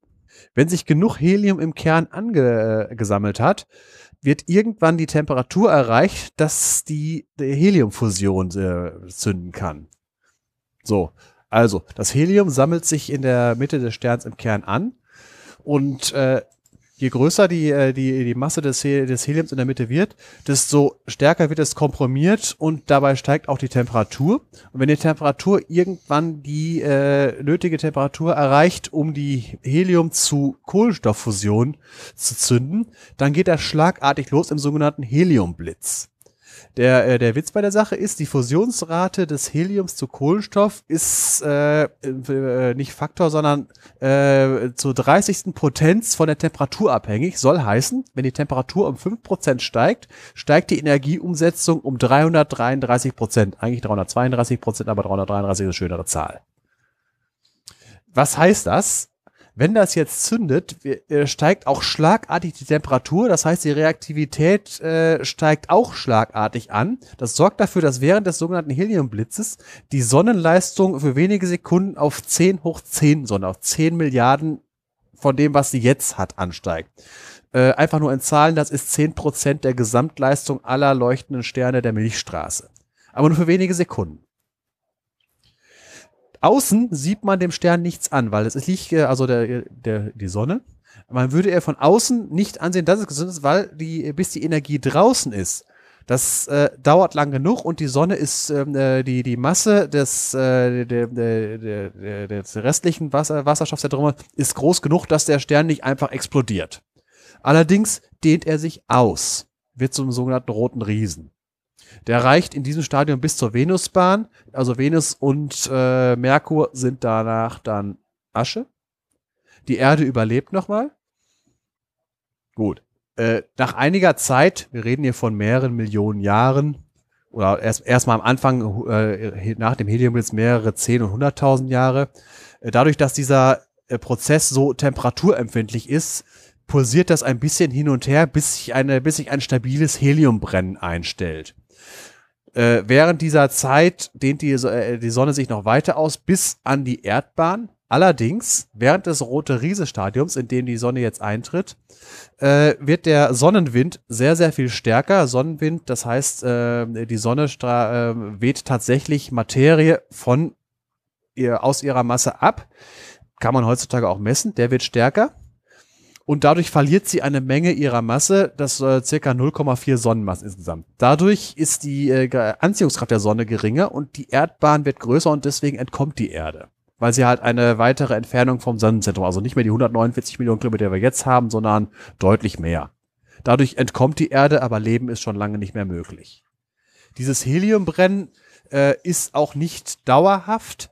Es äh, teilweise kommt, kommt die Sonne in Zustände, wo das nochmal aufhört, dann sammelt sich, weil, äh, weil das war in, in einer äußeren Schale der Wasserstoff weiter fusioniert zu Helium, sammelt sich weiter Helium an. Im Inneren, in ganz im inneren Stern sammelt sich Kohlenstoff und ein bisschen Sauerstoff an. Dann zündet irgendwann nochmal das Helium und nach und nach äh, verliert die Sonne dadurch ihre komplette Hülle und zurück bleibt innen ein Kern aus Kohlenstoff und Sauerstoff, der allerdings niemals die äh, Temperatur erreicht, um Kohlenstoff oder Sauerstoff brennen zu zünden. Und das Ganze, was danach übrig bleibt, ist ein sogenannter weißer Zwerg. Ist jetzt ein bisschen langweilig, weil die Sonne kommt nicht bis zum Eisen, aber weiße Zwerge aus Kohlenstoff und Sauerstoff werden nachher nochmal interessant, aber dazu später. Wie kommt man jetzt zum Eisen? Dazu braucht man dickere Sterne. Mit dickere Sterne ist halt dickere Sterne zur Zeit, als der Stern sich gebildet hat. So ein Stern muss mindestens acht Sonnenmassen haben der sich dann erstmal grundsätzlich gleich entwickelt, allerdings geht das schneller, weil je größer ein Stern ist, desto höher ist die Fusionsrate in, äh, von Wasserstoff und auch bei, äh, bei den anderen äh, Elementen, die nachher noch äh, fusioniert werden. Und das ist das Paradoxe, der Stern hat mehr Brennstoff, hat aber eine kürzere Lebensdauer. Für einen Beispielstern mit 18 Sonnenmassen ist die Gesamtlebensdauer circa 11 Millionen Jahre. Im Gegensatz zur Sonne, die eine Gesamtlebensdauer von mindest äh, von circa äh, 12 Milliarden Jahre erreicht, bevor sie zum weißen Zwerg wird. So, was ist jetzt der Witz dabei? Dieser Stern kann, wenn äh, der, der, wenn, äh, der, wenn sich in der Mitte Kohlenstoff und Sauerstoff angesammelt haben, Kohlenstoff weiter fusionieren. Das heißt, als nächstes setzt dann das sogenannte Kohlenstoffbrennen ein. Des Weiteren, danach kommt dann das sogenannte Neonbrennen, danach das Sauerstoffbrennen, zum Schluss das Siliziumbrennen. Kann ich da mal einhaken? Ja. Wie lang dauern diese Phasen? Genau da wollte ich nämlich jetzt gerade hin. Das Wasserstoffbrennen, okay. bei, das Wasserstoffbrennen dauert 10 Millionen Jahre. Dann kommt der Heliumblitz und danach stellt sich dann ein, äh, 10 Milliarden. Millionen. Der 18 Sonnenmassstern. 18, genau. 18 Millionen. Ach so, 18 Sonnenmassen. 18 okay. Sonnenmassen. Mhm. Das ist also ein deutlich dickerer Stern, also noch dickere Sterne, da geht das sogar auf eine Million Jahre runter. Mhm. Wenn die halt am, am Limit sind, von dem wie ein Stern groß sein. Komme ich nachher auch noch zu. Eta Carinae. Äh, also das Wasserstoff brennt 10 Millionen Jahre. Das Helium brennen eine Million Jahre. Das Kohlenstoffbrennen dauert nur noch 10.000 Jahre. Neonbrennen 10 Jahre, Sauerstoffbrennen 5 Jahre und Siliziumbrennen eine Woche. Die Reihenfolge kommt dadurch zustande, dass für jede dieser Stufen eine höhere Temperatur und Dichte erforderlich ist. Und da kommt auch die merkwürdige Reihenfolge, sondern man könnte ja meinen, von den, äh, dass halt das Sauerstoffbrennen eigentlich vor dem Neonbrennen eintritt, weil mhm. Sauerstoff ja äh, nur mit Massezahl 16, Neon 20 eigentlich sollte es ja andersrum sein, aber für das Sauerstoffbrennen sind höhere Temperaturen notwendig. So, und was, wie sieht so ein Stern jetzt von außen aus? Den können wir uns am Himmel tatsächlich angucken. Zum Beispiel Betelgeuse. Das ist der äh, linke Schulterstern vom Orion. Der äh, selbst mit bloßen Auge schon als roter Stern zu erkennen ist, ein solcher roter Überriese. Der äh, durchaus als Kandidat für, wo wir nachher noch zu kommen, eine sogenannte Supernova ist. Diese diese Sterne sind in der Lage, Elemente bis zum Eisen zu fusionieren. Beim sogenannten Siliziumbrennen, der letzten Stufe. Das Eisen, was sich in der Mitte ansammelt, ist eigentlich gar kein Eisen. Äh, weil wir, ich habe gerade eben erzählt, das Siliziumbrennen dauert eine Woche lang. Und äh, wenn ich nachher zu den äh, einzelnen Kernreaktionen komme, bitte feststellen, dass sich nicht äh, Eisen bildet, sondern Nickel. Und dieses Nickel zerfällt zu Kobalt und dann zu Eisen, wobei das Nickel eine Halbwertszeit von sechs Tagen hat und das Kobalt von 77 Tagen. Da das Siliziumbrennen nur eine Woche dauert, äh, ist da in der Mitte höchstens ein Kobaltkern, aber noch lange kein Eisen. So was, aber es wird halt immer Eisenkern genannt weil äh, Eisen halt das Ende der, äh, der, der Energieproduktion ist. Warum? Eisen hat von allen Elementen, muss ich mich jetzt mal abschweigen, die, den höchsten Massendefekt Massendefekt muss ich jetzt erklären. Wenn Elemente fusionieren, Wasserstoff zu, äh, zu Helium zum Beispiel, dann ist es so, dass wenn man die vier Wasserstoffatome nimmt und die auf eine Waage legt und das vergleicht mit dem, was ein Heliumkern wiegt, man feststellt, dass die vier Wasserstoffkerne schwerer sind. Circa ein Prozent. Wo ist dieses eine Prozent übrig geblieben? Das ist in Energie umgewandelt worden. Gemäß der Gleichung hier von Einstein, E gleich m mal c Quadrat, ist eine Menge Energie. Deswegen können Sterne auch so lange leuchten. Jetzt muss man noch was anderes von wegen, äh, das muss ich noch aufklären. Äh, Massendefekt versus höchste Bindungsenergie pro Nukleon, weil das ist das Nickel 62 gegenüber Eisen 56. Die Zahlen dahinter geben die Anzahl der Nukleonen im Kern an. Also Eisen 56 hat 46 äh, Prozent pro Proton, Nickel nur 45. Jetzt hat Eisen 56 den größten Massendefekt, also da wird insgesamt die meiste Energie frei. Nickel 62 hat die höchste Bindungsenergie pro Nukleon. Das geht deshalb, weil Protonen leichter sind als Neutronen, weil in Neutronen ja noch das Elektron mit drinne ist. Das ist so diese, äh, wenn man mal hör, äh, hört von wegen, was ist eigentlich das Ende der Kernfusion? Also das Ende der Kernfusion ist tatsächlich bei dem, bei dem Nickel, das dann nachher zu Eisen zerfällt und nicht das Eisen, weil das Eisen, was entsteht, ist ein radioaktives Eisen, was in wenigen äh, Stunden zerfällt. Komme ich nachher zu, wenn ich die einzelnen Kernreaktionen erkläre. Jetzt sind wir erst nochmal von wegen mit dem Eisen, was sich äh, im Inneren dieses Sternes ansammelt. Am Anfang habe ich ja gesagt, von wegen, die Gravitation will ja alle Objekte zu einem schwarzen Loch zusammenziehen, zusammenstürzen lassen.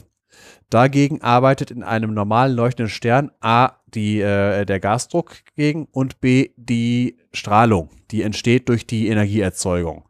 Ist in Sternen im, im weitestgehend im Inneren äh, Gammastrahlung.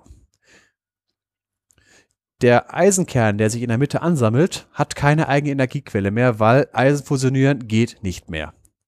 Da wird keine Energie frei, weil Eisen halt die höchste Bindungsenergie, äh, Quatsch, die, die, die höchste, den höchsten Massendefekt hat. Das heißt, das Eisen sammelt sich an. Und warum zieht es sich nicht weiter zusammen? Weil halt der dritte Effekt kommt, der sogenannte Entartungsdruck, wo der Druck nicht weiter ansteigen kann, weil halt alle Plätzchen besetzt ist. Ungefähr kann man sich so vorstellen, ein Kino hat 100 Plätze, wenn alle 100 Tickets verkauft werden, sagt der Fördner, hier kommt hier nicht rein. Es gibt allerdings ein Limit. Das ist die sogenannte Chandra-Sekar-Grenze, von die bei 1,44 Sonnenmassen liegt. Sobald diese über äh, diese überschritten wird, kann der Fördner nicht mehr sagen, du kommst hier nicht rein, dann kommt da trotzdem was rein. Dann stürzt das nämlich äh, in sich zusammen äh, zu einem sogenannten Neutronenstern. Die Protonen und Elektronen reagieren zu Neutronen und das geht innerhalb von wenigen Millisekunden. Und was bedeutet das für den Stern? Auf einmal die, äh, der Eisenkern in der Mitte bricht zusammen zu einem Neutronenstern in wenigen Millisekunden und der Rest des Sterns, dem wird auf einmal der Boden unter den Füßen zusammen äh, weggezogen. Das heißt, die ganze Materie fängt, nach, äh, fängt innerhalb von den wenigen Millisekunden an, sich nach innen zu bewegen, prallt aber an dem inkompressiblen äh, Neutronenstern ab, der sich im Inneren gebildet hat. Für Neutronensterne gibt's übrigens auch so eine Grenze, äh, irgendwie ja, der Tollmann äh, Oppenheimer Grenze, die liegt bei drei bis dreieinhalb Sonnenmassen. Da gehen, da gehen die Meinungen der Gelehrten noch auseinander. Hat er nicht, er ist ja nur 1,44 Sonnenmassen groß. Also kommen jetzt von außen die, äh, die Materie des Sterns nach innen und prallt daran ab und wird reflektiert. Jetzt kommt von außen die Sternmaterie hinterher und von innen kommt äh, die Druckwelle zurück. Innerhalb von kürzester Zeit steig, steigen Druck und Temperatur extrem an, sodass die Zündtemperatur für sämtliche Fusionsreaktionen äh, der sonstigen äh, Brennen, Kohlenstoffbrennen, Neonbrennen, Sauerstoff, Siliziumbrennen, äh, dass, die, dass diese Temperaturen überschritten werden und die äh, ein großer Teil der äh, äh die, die, dieser Sternenmaterie kann in dieser Schockfront durchfusionieren bis zum Nickel 56. Und diese, diese Schock Alles auf einmal? Äh, nach und nach, von innen nach außen. Im Prinzip wie eine, wie, wie eine, wie eine Explosionsfront.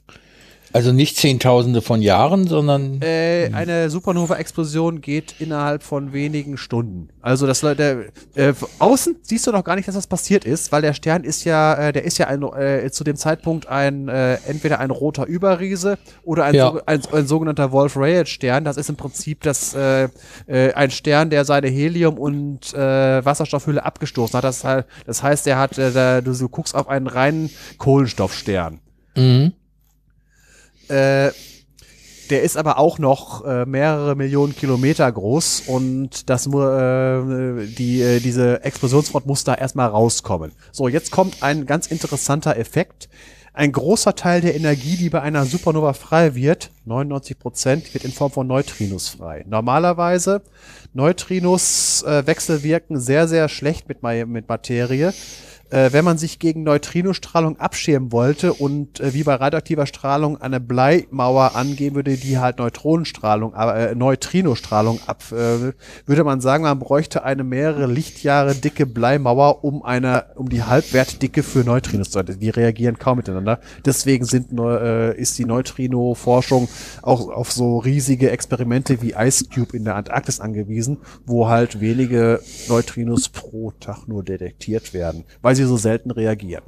Das heißt, normalerweise, wenn eine Kernreaktion stattfindet und dabei Neutrinos stattfindet, kann man mit gutem Gewissen davon ausgehen, das Neutrino ist futsch, weg. Bei einer Supernova werden aber so viele Neutrinos gleichzeitig frei, dass sie das Zünglein an der Waage sind, dass eine, dass eine Supernova-Explosion überhaupt den Stern verlassen kann. Weil die Energie, die äh, frei wird durch die, äh, äh, durch die äh, Fusion der ganzen Elemente, reicht nicht aus, um den Stern zu zerreißen. Da ist tatsächlich, gibt, äh, geben die äh, Neutrinos den Ausschlag, dass, eine, dass überhaupt diese Schockfront den Stern verlassen kann. So, und nach mehreren Stunden ist dann kann dann tatsächlich die, der Stern zerrissen werden. Und was wir dann sehen als Supernova, das Leuchten, das ist jetzt nicht einfach nur die, äh, die Explosion, wie wenn du eine Bombe siehst, wo du dann äh, das, ähm, das Leuchten der heißen Gase siehst, sondern es äh, wird ja dieses Nickel 56 freigesetzt. Und das hat eine Halbwertszeit von warte, sechs Tagen. Das zerfällt zu Kobalt 56 das eine Halbwertszeit von 77 Tagen hat und dann zu Eisen 56 wird. Und das ist das, was wir in der Supernova-Explosion hauptsächlich leuchten sehen.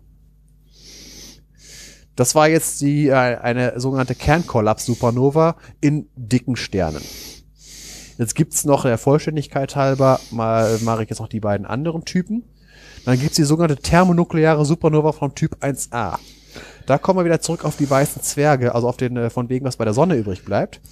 Sterne sind eigentlich recht gesellige Wesen. Sowas Langweiliges wie die Sonne, die einzeln rumsteht, das ist eigentlich die Minderheit. Also mehr als 50 Prozent der Sterne sind mindestens Doppelsternensysteme. Und da kann es dann halt passieren, ich verkürze das jetzt arg, weil das ist eigentlich ein bisschen komplexer. Äh, Sterne sind dann halt nicht, wenn sie entstehen, beide gleich von der Masse her, sondern einer ist ein bisschen größer und der andere ist ein bisschen kleiner. Und da wir ja gerade eben gehört haben, je größer ein Stern ist, je mehr Masse er hat, desto schneller ist er fertig mit seiner Fusion und wird zu einem roten Riesen und zu einem weißen Zwerg. Und einer von denen wird zuerst fertig, will sich ausdehnen zum roten Riesen. Und äh, da der andere ja auch noch da ist, äh, wenn er sich ausdehnt, ist da jetzt halt, dann kreist da halt nicht gerade die Erde, sondern ein anderer Stern. Und das heißt, wenn er sich ausdehnt, läuft die, äh, die, die, die äußeren Hüllen des Zwergs äh, gehen über auf den anderen und der Kern, der weiße Zwerg, bleibt im Prinzip übrig. Und der andere Stern ist jetzt schwerer geworden. Deswegen laufen da die Fusionsprozesse schneller ab und irgendwann wird er selber zum roten Riesen. Und jetzt habe ich ja, äh, dann dehnt er sich auch aus und die Masse geht wieder zurück auf den anderen Stern, der ja schon weißer Zwerg ist. Jetzt haben wir ja gerade ge eben gehört, weiße Zwerge können nicht dicker als 1,44 Sonnenmassen werden. Selbst wenn er vorher nur leichter war, die Materie geht ja über auf den anderen. Und sobald der dann die 1,44 Sonnenmassen erreicht, will er zusammenstürzen. Aber im Gegensatz zu dem Eisenkern des dicken Sterns, der äh, das nicht weiter fusioniert und dann zu Neutronen wird, wird auf einmal äh, kann das der Kohlenstoff, der äh, kann auf einmal durchfusionieren und das gesamte Ding, der gesamte Stern wird zerrissen in einer gewaltigen thermonuklearen Explosion, im Prinzip eine gewaltige Kohlenstoffatombombe. Es bleibt kein Rest übrig, kein schwarzes Loch, kein weißer Zwerg, kein Neutronenstern. Der gesamte Stern fusioniert durch zu Nickel 56. Der andere Stern, der auf einmal das, wo er rum erkreist, verloren hat, zischt mit einer wahnsinnigen Geschwindigkeit, nämlich mit seiner äh, Orbitalgeschwindigkeit ab. Und das kann man ge sehr gerne sehen, wenn Astronomen Sterne finden, die sehr, sehr schnell in Relation zum Rest der Milchstraße unterwegs sind, in merkwürdigen Richtungen, sind äh, Sterne, die aus einem Doppelsternsystem ist, wo der andere Stern explodiert ist. Jetzt das Interessante zu den, äh, zu diesen thermonuklearen Supernova, auch Typ 1a genannt. Die sind dadurch, dass sie in der Regel aus weißen Zwergen entstehen, immer gleich hell.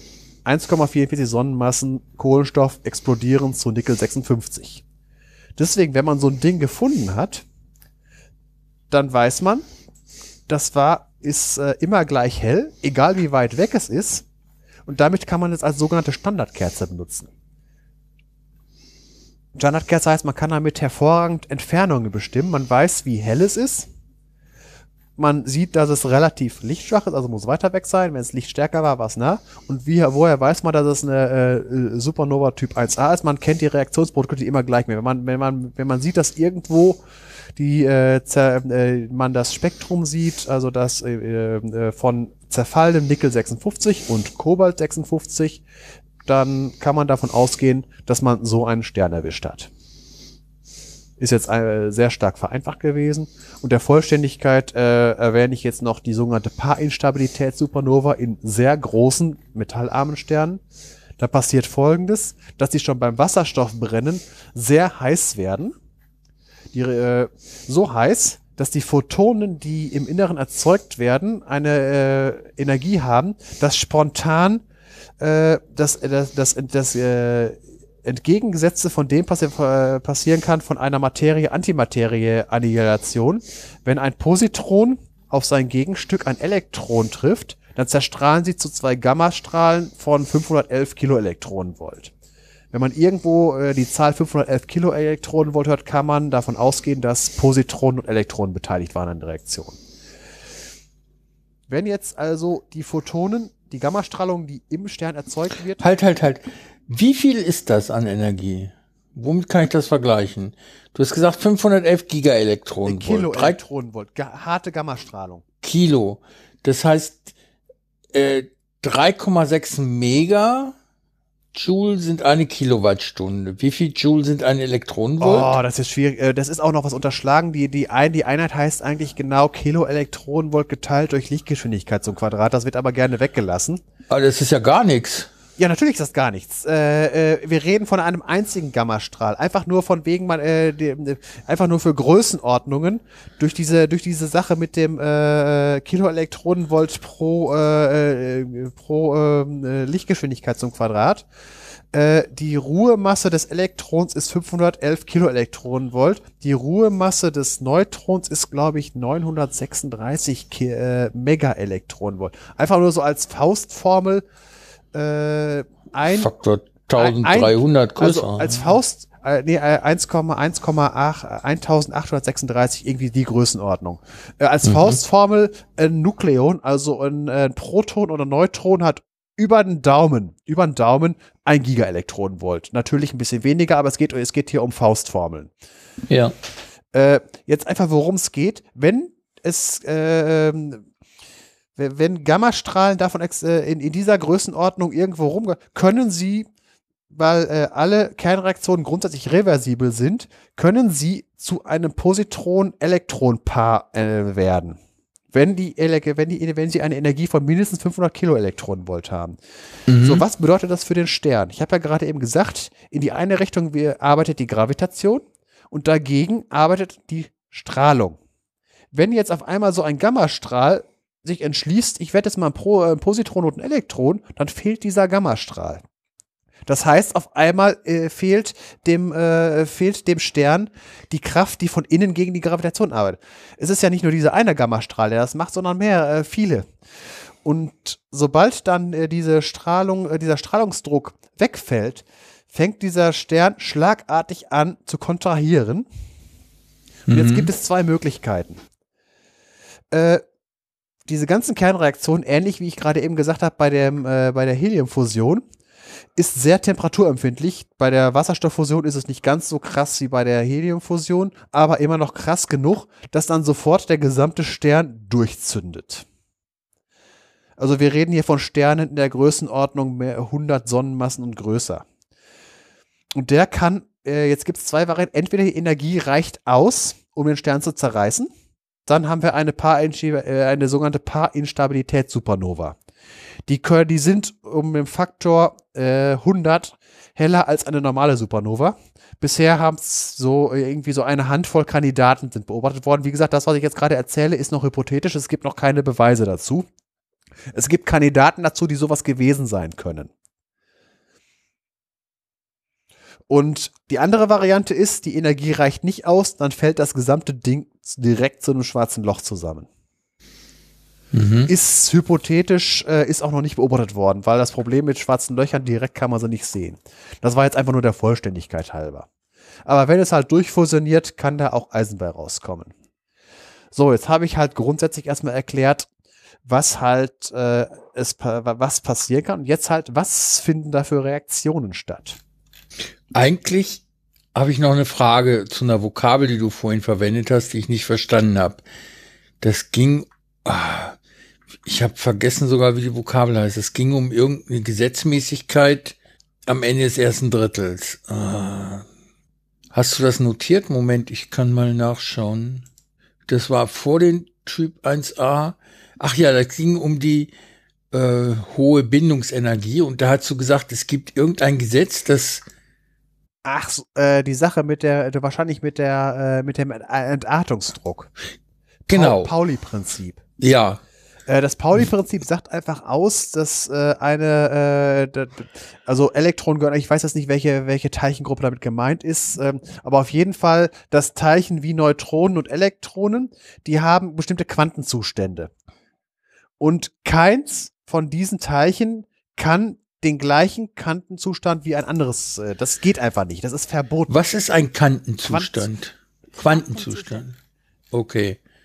Äh, äh, das bedeutet, die dürften nicht den gleichen Spin haben, genau, oder? Genau, genau. Also es gibt dann halt, das haben wir eben auch gehabt von wegen mit den Quantenzahlen, da gibt es vier Stück von und so weiter. Dieses SPDF war die sogenannte Nebenquantenzahl und äh, das sorgt dafür zum Beispiel, dass überhaupt Chemie möglich ist, weil Elektronen, äh, die, die sich die um Atomkerne kreisen, in Anführungsstrichen, sich in der Nähe von Atomkernen aufhalten, nur bestimmte Quantenzustände auf. Wenn sie das nicht könnten, könnten die ja irgendwie da drumherum kreisen. Aber dadurch, dass sie, dass jedes seinen eigenen äh, Quantenzustand haben muss, sind überhaupt diese Orbitale möglich. Mhm. Diese, diese S-Orbitale, P-Orbitale und so weiter. Und äh, dieser, der gleiche Effekt, der dafür sorgt, dass Chemie überhaupt möglich ist, sorgt halt dafür, dass halt äh, an einem Ort Stern Mittelpunkt des Sternes. Das kann man sich so vorstellen, äh, in der Mitte des Sterns ist ein Elektron. Jetzt, jetzt ist natürlich noch ein Elektron. Das kann nicht, das muss, äh, das kann jetzt äh, nicht an demselben Ort sein, äh, weil es da schon besetzt ist. Und das kann man im Prinzip für den, äh, für den Atom und auch für den gesamten Stern annehmen. deswegen ist das wirklich wie bei dem ja. Kino. Es sind alle 100 Karten verkauft. Du kommst hier nicht rein. Egal wie viel Druck du machst. Das ist der Entartungsdruck. Und wenn er halt diese Grenze überschritten wird, dann kommt, dann wird halt der Saal gestürmt, aber dann äh, fällt das Ganze zum, erstmal zum Neutronenstern zusammen. Äh, aber selbst bei Neutronensternen, die Neutronen unterliegen der gleichen Gesetzmäßigkeit. Sie dürfen auch nicht den gleichen Quantenzustand einnehmen. Und wenn das dann zusammenbricht, dann hält nichts mehr. Nach der heutigen Physik, hypothetisch, es soll doch Quarksterne geben. Das ist jetzt nichts aus der Weihnachtsbäckerei, sondern die Quarks, die äh, sollen nochmal einen Stern bilden können. Es gibt Kandidaten, wo das möglicherweise so ist, aber es ist noch nicht bewiesen. Die nächste Stufe ist halt schwarzes Loch und hinterm Ereignishorizont ist es duster. Deswegen, da können wir jetzt auch nichts darüber aussagen. Das fällt an zu einer Singularität zusammen, also an einem Punkt, wo Druck und Masse und alles unendlich wird, wo einfach unsere Physik versagt. Deswegen, gnädigerweise haben schwarze Löcher halt einen Ereignishorizont, wo keine Information mehr rauskommt. Deswegen, da darf man drüber spekulieren. So, hm. jetzt wieder zurück zum Thema. Ja. Aber äh, was verhindert denn gleiche Quantenzustände? jetzt, jetzt. Äh. Ich, ich, ich kann ja einsehen, dass zwei physikalische Entitäten nicht den gleichen Platz einnehmen können. Aber sie können trotzdem gleiche Temperatur haben oder sowas. Ja, gut, jetzt kommt wieder von wegen äh, quantenmechanisch Platz, Ort, äh, äh, Unbestimmtheit. Äh, das ist bei Quantenobjekten ja so eine Sache mit Ort. Äh, Aber das ist es doch genau, Sven. Wenn, wenn es unbestimmt ist, dann kann es ja nicht gleich sein. ja, äh, jetzt, jetzt sind wir. Ja, das jetzt schlaue Fragen, die können wir wahrscheinlich unvorbereitet nicht beantworten. Genau, das, das mir ist es wirklich- nämlich. Also, weil das, das ist jetzt so eine, äh, sagen wir es mal so, der Pauli hat gesagt, ist so. Und das glauben wir jetzt, weil wir Nein, nichts Besseres nein, er wissen. hat da einen schlauen Beweis so. Ich glaube, der hat da, glaube ich, irgendwie sogar einen Nobelpreis für gekriegt oder sowas. Der Pauli hat mit Sicherheit eingekriegt. Das heißt Pauli-Prinzip, ne? Ja. Ja. Es gibt ja wahrscheinlich mehrere, die ja Nobelpreise haben. Das wird irgendwie in der Mathematik auch so, wenn man die Gleichungen versucht zu lösen, rauskommen, dass das eben nicht anders geht. Ja. Ja. Ja, durch Schrödinger. Also dann sind Quanten noch mal komischer, als ich sie mir vorstelle, weil ähm, oder Quantenzustand. Für mich war das halt ein unbestimmbarer Zustand, der auch eine gewisse Unbestimmtheit hat. Und dann kann er ja nicht andere unbestimmte Zustände ausschließen für andere Quanten. Das wird jetzt, äh, sagen wir es mal so, da, äh, das können wir jetzt hier nicht klären. Also, nee, müssen wir auch nicht. Deswegen, also ich sag mal, äh, für, für den Alltagsgebrauch, äh, es ist empirisch bewiesen, am Periodensystem sieht man's und an der Existenz von weißen Zwergen und Neutronensternen sieht man's, ist auch überprüft, dass das Pauli-Verbot gilt. ja. Also für, für unsere jetzige Diskussion, wo wir jetzt dran sind, können wir sagen, ist so. Mhm. Hört sich jetzt doof an, aber ist. so, jetzt von wegen, was für Kernreaktionen finden da statt?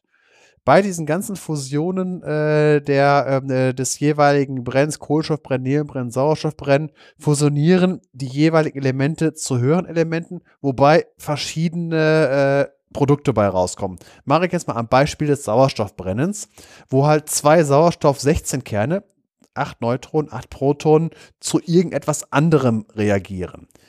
Der Klassiker ist, dass es zu einem Schwefel 32 plus einem Gammastrahl. Da kommen zum Beispiel die Gammastrahlen her, die den Stern stützen. Dann kann es zu einem 31er Schwefel und einem Neutron. Ist auch wichtig, äh, rumfliegende Neutronen, kommen wir gleich noch zu, warum, neu, warum äh, rumfliegende freie Neutronen wichtig sind für die Elemententstehung. Dann kann ein Proton rausgeschmissen werden und ein Phosphor entstehen, 31er Phosphor. Es kann ein Heliumkern emittiert werden und ein 28er Silizium rauskommen. Das ist sogar mit einer der Reaktionen, die am häufigsten stattfindet, weil nachher kommt ja das Siliziumbrennen, das aus dem 28er Silizium. Dann kann Magnesium rauskommen und zwei Heliumkerne. Aber man sieht schon eine Tendenz, durch vierteilbare sind somit die häufigsten, die rauskommen. So, Mhm. jetzt kommen wir zu einem Sonderfall, was heißt Sonderfall, beim Siliziumbrennen. Man könnte ja ausgehen, Silizium 28 plus Silizium 28 gibt direkt einen Nickel 56. Ist ja eigentlich naheliegend, weil es äh, sammelt sich am Ende dieses Nickel 56 an, was dann zum Eisen 56 zerfällt. Ist aber ausgeschlossen, äh, kann man mal folgendes Bild, weil äh, Silizium 28 ist 14-fach positiv geladen. Und ein zweiter 28er Silizium ist auch 14, äh, 14-fach positiv geladen. Äh, gleichnamige Ladungen stoßen sich ab. Das heißt, diese zwei Siliziumkerne, die können gar nicht miteinander reagieren, weil die äh, sich gegenseitig viel zu abstoßend finden. Die sogenannte Coulomb-Barriere. Anschaulich kann man sich so vorstellen, äh, hat jeder schon mal Minigolf gespielt. Die erste Bahn ist schön einfach, man muss nur gut zielen und nicht zu feste. Der Ball kullert drauf zu und wenn es genug war, dann fällt er in das Loch rein. Jetzt gibt es diese fiese Bahn, die im Prinzip genauso aussieht, aber das Loch ist auf einem Hüppel. Jetzt muss man äh, ziemlich schnell schlagen, weil wenn man zu langsam schlägt, dann rollt er nicht hoch, sondern rollt zurück. Und man muss gut zielen, weil wenn man nicht genau gu- gut genug zielt, dann geht er links oder rechts vorbei, weil geht der Berg auf. Das ist ja ein, äh, das ist ja ein kegelförmiger Hüppel. Und so kann man sich das auch bei den äh, Kernreaktionen. Man braucht eine gewisse Energie, damit er überhaupt reinkommt. Aber wenn er dann drinne ist, dann ploppt er ins Loch rein. Beim Silizium ist der Berg so hoch, dass egal wie fest du schlägst, es geht nicht. Deswegen ist die Siliziumfusion äh, in dem einwöchigen Siliziumbrennen zum Schluss, die läuft nicht direkt ab, sondern im sogenannten Alpha-Prozess. Das heißt, an das Silizium wird immer ein Heliumkern anfusioniert, dass sich die, äh, die, dass sich die Massezahl immer um vier erhöht. Und dazu muss ich jetzt mal eben eine andere Seite für aufrufen, nämlich die, die, die sogenannte Nuklidkarte. Was ist die Nuklidkarte? Das ist ein Koordinatensystem, wo halt die, alle Elemente, sogar alle Isotope aufgetragen sind mit ihrer Neutronen- und Protonenzahl.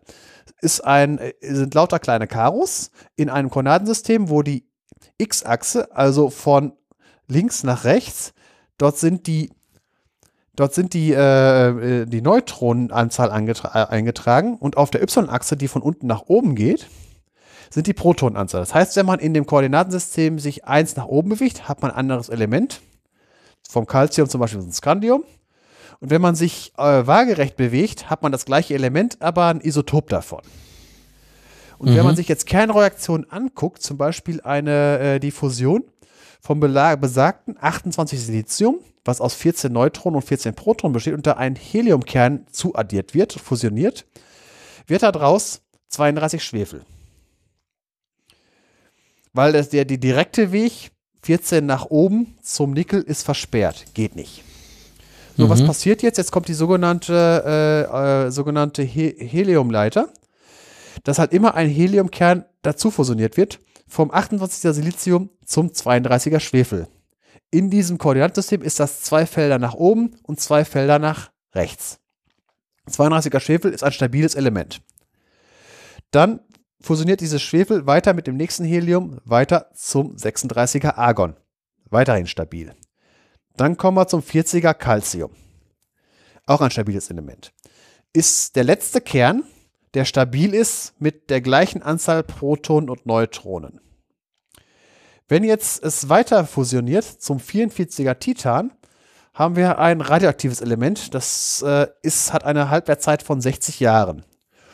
Ist kein Problem, dass das Siliziumbrennen dauert ja nur eine Woche. Das heißt, es, kann, es können weitere Reaktionen mit Heliumkernen stattfinden, bevor das Titan zerfällt. Reagiert dann weiter zum 48er Chrom jetzt wird schon interessant. Dieses 48er Chrom hat eine Halbwertszeit von 22 Stunden. Das heißt, eine Menge von dem 48er Chrom zerfällt schon, bevor es überhaupt weiter reagieren kann. Zerfällt heißt in einem sogenannten äh, äh, äh, Beta-Plus-Zerfall äh, oder auch hier Elekt Electron Capture. Bewegt sich da in dieser Nuklidkarte nicht zwei Felder nach rechts und zwei Felder nach oben, also diagonal nach, äh, nach, nach äh, rechts oben, sondern ein Feld nach unten und nach rechts. Wieso nach rechts? Ich hätte jetzt erwartet nach links. Äh, das äh, wenn wir in dieser Nuklidkarte, ich werde das verlinken. Das ist eine, äh, das ist von einem, von einem, von einer amerikanischen äh, Uni. Da, da kann man, da steht dann drauf, weil jedes Element hat verschiedene, wenn, also jedes, jedes Isotop hat, ist entweder stabil oder hat einen, einen oder mehrere, äh, hier im Englischen Decay Modes, also Zerfallsarten, was es, was es halt macht von sich aus, spontan. Ja. Und da steht jetzt zum Beispiel im 48er Chrom 100 Prozent, ein kleines Ether heißt hier ist Electron Capture oder im Prinzip ein Beta Plus der Fall. Äh, war der genaue, äh, der genaue Zerfall äh, ist erstmal egal. Es heißt auf jeden Fall, es wandelt sich ein Proton, wandelt sich in ein Neutron um, indem es entweder es könnte ein Positron abstrahlen oder es kann halt ein Elektron einfangen. Das ist Details. Auf jeden Fall, dieses 48er Chrom ist, ist radioaktiv. Allerdings, wenn es dann mit einem Helium fusioniert, geht es weiter und dann sind wir bei den 52er Eisen. Das war das, was ich ganz am Anfang erwähnt habe. Das radioaktive mhm. 52er Eisen ist radioaktiv, hat eine, hat eine Halbwertszeit von acht Stunden. Acht, äh, fast neun. Deswegen äh, direkte Fusion zu Eisen geht nicht. Es fusioniert weiter zum Nickel 56, was eine Halbwertszeit von sechs Tagen hat.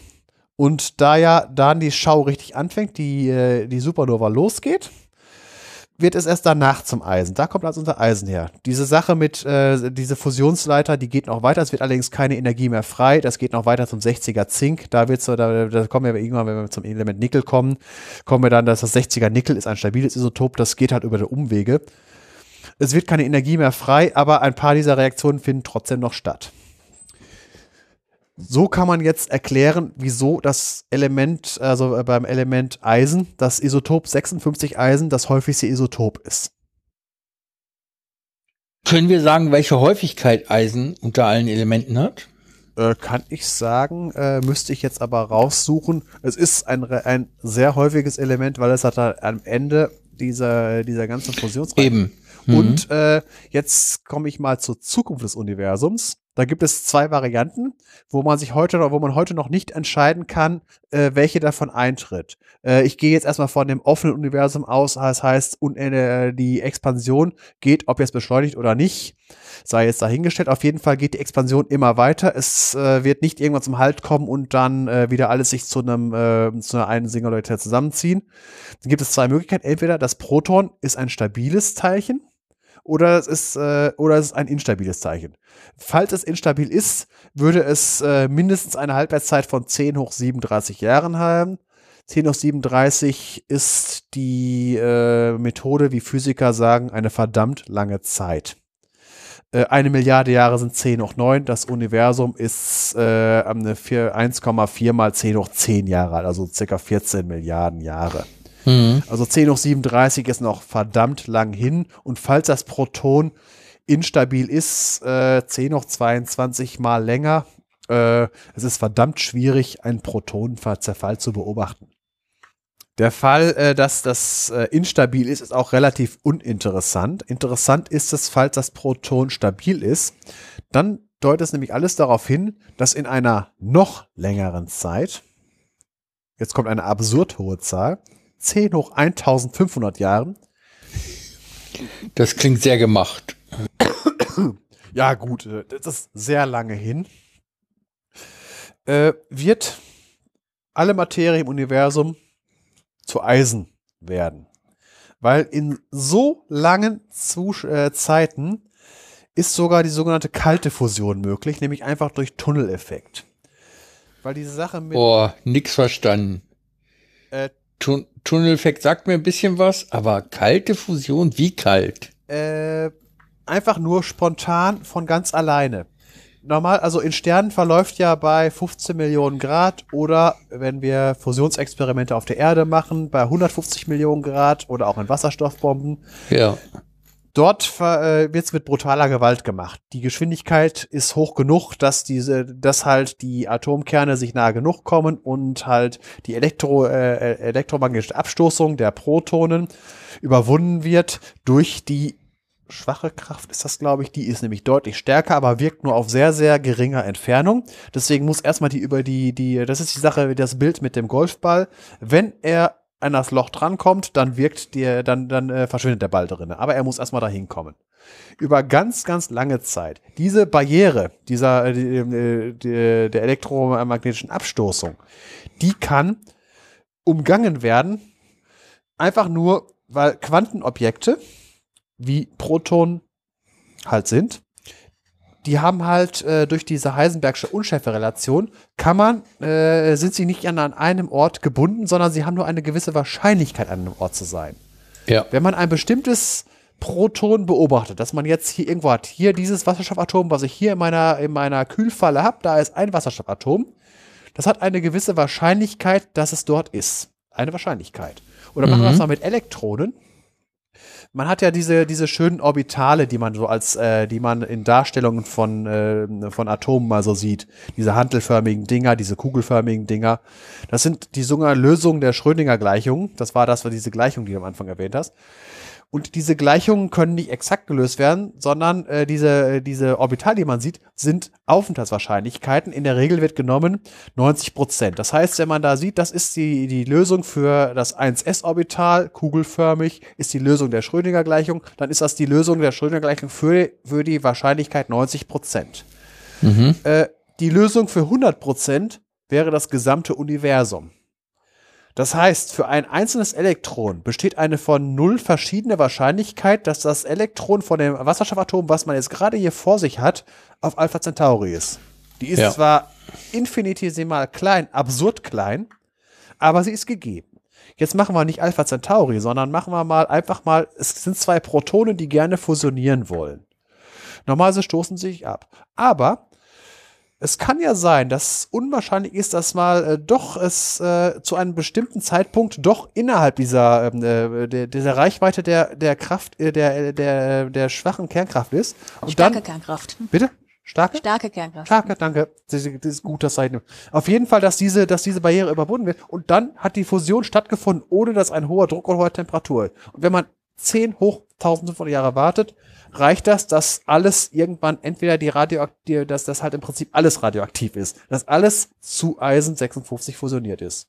Das ist ein sehr Heißt das dann nicht eigentlich, dass es keine kalte Fusion ist, sondern einfach eine statistische Funktion, äh, Fusion? kann man so sagen, weil äh, der Begriff kalte Fusion, die ist ja tatsächlich möglich, aber sie ist halt nicht effizient möglich. Äh, das will ich jetzt nicht weiter ausbreiten, weil sonst sind wir noch eine Stunde dran, wie ich die kalte Fusion erkläre. Mhm. Äh, es soll mal jemand äh, äh, googeln, wer das möchte, Myonen-katalysierte äh, Fusion. Sie geht tatsächlich, aber sie ist nicht energieeffizient, weil das Myon schneller zerfällt, als die Energie wieder reingekommen ist, die man für die Erzeugung des Myons brauchte. Ja. Damit will ich das Thema abschließen. So, und jetzt kommen wir noch, äh, da, um diese äh, Nukleosynthese mal äh, äh, zu vorstellen. Von wegen, jetzt habe ich ja gerade eben erzählt, was für Elemente entstehen. Eigentlich dürften ja keine anderen existieren, außer diese Gradzahligen. Aber es, ähm, die Natur lehrt uns eines Besseren. Es gibt die Ungradzahligen es gibt noch viele, viele andere Isotope. Wie entstehen die? Ich habe ja gerade eben, als ich bei der Wassersto äh, bei der äh, Sauerstoffbrennenfusion ähm, äh, erklärt habe, dass es verschiedene Reaktionen gibt, wo auch Neutronen frei werden. Diese Neutronen, die verschwinden ja nicht einfach so, sie sind da. Und die können mit anderen Kernen fusio ähm, äh, nicht fusionieren, sie werden eingefangen davon. Und das ist der sogenannte in den, äh, in den äh, roten Riesensternen, das ist der sogenannte S-Prozess für Slow. Und da hast du vor dem Podcast hat der Arvid mich gefragt, was man unter Slow äh, versteht. Es geht da um die Neutronenflussdichte. Äh, Neutronenflussdichte bedeutet, wie viele Neutronen pro Zeiteinheit, pro Zeiteinheit pro einer äh, pro Quadratzentimeter durchgehen und das ist in der Größenordnung 10 hoch 5 bis 10 hoch 11, also 10.000 bis 100 Milliarden gehen da durch. Das rei äh, jetzt äh, was ist der was ist der Witz dabei? Jetzt müssen wir wieder zu, äh, äh, dadurch können halt Elemente entstehen, die halt durch die Fusion nicht entstehen können, weil die Neutronen sind ja da, die Energie für die Erzeugung des Neutrons ist auch bezahlt. Das sind zwar Endotherme, also energieschluckende, nicht energiefreisetzende äh, äh, Prozesse, aber die Energie ist ja schon bezahlt worden. Und das heißt einfach, Atome, die schon da sind, lagern Neutronen ein. Wenn es äh, stabiles ist, ist es schön. Wenn es instabil ist, dann zerfällt es. Äh, wenn allerdings vorher ein weiteres Neutron angelagert äh, worden ist, dann äh, ist ein höheres Element entstanden. Und solange halt äh, die Neutronenanlagerung schneller geht, als diese Atome zerfallen, werden schwere Elemente gebildet. Und das geht so äh, geht weiter in, in, in den Sternen bis zum Bismuth 209. Mhm. Das, weil das ist der letzte, in Anführungsstrichen, stabile Kern, der durch den, äh, durch die bei dieser Neutronenflussdichte entstehen kann, weil alles andere, was danach kommt, entweder auf sich selbst zurückführt, also wieder aufs Bismuth 209, oder zu schnell zerfällt. Es wäre da genannt das Element Astat, äh, wo das stabilste äh, Isotop äh, eine Halbwertszeit von, was ist das hier, acht Stunden, sieben Stunden, ja, auf jeden Fall deutlich zu langsam. Deswegen, es können sich keine schwereren Elemente bilden, außer dieses Bismuth, weil alles andere schnell, äh, zu schnell zerfällt läuft darauf hinaus, dass Bismuth fängt ein Neutron ein, wird dann äh, Bismuth 2, äh, 210, das zerfällt in einem Beta-Zerfall zum Polonium 210, das hat man ja schon mal in so einem Agentenkrimi von gehört. Mhm. Das ist ein Alpha-Strahler. Der zerfällt innerhalb von 138 Tagen zum 206er Blei. Ein stabiles Element. Dieses Blei kann ein Neutron anlagern. Stabiles 207er Blei noch ein Neutron dabei, 208er Blei, noch ein Neutron dabei, radioaktives Blei, das mit in dreieinhalb Stunden äh, zerfällt und dann ist, sind wir wieder beim Bismuth 209. Ausgangspunkt. Game over. Schwerere Elemente können sich in diesen Sternen nicht bilden. Jetzt kommt aber irgendwann die Supernova-Explosion. Bei der Supernova-Explosion, wo das auf einmal durchzündet, haben wir auf einmal Neutronenflussdichten von 10 hoch 22 pro Quadratzentimeter. Mhm. Das reicht aus, um die Astat-Barriere zu überwinden und es können sich Elemente bilden bis zum Rutherfordium. Das ist eins von den Transuranen. Das äh, ist, glaube ich, 104. Die haben allerdings auch wieder äh, Halbwertszeiten von, äh, von ein paar Minuten, Stunden. Das heißt, weiter geht's nicht. Äh, und die zerfallen dann weiter bis zu den halb äh, relativ langlebigen Isotopen von, das sind die von den drei, äh, äh von den drei, äh, das ist Plutonium, Uran und äh, Thorium, wobei Plutonium das, was wir, im, äh, es gibt natürliches Plutonium, aber nur ganz, ganz wenig, weil das, ich glaube, das längst langlebigste Plutonium-Isotop hat irgendwie 84 Millionen Jahre. Beim Uran sind wir bei viereinhalb Milliarden Jahren und beim Thorium sind wir, glaube ich, irgendwie auch 10 Milliarden Jahre. Gucken, habe ich hier gerade eins unterm, was habe ich denn da? Wenn ich jetzt draufklicke, nee. Auf jeden Fall so in dieser Größenordnung, dass äh, die Erde hat viereinhalb Milliarden Jahre. Das heißt, von dem, äh, von dem stellaren Thorium, Uran ist, ist noch was da. Und die bilden sich halt in Supernova-Explosionen. Außerdem bilden sich dabei einige Isotope, die äh, von, von sonstigen Elementen bis zum Bismut, die im normal, im S-Prozess nicht gebildet werden können das sind halt so die beiden wichtigsten Prozesse, wie halt unsere Elemente entstehen. Und da entstehen auch halt diese ganzen ungeradzahligen und äh, Elemente, die ansonsten nicht entstehen würden. Es gibt noch auch andere Prozesse, aber das wird jetzt hier den Rahmen sprengen. Ich habe ja eh schon den Rahmen gesprengt. Also halten wir mal fest. Es gibt einen sehr langwierigen, aufwendigen Weg, wie Eisen gebildet wird. Dennoch ist es häufig, weil es der finale Zustand in vielen Fusionsprozessen ist. Stimmst du mir dazu soweit? Äh, was heißt, ja, lang, er, er dauert lange, aber es gibt halt so viel, wie du schon sagst, weil da alles, irgendwann wird alles Eisen sein.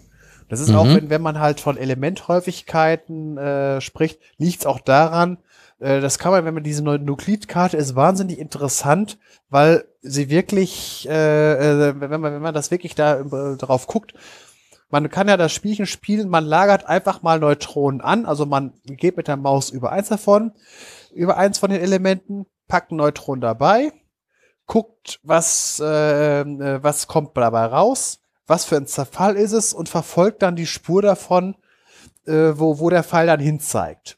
Und dann äh, kann man halt, äh, das machen halt äh, Kernphysiker und, und, und Astrophysiker, die rechnen das aus äh, und machen sich Gedanken darüber und äh, überprüfen die Modelle von dem, was gemessen wurde und stellen dann fest, das erklärt tatsächlich die Elementhäufigkeiten. Deswegen mhm. gibt es halt äh, seltenere Elemente, es gibt häufigere Elemente, es gibt Elemente, die gibt's gar nicht, weil es nur radioaktive Isotope gibt. Das bedeutet aber, dass oh, da sehr viel Eisen in Explosions- oder eigentlich sind es ja Detonationsprozessen äh, ins All geschleudert werden äh, Supernovae sind nicht unbedingt Detonationen. Man geht davon aus, dass es als Deflagration, also Unterschallgeschwindigkeit anfängt und in der Detonation übergeht. Das war jetzt nur ein kleiner Klugscheiß am, am Rande. Echt? Ja. Die fangen mit Unterschallgeschwindigkeit an. Äh, wir reden hier von Schallgeschwindigkeiten jenseits von Gut und Böse.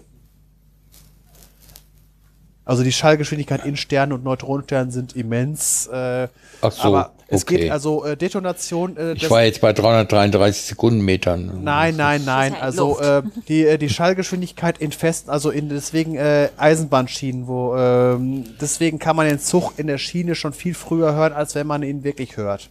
Ja.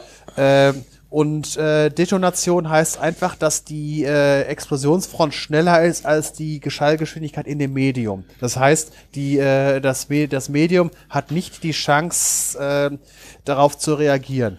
Deswegen sind also das habe ich ein bisschen anders gelernt bei meiner Feuerwehr-Grundausbildung.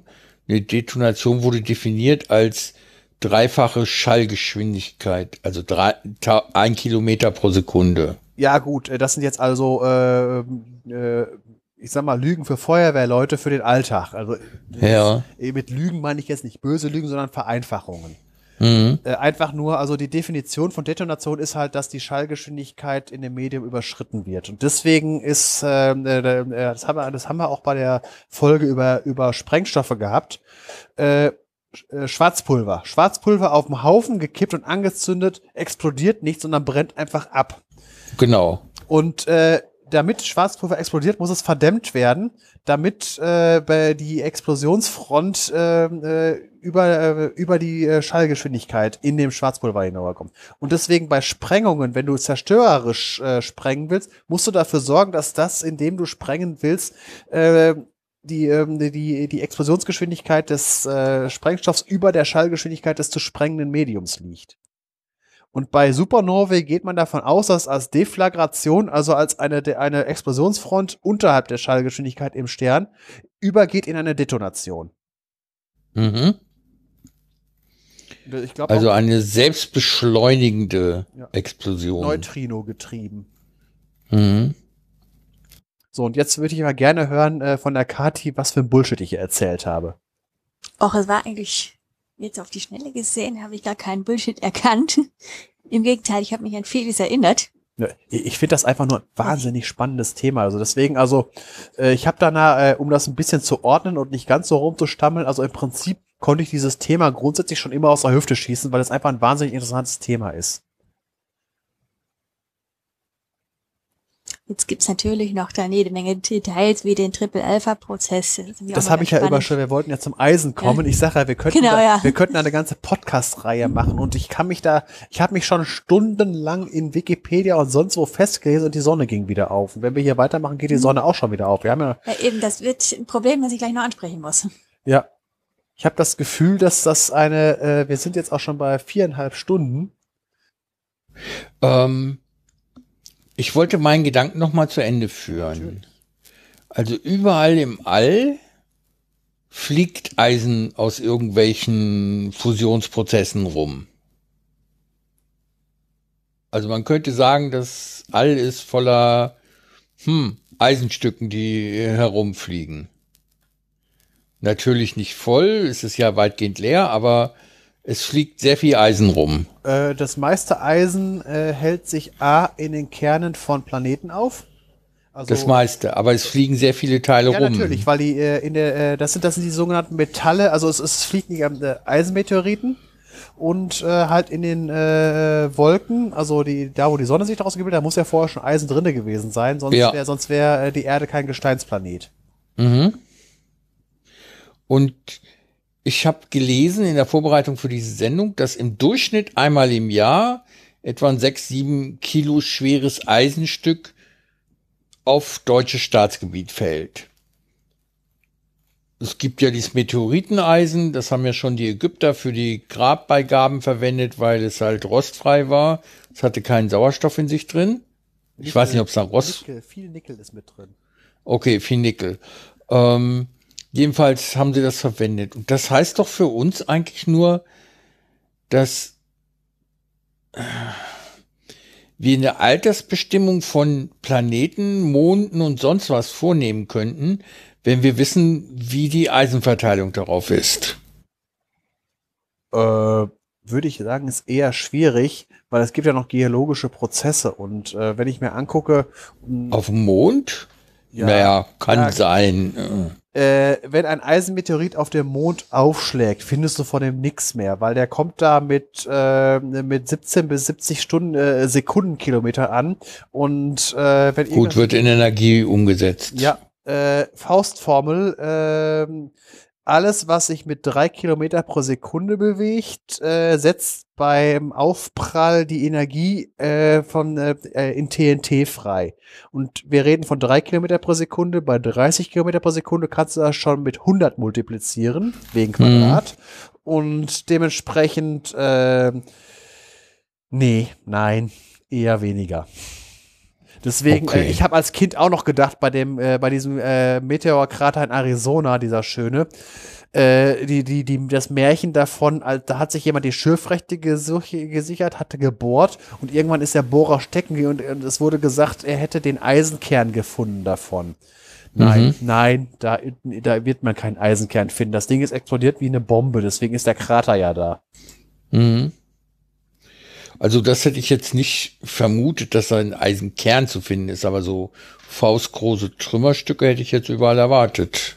es verdampft. Also äh, da äh, liest dir mal Sachen über Impakte nach. Also äh, Das ist, das wird verdampft, also so viel, wir reden hier von äh, 30.000 Grad und mehr, also da, das ist sogar plasmarisiert.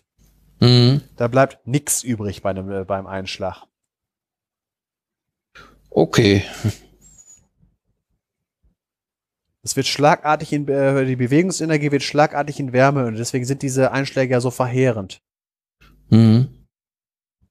Der Krater von äh, in, äh, hier der äh, im Kixo Club oder da, der war irgendwie, äh, der, ging- der, ging, der, der ging durch die ganze Erdkruste durch.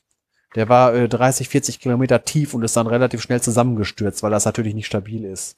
Mhm. Könnte man sagen, wenn man sich dazu versteigen will, dass aufgrund dieses Prozesses äh, eine gewissermaßen normale mh, Sterilisation vom Planeten stattfinden kann? Wenn der Treffer hart genug ist, also wenn da, wenn das äh, Dingen äh, einschlägt, äh, Das ist ja nur eine Frage der Statistik. ja klar, beim gut genugen Treffer. Wobei man sagen muss, äh, von wegen Sterilisieren ist schwierig, weil es gibt auch Leben, das halt nicht von Sonnenlicht abhängig ist. Also Okay, dann wird es zwei, drei Milliarden in der Entwicklung zurückgeworfen an ja, Jahren. das ist ja auch die Sache von wegen, egal wie Atomkrieg wir machen oder mit was wir uns als Menschheit in die Luft jagen, äh, das wird nur ein paar Millionen Jahre Rückschlag geben. Dann wird irgendwer anders diesen Planeten übernehmen. Mhm. in der Beziehung unbedingt mal die Gelehrten der Scheibenwelt lesen. Äh, Da wird genau dieser Prozess äh, beschrieben, von wegen angenommen, die Dinosaurier hätten eine Zivilisation gegründet, die vielleicht auch 10.000 Jahre alt geworden wäre. Wir hätten keine Möglichkeit, es mehr stattzufinden, falls wir nicht irgendwie so Nachzuweisen. Mhm. ja, äh, wir würden keine Artefakte finden. Wir könnten es höchstens nachweisen, indem wir eine globale Schicht aus merkwürdigen Isotopen oder sonst irgendwie was finden. Mhm. Aber wir würden keine Artefakte finden. Genau, Magnetismus, das ist ja eine myth quasi mystische Kraft, die irgendwie mit dem Eisen zusammenhängt, die wir aber im Prinzip alle kennen aus dem Alltag. Sei es nur, wenn wir schon als kleine Kinder mit einer Holzeisenbahn oder Lego-Eisenbahn gespielt haben, sei es, dass wir Magnete an unseren Kühlschrank pappen, sei es, dass wir einen Geocache aufhängen und dafür Magnete verwenden. Oder sei es, dass wir einen Kompass benutzen. All diese Anwendungen und Gegenstände haben irgendwo mit Magneten zu tun. Und aus dem Physikunterricht kennt ihr wahrscheinlich ebenso die Verbindung dieser Magnetkräfte mit dem Eisen. Denn irgendwo hat es sicher mal einen Elektromagneten gegeben, in den man dann einen Eisenkern reingesteckt hat und dann wurde das Magnetfeld stärker. Tatsächlich wird dieser allgemein bekannte Magnetismus etwas präziser noch als Ferromagnetismus Magnetismus benannt. Ferromagnetismus klingt nach lateinisch ferrum, das ist Eisen. Aber allein diese Existenz dieses speziellen Namen verrät, es gibt noch mehr magnetische Eigenschaften, die so Stoffe haben können. Die sind alle irgendwo miteinander verwandt, aber unterscheiden sich doch beträchtlich. Und das Eisen nimmt unter all diesen Stoffen der Namen nach eine besondere Rolle ein. Worum es also heute gehen soll, was ist Magnetismus? Welche magnetischen Eigenschaften können Stoffe eigentlich haben? Woher kommt die Bezeichnung Magnet? Was ist denn der Unterschied eigentlich zwischen den ordinären Kühlschrankmagneten und den sogenannten Supermagneten, wie die bei den Geocachern sehr beliebt sind? Wie wird so ein Dauermagnet industriell hergestellt? Und wie könnt ihr selbst einen Magneten herstellen? Ja, was ist Magnetismus eigentlich? Letztendlich ist Magnetismus eine Eigenschaft von Elementarteilchen, genauer gesagt von Elektronen. Vereinfacht kann man davon ausgehen, dass jedes Elektron ein winzig kleiner Minimagnet ist, wird von den Physikern gerne Elementarmagnet genannt. Und ganz viele Elektronen in einer Stoffportion wirken zusammen und diese Zusammenwirkung ergibt dann die magnetische Eigenschaft eines Stoffs, die man fühlen und messen kann. Da stellt sich dann in etwa so dar, je näher man ein Stück Eisen an einen Dauermagneten bringt, desto stärker wird dieses Eisenstück zum Magneten hingezogen. Das heißt, irgendwas ist da im Raum um diesen Magneten, das diesen, dieses Eisenstück bewegt. Und dieses Etwas ist ein Magnetfeld. Jetzt müssen wir ein kleines bisschen Mathe machen, aber keine Sorge, ohne Zahlen, eher anschaulich. Was ist denn eigentlich so ein Magnetfeld? Oder was ist ein Feld überhaupt? Denn ein Feld ist die Sammlung der Werte für eine physikalische Größe für jeden Punkt im Raum. Also das kann man ganz einfach. Äh, darf ich da mal einhaken? Ja? Ich habe nämlich das mit den Feldern habe ich erst vor einigen Jahren verstanden und das war ein sehr anschauliches Beispiel. Und zwar wurde erklärt, wenn ich einfach einen Raum habe, den ich in 10 mal 10 Zentimeter große Kästen unterteile und einen Kamin drin habe und den anmache und an jeden Schnittpunkt dieser 10 mal 10 Zentimeter die Temperatur in einen Meter Höhe messe, dann habe ich ein Wärmefeld in diesem Genau, Raum. Das Beispiel wollte ich jetzt auch bringen. Ah, ach so. Also fast genauso jedenfalls, weil ein Kamin ist ein Lagerfeuer. Im Prinzip ist das so, auf jedem Eckpunkt wird da die Temperatur gemessen. Mhm. Und dann kann man das darstellen und kann in dieser Darstellung eben den Verlauf der Temperatur im Raum sehen. Und zwar ist die Temperatur umso höher, je näher der Eckpunkt am Feuer ist. Genau. Ganz einfach. Und eben die, das Feld ist diese Datensammlung der Werte einer physikalischen Größe mit Raumkoordinaten. Mhm. Jetzt ist die Temperatur ja eine skalare Größe, das heißt, die hat nur einen Wert. Das heißt, es gibt einfach nur eine Zahl, eine Einheit, und die sagt uns dann, wie hoch die Temperatur ist. Da gibt es ja noch andere Größen, die haben neben ihrem Wert auch noch eine Richtung. Das sind diese vektoriellen Größen. Und zu diesen vektoriellen Größen zählt auch letztlich die Magnetfeldstärke. Das heißt, die Feldstärke in irgendeinem Punkt im Magnetfeld hat nicht nur eine Höhe, also einen Wert, sondern auch eine Richtung. Das heißt, ein Magnetfeld ist die Zusammenstellung aller Magnetfeldstärken und Richtungen an jedem Punkt in betrachteten Raum. Es gibt noch eine Besonderheit. Die meisten Felder der Mathematiker sind einfach Zahlensammlungen, damit die was zu berechnen haben. Ein Magnetfeld ist aber tatsächlich etwas Wirkliches. Es ist da. Es ist etwas, das die Physiker mit Gleichungen beschreiben und dementsprechend untersuchen können. Und solche Felder sind in der Welt der Felder eigentlich eher die Ausnahme. Jetzt kennt man vielleicht noch andere Felder, unser Temperaturfeld von eben oder auch elektrische Felder. Die haben irgendwo einen Punkt, an welchem die Richtungen der einzelnen Zahlenwerte im Feld zusammenlaufen oder von welchen sie ausgehen. Zum Beispiel äh, WLAN-Signalstärken, ne? Ja, die gehen dann irgendwo von dem WLAN-Hotspot aus, der das Signal aussendet. Und je näher Genau. man herankommt, desto stärker ist das Signal. Ja. Das heißt, dieser WLAN-Hotspot ist im WLAN-Feld, wenn man so will, so eine Art Pol. Genau. Das Temperaturfeld, beim Temperaturfeld wäre jetzt der Kamin oder das Lagerfeuer der Pol. Mhm. Bei einem elektrischen Feld ist es halt irgendwie das elektrische Teilchen oder was auch immer den, das Feld da erzeugt. Bei Magnetfeldern ist das ein bisschen anders. Die haben keine Pole. Das heißt, die Kein Plus und kein Minuspol?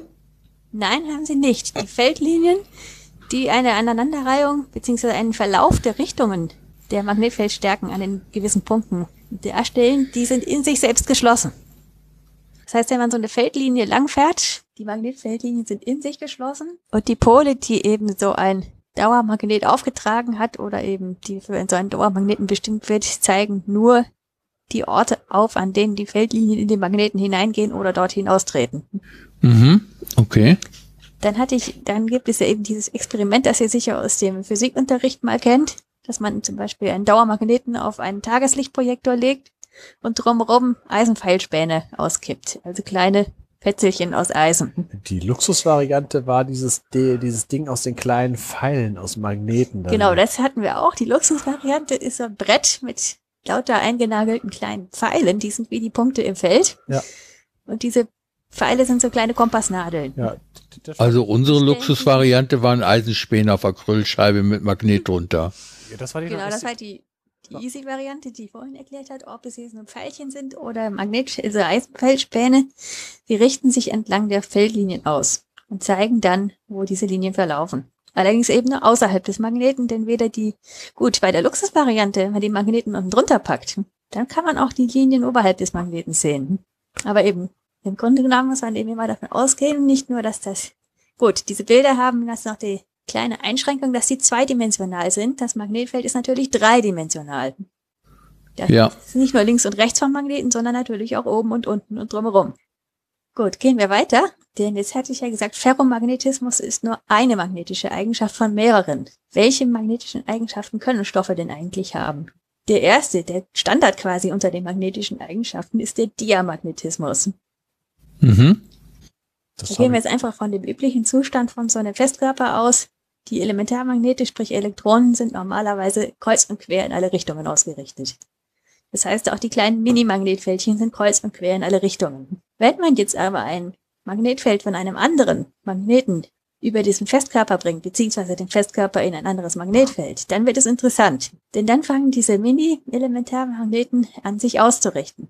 Und zwar in einem diamagnetischen Stoff entgegen, entlang der Feldlinien, aber in die entgegengesetzte Richtung. Das heißt, die Mini-Magnetfelder von den Elementarmagneten des diamagnetischen Stoffes heben die Feldlinien heben die Feldstärken des äußeren Feldes auf. Das heißt, im Extremfall würde das äußere Feld im Bereich des diamagnetischen Stoffes auf Null abgeschwächt. Jetzt haben wir aber vorhin gerade gehört, dass Feld Magnetfeldlinien nicht unterbrochen sein können. Das heißt, in so einem Fall müssen die Magnetfeldlinien halt eine andere Lösung finden und diese andere Lösung ist im Prinzip, sie weichen aus. Das heißt, wenn man das als Bild aufmalt, kann man sich dann vorstellen, dass ja diese normalerweise schön sauber gebogenen Feldlinien plötzlich eine Delle bekommen weil sie um diesen diamagnetischen Festkörper herumlaufen müssen. Das heißt, das Feld wird breiter. Die Delle geht, zeigt vor allem nach innen. Richtung. Ach so, die geht nach innen. Richtung, mhm. also zeigt in die Richtung des Urhebers des äußeren Feldes. Ja. Das heißt, man kann okay. sich buchstäblich vorstellen, dass diese Feldlinien zusammengequetscht werden, dadurch, dass da ein diamagnetischer Stoff in dieses Feld gerät. Das wollen sie natürlich nicht sein, also drängen sie den diamagnetischen Stoff aus dem Magnetfeld raus. Mhm. Das heißt, diamagnetische Stoffe werden in gewisser Weise abgestoßen. Jetzt muss man wissen, dass tatsächlich alle Stoffe diamagnetisch sind. Alle. Problem daran ist nur, Auch so ein Stück Baumwollgarn oder? Gerade, ganz besonders. Jetzt wollte ich nämlich gerade sagen, der Diamagnetismus ist die schwächste aller magnetischen Eigenschaften. Ja. Das heißt, bei Stoffen, die andere Eigenschaften haben, wird der Diamagnetismus einfach überlagert. Stoffe, die nur diamagnetisch sind, sind zum Beispiel Kohlenstoff und Wasser. Mhm. Das heißt, Baumwolle ist ein gutes Beispiel, das enthält recht viel Kohlenstoff und Wasser. Ist also ein wahrscheinlich ausschließlich diamagnetischer Stoff. Anderes also ist die Mehr von dem magnetisierten Wasser doch keine mehr? Kommt jetzt drauf an, was mit magnetisiert gemeint ist. Also ich habe mal einen Menschen kennengelernt, der stand hier vor der Haustür und wollte uns eine Wasserarmatur für die Küche verkaufen, mit dem man das Wasser polarisieren und magnetisieren könnte. Das ist wahrscheinlich eine Mehr, denn mit Ich habe ihn weggeschickt, ja. Gute Idee. Denn eben mit Diamagnetismus, äh, mit Magnetisierung hat Diamagnetismus eben nicht viel zu tun. Was aber geht? Kohlenstoff, zum Beispiel ein kleines Plättchen aus Graphit, ja. leicht genug, wenn man das in ein Magnetfeld von ein paar würfelförmigen Neodym-Magneten bringen würden, also von diesem Supermagneten, mhm. die man auch in jedem Magnethandel bekommt, dann würde dieses Graphitplättchen, wenn es denn klein genug ist, auch über diesen Würfeln schweben, weil dieser Druck aus dem Magnetfeld raus groß genug ist, um die Gravitation auch zu überwinden. Ja. Oder zumindest gerade auszugleichen. Es gibt sogar ein Experiment, habe ich auf YouTube gefunden, in Extremis. Das ist irgendwie ein Forschungslabor, die haben einen der stärksten Elektromagneten der Welt mit Supraleitern und allem Schnickschnack. Und die haben es geschafft, einen lebendigen Frosch in ihr Magnetfeld zu setzen und diesen Frosch zum Schweben zu bringen. Frosch besteht hauptsächlich aus Kohlenstoff und Wasser. Das, ja. das meine ich mal gesehen zu haben. Das Video können wir allenfalls gerne verlinken. Ansonsten ist das auch in meinem Magnetbeitrag auf Kein Steins Kiste zu finden. Dann gibt es etliche Stoffe, die aber noch andere Eigenschaften haben, die entsprechend stärker sind als der Diamagnetismus und dann eben die erste Geige sozusagen spielen. Der nächste wäre jetzt hier Paramagnetismus. Und zwar sind dafür ungepaarte Elektronen verantwortlich, die eben dafür sorgen, dass ein Stoff dann doch auf andere Weise mit einem Magnetfeld interagiert. Und zwar haben eben Atome mit ungepaarten Elektronen ein eigenes magnetisches Moment. Das heißt, sie sind in der Lage, sich in einem äußeren Magnetfeld parallel zu den Feldlinien auszurichten. Das wiederum bedeutet, eben hatten wir den Fall antiparallele Ausrichtung, also entgegen des Magnetfeld, Magnetfeldes, sodass das aufgehoben wurde. Jetzt haben wir die Ausrichtung parallel zum Magnetfeld. Das heißt, die Magnetkräfte summieren sich. Das Magnetfeld wird im Bereich dieses paramagnetischen Stoffes stärker. Kann sich das im Bild so vorstellen, dass die Magnetfeldlinien dann dichter nebeneinander laufen innerhalb des paramagnetischen Stoffes. Das hat eben zur Folge, dass der Stoff ins Magnetfeld hineingezogen wird. Er wird also angezogen. Das heißt, eben Stoffe, besonders solche mit ungepaarten Elektronen, dazu zählen natürlich auch Radikale und einige der seltenen oder eben die seltenen Erdmetalle, Neodym und ähnliche, mhm. die werden tatsächlich vom Magnetfeld angezogen. Problem dabei ist, sobald das Magnetfeld verschwindet, gehen auch wieder die Elementarmagneten durcheinander und die Magnetisierung ist sofort verschwunden. Das heißt, Paramagneten werden angezogen, aber nur solange das Magnetfeld da ist, das äußere. Und jetzt kommt die Besonderheit des Eisens, nämlich der Ferromagnetismus. Auch hier gibt es Elementarmagnete, die sich in parallel zum äußeren Magnetfeld ausrichten können. Und jetzt kommt noch ein, ein zusätzlicher Kniff. Wir sind nämlich wieder beim Pauli-Prinzip. Aus der Schule kennt man da tatsächlich die Variante, dass so ein Elektron oder anderes Quantenteilchen eben, oder dass eben zwei von diesen Elektronen oder anderen Teilchen nicht dieselben Eigenschaften am selben Ort, oder besser gesagt im selben Orbital im Atom haben dürfen. Das heißt, die Quantenzahlen müssen sich dann in mindestens einem Punkt unterscheiden. So lernt man das in der Schule. Die ist aber nur die halbe Wahrheit. Die ganze oder zumindest ein größerer Teil der Wahrheit ist, diese Elektronen müssen sich entweder in einer Eigenschaft oder in drei Eigenschaften unterscheiden. Zwei Unterschiede sind nicht erlaubt. Mhm. Das heißt, wenn wir jetzt eben Ausrichtung haben parallel und die ist erlaubt, dann müssten wir, um auf eine antiparallele Ausrichtung zu kommen, für einen dieser Elementarmagneten nicht eine Eigenschaft ändern, sondern zwei. Und das ist mit Aufwand verbunden, sodass das eben besonders mühsam wird. Das nennt man übrigens die Austauschwechselwirkung. Aufgrund derer können sich einmal ausgerichtete Elementarmagnete in ferromagnetischen Stoffen nicht so einfach umkehren. Das heißt, sie bleiben, wie sie sind. Sprich, wenn man ein Mag äußeres Magnetfeld von einem einmal magnetisierten Ferromagneten entfernt, bleibt der Ferromagnet im Idealfall magnetisch. Und der bekannteste Stoff, der das kann, ist eben Eisen. Deswegen heißt es Ferromagnetismus. Es gibt noch zwei weitere Elemente, die ebenfalls Ferromagnetismus zeigen, und das sind Kobalt und Nickel, die direkt hinter dem Eisen im Periodensystem stehen. Das heißt, da werden wir wahrscheinlich dann in drei Folgen oder so davon hören. Ja, in, äh, wir haben jetzt noch, Eisen kommt ja noch, weil wir haben ja, wir kriegen ja nicht alles unter. Das, da, da kommt es ja da auf jeden Fall noch. Und, und Kobalt und Nickel kommt danach. Eben sage ich ja, in drei Folgen oder so, kommt drauf an, wie viel wir jetzt fürs Eisen noch brauchen. Ja. Genau. Jetzt gibt es aber Stoffe, die scheinbar gar nicht magnetisch sind. Betonung auf scheinbar, denn tatsächlich haben auch die eine magnetische Eigenschaft und die nennt sich Antiferromagnetismus. Und der beruht einfach darauf, dass in solchen Stoffen die Elementarmagnete in größere Gruppen eingeteilt werden oder Gitter, die eben über gewisse begrenzte Räume reichen und dann kommt ein anderes Gitter. Eine andere Gruppe. Innerhalb einer Gruppe richten die sich alle gleich aus, aber können sich zwischen den Gruppen eben zwischen parallel und antiparallele Ausrichtung unterscheiden. Das heißt, die summierten Minimagnetfelder in einer parallelen Gruppe können die in einer anti- antiparallelen Gruppe aus, auf, aushebeln, also aufheben. Mhm. Im Mittel, im Idealfall wäre jetzt genau die Hälfte der Gruppen parallel ausgerichtet, die andere Hälfte antiparallel. Und dann würde sich die magnetische Wechselwirkung da komplett aufheben. Deswegen haben solche Stoffe scheinbar keine magnetischen Eigenschaften. Zu den Stoffen, die also scheinbar gar nicht magnetisch sind, gehören wirklich zum Beispiel Mangan und Chrom. Und so habe ich gelesen, auch Hämatit, das Mineral. Daran zweifle ich ein bisschen, weil ich hier in meiner Mineraliensammlung eine Hämatitstufe habe, die eindeutig ferromagnetisch ist oder ferrimagnetisch. Da bleiben meine Neodynmagneten ohne weiteres dran haften. Entweder ist das also kein reiner Hämatit oder das, was ich gelesen habe, ist nicht ganz richtig. Ist das man nicht vielleicht auf Verunreinigungen prüfen? Entschuldigung, wollte ne, mal Problem. fragen. Ja, kann man das irgendwie auf Verunreinigen prüfen oder äh, ist das schwierig? Wäre wahrscheinlich aufwendig, ob man eine Röntgenstrukturanalyse machen könnte, jetzt bei einem Kristall und andernfalls den zerstören, das will ich ja auch nicht. Aber es muss ja nur irgendwo Magnetit drin sein, da komme ich noch drauf. Das ist ein anderes Eisenerz, das dann wieder ferrimagnetisch ist. Und wenn da irgendwie in dieser Stufe beide Erze drin sind, dann ist natürlich klar, dass das nicht ganz, ganz frei von magnetischen Eigenschaften ist. Ist der Umstand, ob magnetische Eigenschaften vorhanden sind oder nicht, nicht im Wesentlichen davon abhängig, wie stark das Magnetfeld ist, dem er ausgesetzt wird? Teilweise eben. Wichtig ist die, Also angenommen, ich hätte so einen Würfel Chrom, Kilo, ne? Und setze dem einen Magnetar aus, der 10, was weiß ich, nee, äh, 10 hoch 7 oder 10 hoch 18 Tesla ausübt. Das, das muss sich doch darauf auswirken.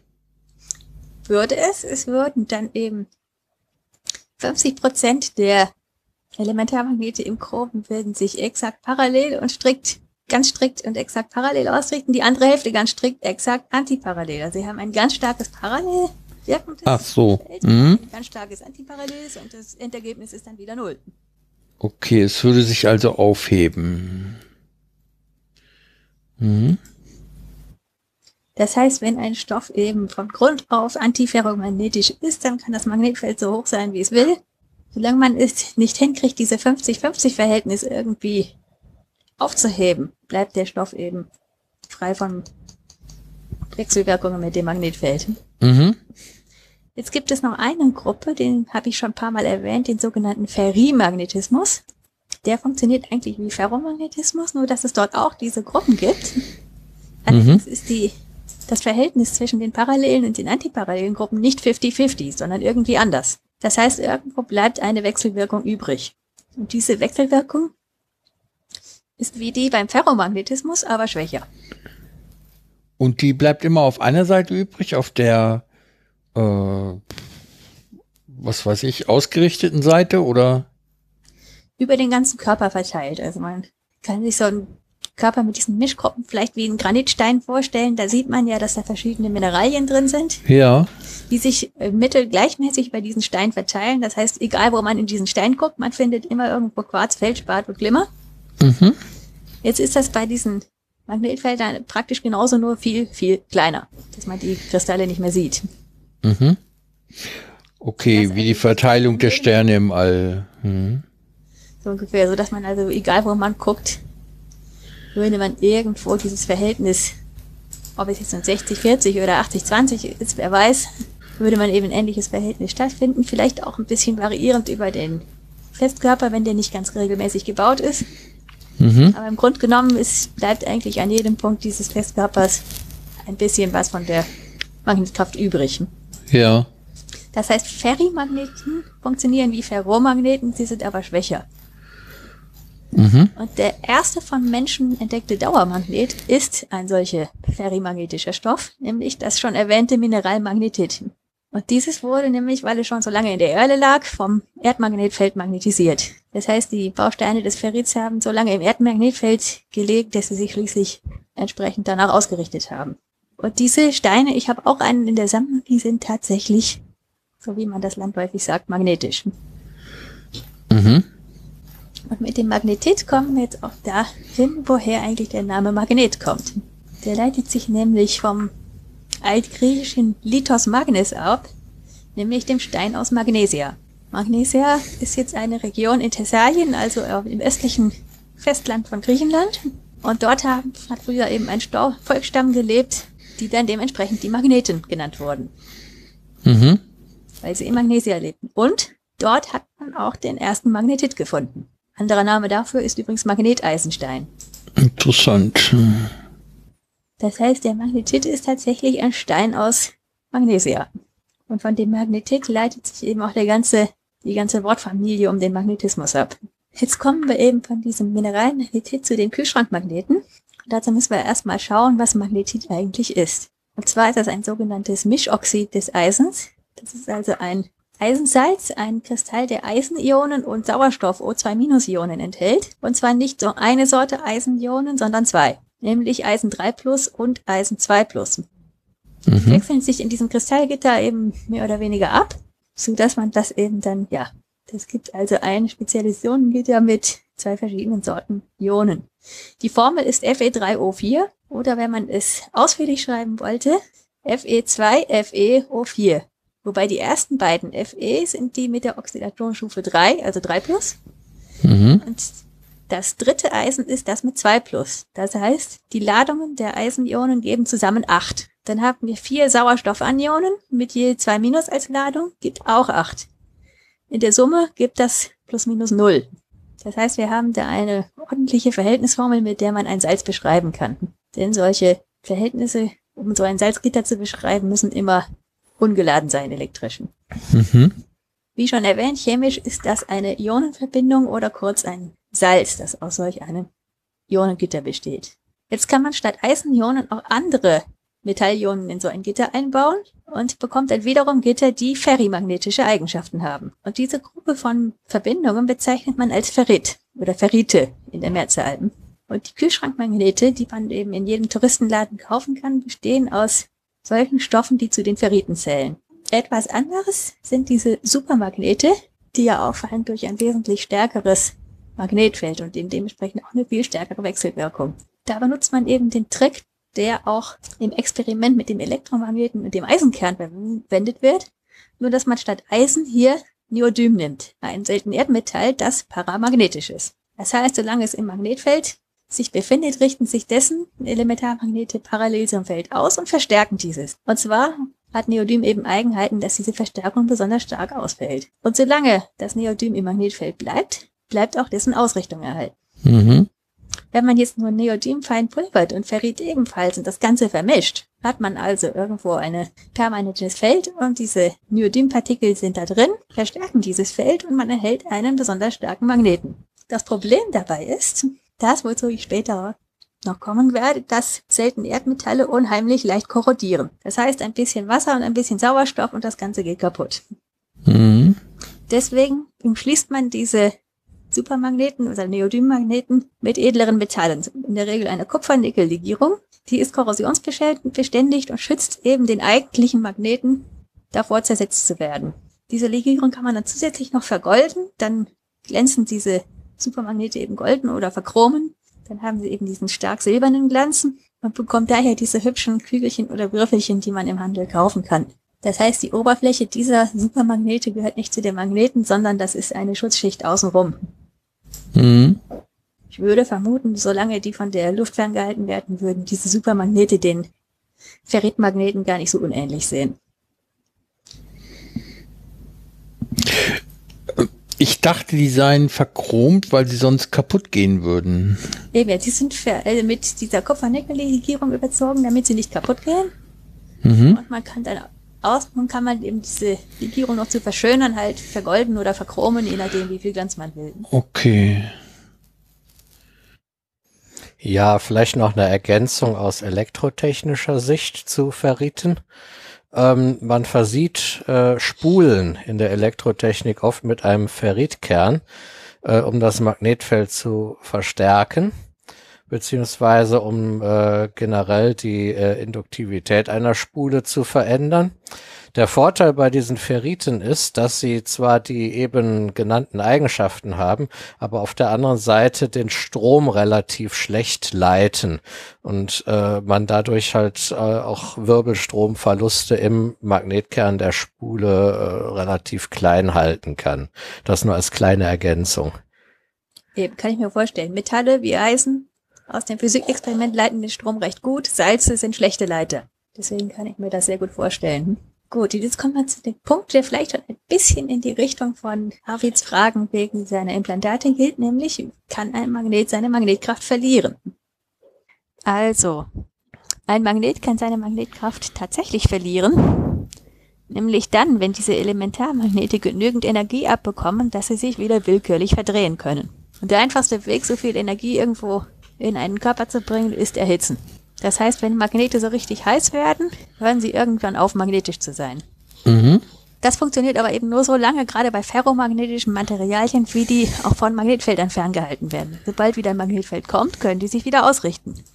Ja, aber ich brauche sie nicht dauerhaft zu erhitzen. Das reicht einmalig, das über eine bestimmte Temperatur zu machen und dann war's das. So wie ich das verstanden habe, würde gerade bei ferromagnetischen Materialien einmal erhitzen genügen, um die Magnetisierung aufzuheben und sobald die dann erkaltet sind und wieder können die wieder magnetisiert werden. Und wenn ich mich richtig erinnere, geht das auch in Form eines kräftigen Schlages, ne? Die Energie zuzuführen. Genau, andere Möglichkeit, Energie zuzufügen, ist mal kräftig draufhauen. Mhm. Das ist dann wie wenn man diese Luxusvariante von dem Feldlinie-Experiment mal eben gegen die Wand schlagen würde. Dann ja. rappeln die Nadeln natürlich auch. Mhm. Das heißt, wenn man nicht magnetischen chirurgischen Stahl erzeugen will, muss man den oberhalb einer bestimmten Temperatur erhitzen und weghalten von Magnetfeldern.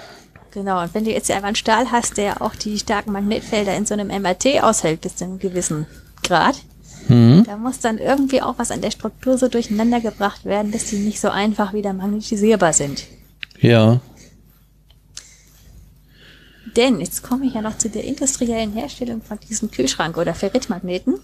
Mhm. Um so einen Magneten zu machen, beziehungsweise ich muss anders anfangen mit der häuslichen Herstellung. Also wie könnt ihr einen Magneten herstellen?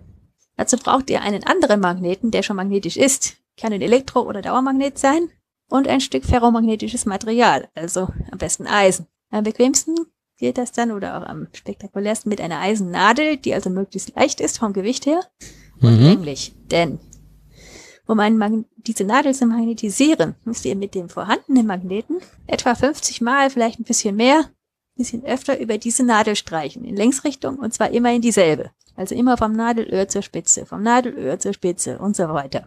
Dabei werden diese Mini-Elementarmagneten immer weiter in die gleiche parallele Ausrichtung gebürstet, so wie wenn man verwirrte Haare bürsten würden, bis die irgendwann alle parallel liegen. Mhm. Weil Eisen ferromagnetisch ist, behalten diese Elementarmagnete ihre parallele Position letztlich bei. Austauschwechselwirkung, so leicht vermischen die sich nicht mehr. Damit ist die Nadel dann magnetisiert. Und wenn man sie zum Beispiel auf ein Stück Kork legt und auf eine Schale mit Wasser setzt, wird sich diese Kompassnadel, die wir da geschaffen haben, nach dem Erdmagnetfeld ausrichten. Oder auch nach dem stärkeren äußeren Feld eines anderen Dauermagneten. Oder Elektromagneten, was auch immer. Den ihr an den Schalenrand halten könnt. Wenn man jetzt solche Kühlschrankmagneten zu Millionen industriell herstellen will, wäre das natürlich etwas mühsam, sie alle zu bürsten. Deshalb nimmt man diese Ferrite, pulverisiert die und presst sie dann innerhalb eines äußeren Magnetfeldes zusammen. So richten sich nämlich dann die kleinen Pulverkörner schon in einer gewissen Ordnung aus, bevor die richtig zusammengequetscht werden, sodass eine gewisse Grundordnung schon gegeben ist. Und dann werden diese frischen Presslinge zusammengesintert. Das ist richtig, das heißt, die werden erhitzt, und zwar richtig heiß, damit das so schön zusammengeschweißt wird. Und wenn ihr Mhm. aufgepasst habt, dann wisst ihr jetzt, dass die Magnetisierung dadurch verloren geht. Genau. Die kann jetzt neu angelegt werden in eine bestimmte Richtung, so dass sie insgesamt stärker ist. Genau, die Grundordnung dieser Pulverpartikel, die bleibt ja erhalten. Das heißt, die Grundordnung, die schon zur, zu dem späteren Magnetfeld beigetragen hat, die bleibt erhalten, sodass wenn man Mhm. diese erkalteten Presslinge dann wieder in ein Magnetfeld bringt, werden die wieder magnetisiert. Deswegen habe ich vorhin gesagt, eben das Entmagnetisieren durch Erhitzen ist normalerweise reversibel. Da muss man also schon einen gehörig unordentlichen Stoff haben, dass der dann nicht mehr magnetisierbar ist. Oder nur mit großem Aufwand. Mhm. Ich kann mich erinnern, also ich habe äh, einen Haufen äh, Messer, die haben Klingen aus Kohlenstoffstahl, also kein Edelstahl. Und die schärfe ich auf dem Stein und schärfe sie nach an einem Wetzstahl. Und wenn ich die dann in die Geschirrschublade lege, in die Messerschublade, ich habe davon fünf, sechs Stück, dann kleben die alle magnetisch aneinander, die Klingen. Weil die halt durch das Wetzen an dem Wetzstahl offenbar magnetisiert werden. Oder ausgerichtet werden, die Magnetwirkung Fall? in, in, in der Klinge. Ja, in dem Fall würde ja offensichtlich schon ein Stück Stahl reichen, um diese Elementarmagnete im Kohlenstoffstahl eben in die parallele Richtung zu bürsten. Mhm, genau. Wäre einfach erklärbar, wenn der Wetzstahl aus irgendeinem Grunde ein bisschen magnetisiert wäre. Mhm. So, damit bin ich eigentlich schon am Ende. Jetzt haben wir Schade, das war interessant. Ja. ja.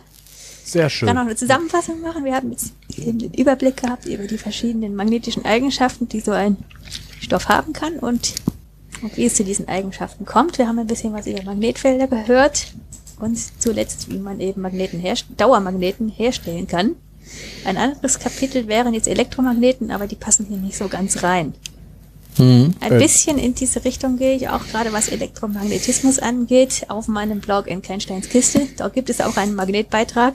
Da gehe ich dann noch ein kleines bisschen weiter. Das ist übrigens auch der Hättest Beitrag, wo der du- schwebende Frosch zu finden ist. Hättest du Gelegenheit und vielleicht auch Lust, was über Magnetresonanztomographie zu erzählen nächstes Mal? Wie ein MRT funktioniert? Das könnte ich machen. Das geht ja in Richtung, es ist, die Grundlage dazu ist ja NMR-Spektroskopie. Ja. Gleiche Technologie. Das, die die, die finde ich auch schön. Und war- eben MRT ist dann nur mit ein bisschen mehr Computer. Ja, das, das mit der, M M mit der, mit der HNMR-Spektroskophie, das hatten wir mal gehabt. äh, Da hat man eine Führung bei Bayer gehabt. Und die haben sich bei Bayer so gewundert, warum wir alle so wahnsinnig interessiert waren. Das lag daran, am nächsten Tag haben wir eine Klausur darüber geschrieben. Ach so, gute Führung. Ja. Es war dieses Raten äh, von wegen, äh, also was heißt dieses, die, das ist so die, die, die, die dieses äh, anhand dieser äh, Peaks, die man da hat, herausfinden, was äh, wie organische Substanzen aufgebaut sind. Das, das, das fand ich wahnsinnig interessant. Ich war mit meiner Frau letzten Monat äh, auf einer Nacht der Wissenschaft in Göttingen. Und in Göttingen lebt der Erfinder des MRTs. Der arbeitet dort auch am Max-Planck-Institut. Und die haben erhebliche Verbesserungen jetzt eingebaut in bestehende MRTs, sodass sie mit sehr guter Auflösung komplette Filme aufnehmen können. Wir können zum ersten Mal gucken, was mit einer Zunge bei einem stotternden Menschen passiert oder ähnliches. In einen Magen reingucken, in Gedärme, ins Hirn. Und äh, da kann ich dann mal gucken, ob ich den Link zu seinem äh, Vortrag noch habe. Der war super spannend. Und dieses Max-Planck-Institut hat bislang an den Patenten, die der gute Mann dem Institut eingebracht hat, 115 Millionen Euro eingenommen und finanziert damit weitere Patentforschung. Das ist echt ein Perpetuum mobile geworden bei denen. Darauf gibt's aber keine Patente. Aus Also- also, Mobile, ja. Ja. Nee, das nicht.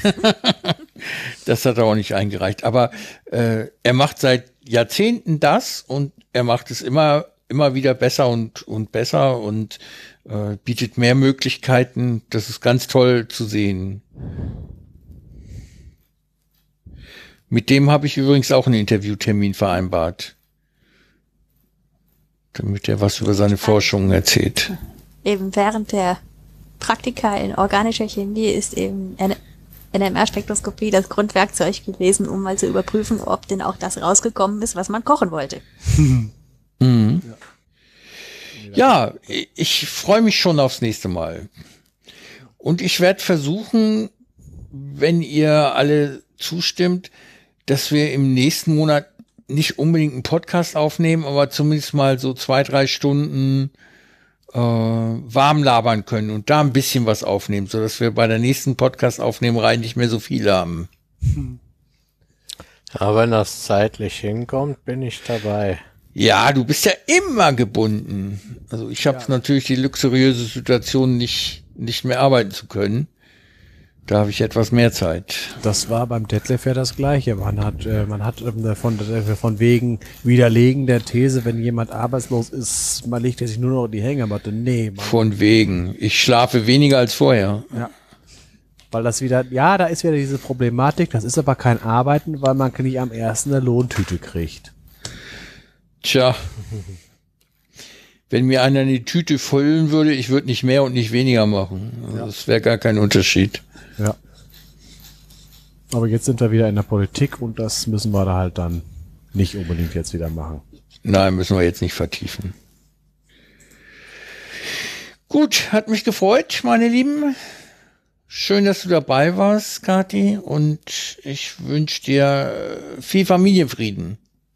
Ja, danke. Ich werde mich jetzt mal Ja. möglichst leise ins Bett schleichen. Ja. Ja, War auf jeden Fall schön. Auf jeden Fall hat er das, äh, war sehr gut. Nur schade, dass wir es nicht zum Abschluss bringen können, aber halt, wir haben ja von vornherein gesagt, das Thema. halt das Rätsel. Das Rätsel, Ja, genau. das, das kommt. Das doch. Rätsel. Das kommt noch. Ja, ach, willst du das noch mitkriegen, Kathi? Ja klar, sonst Das kann ich nicht schlafen. jetzt- kommt sie auf fünf Minuten noch nicht mehr an. Gut, dann kommt jetzt die Auflösung. Also wie man sich wahrscheinlich schon denken konnte, ähm, wenn die gut genug nachdenken und äh, vielleicht äh, da kompetenter sind als beim Wirtschaften, dann äh, schaffen die das in jedem Fall freizukommen, weil es gibt folgende Möglichkeiten. Äh, der Manager D, der quasi ganz am Ende von der Reihe, äh, Dreierreihe da äh, eingegraben ist und halt Manager C und Manager B im Blick hat, ähm, wenn der zwei gleiche Hüte sieht vor sich, dann weiß er auch direkt, was er selber für einen Hut hat. Genau. Weil äh, es ist ja bekannt, dass äh, von jeder Farbe zwei Hüte da sind. Wenn er also zwei grüne Hüte sieht, weiß er, er hat einen gelben Hut und wird das dann sicher auch bekannt geben. Wenn er zwei gelbe Hüte sieht, dann weiß er, er, er hat einen grünen Hut. Und da wäre ja auch blöd, wenn er das nicht äh, direkt äh, von sich geben würde. Ja, der zweite Fall ist, dass dieser Manager D zwei verschiedenfarbige Hüte sieht. Dann Mhm. kommt es auf den Manager C an, der quasi zwischen B und D ist und nur den Manager B sehen kann. Ja, wenn er nach einer gewissen Zeit von hinten, von hinter sich, also von Manager D, nichts hört, dann geht er äh, intelligenterweise davon aus, äh, dass Manager D zwei verschiedenfarbige Hüte sieht. Ja, und dann gibt's eigentlich auch nur noch zwei Möglichkeiten. Äh, entweder Manager C sieht bei Manager B einen grünen Hut, dann weiß er, dass er selbst einen gelben auf hat. Ja, oder er sieht einen gelben Hut, dann weiß er, dass er selbst einen grünen auf hat. Das heißt, einer von beiden, en entweder Manager D oder Manager C, wird äh, entweder sofort oder halt im Fall von Manager C nach einer gewissen Zeit sagen können, was er für eine Hutfarbe trägt. Mhm. Und äh, somit äh, müssten die das eigentlich schaffen, freizukommen. Okay. Also ich freue mich für die, aber ich muss sagen, eine solche Rätselauflösung finde ich unbefriedigend, weil man es ja nicht alleine lösen kann, sondern sich auf jemand anderen noch verlassen muss. Ja, also man äh, natürlich, äh, es, man wird da schon auf eine Vertrauensprobe gestellt. Auch. Ja. Also ja. das heißt, man kommt mit seinem Intellekt alleine nicht weiter. Nein, man muss sich auf den Intellekt des anderen verlassen.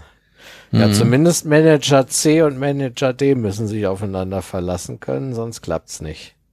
Ja, A und B sind ja eh raus. Genau. Die haben nicht genug und müssen Informationen. so viel Grips haben, dass sie keinen nicht dazwischenreden. Genau. Das, ist kommt so schwierig dazu. bei Managern, dass die Grips haben. Das hört Tja. sich jetzt böse an. Nee, das ist einfach meine Erfahrung aus 18 Jahren selbstständiger Beratung.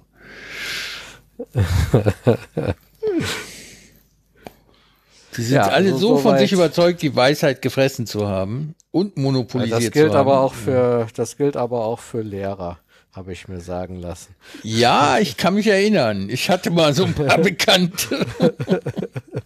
Pensionierte Lehrer sind da besonders schwierig. Davon kenne ich keine. Die haben es nicht überlebt. Ja, weil die, weil die ja das ganze Leben lang dafür bezahlt werden, Recht zu haben. Ach so, ist besser zu wissen, ja. Ja. Mhm. Ja, ich habe allerdings persönlich die Erfahrung gemacht, Unterricht ist viel interessanter, wenn man nicht immer recht hat. Dann lernt man nämlich selber noch was. Das ist eigentlich mit allem so. Also wenn du was dazulernen willst, musst du einfach Unrecht haben. Deswegen ist es gut, äh, fundierte Vermutungen zu treffen, die aber auch mal daneben gehen können. Ja, ja, das auf jeden Fall. Ja, Und ich habe also tatsächlich auch von meinen Schülern schon einiges gelernt. Und wenn es einfach nur eine andere Sicht auf eine bestimmte Sache ist. Mhm. Da lerne ich auch von meinen Nachhilfeschülern immer sehr viel. Ja, ja gut, Nachhilfeunterricht äh, habe ich äh, als Schüler mal gegeben, eher als Freundschaftsdienst, als äh, um damit zu verdienen. Da habe ich nur die Erfahrung gemacht, wenn man Glück hat, hat man einen Faulsack, weil der muss man einfach nur Aufgaben rechnen lassen, damit er die Routine kriegt. Ähm, und ansonsten, wenn man jetzt einen hat, der die Sachen wirklich nicht kapiert, dann hat man mehr Arbeit. Da, Also Mhm. meine Erfahrung. da würde ich vollkommen versagen, weil ich halt so schlecht denken kann, wie andere Leute denken.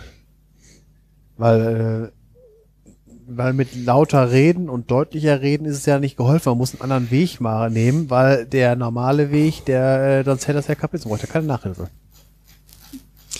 Mein Ja. Idealschüler ist eben einer, der es nicht kapiert hat, aber Willen zeigt. Dem kann man nämlich was beibringen. Ja. Während wenn man das Pech hat, einen Faulsack zu haben, der stur ist, dann ist man verloren. Ja. Mm, Ja, ja, stimmt, so kann es auch laufen. ne? Bei mir hatte, ich hatte halt äh, zweimal einen Faulsack, der, äh, den ich einfach nur angetrieben habe, Aufgaben zu rechnen. Äh, ich weiß nicht, das ist in Mathe vielleicht auch einfacher als in anderen Fächern, das weiß ich nicht, aber denen hat eindeutig die Routine gefehlt und dafür konnte ich dann halt relativ gut sorgen. Mhm. Ja, das war's mal wieder. Eine neue Folge Proton wurde soeben aus der Taufe gehoben. Und damit verabschiede ich mich von unseren sehr geschätzten Hörerinnen und Hörern. Haha, jetzt durfte ich mal gendern. Oh nein. Und wünsche eine schöne Zeit bis zur nächsten Folge. Tschüss aus Brühl. Ah, da muss ich noch einen dranhängen.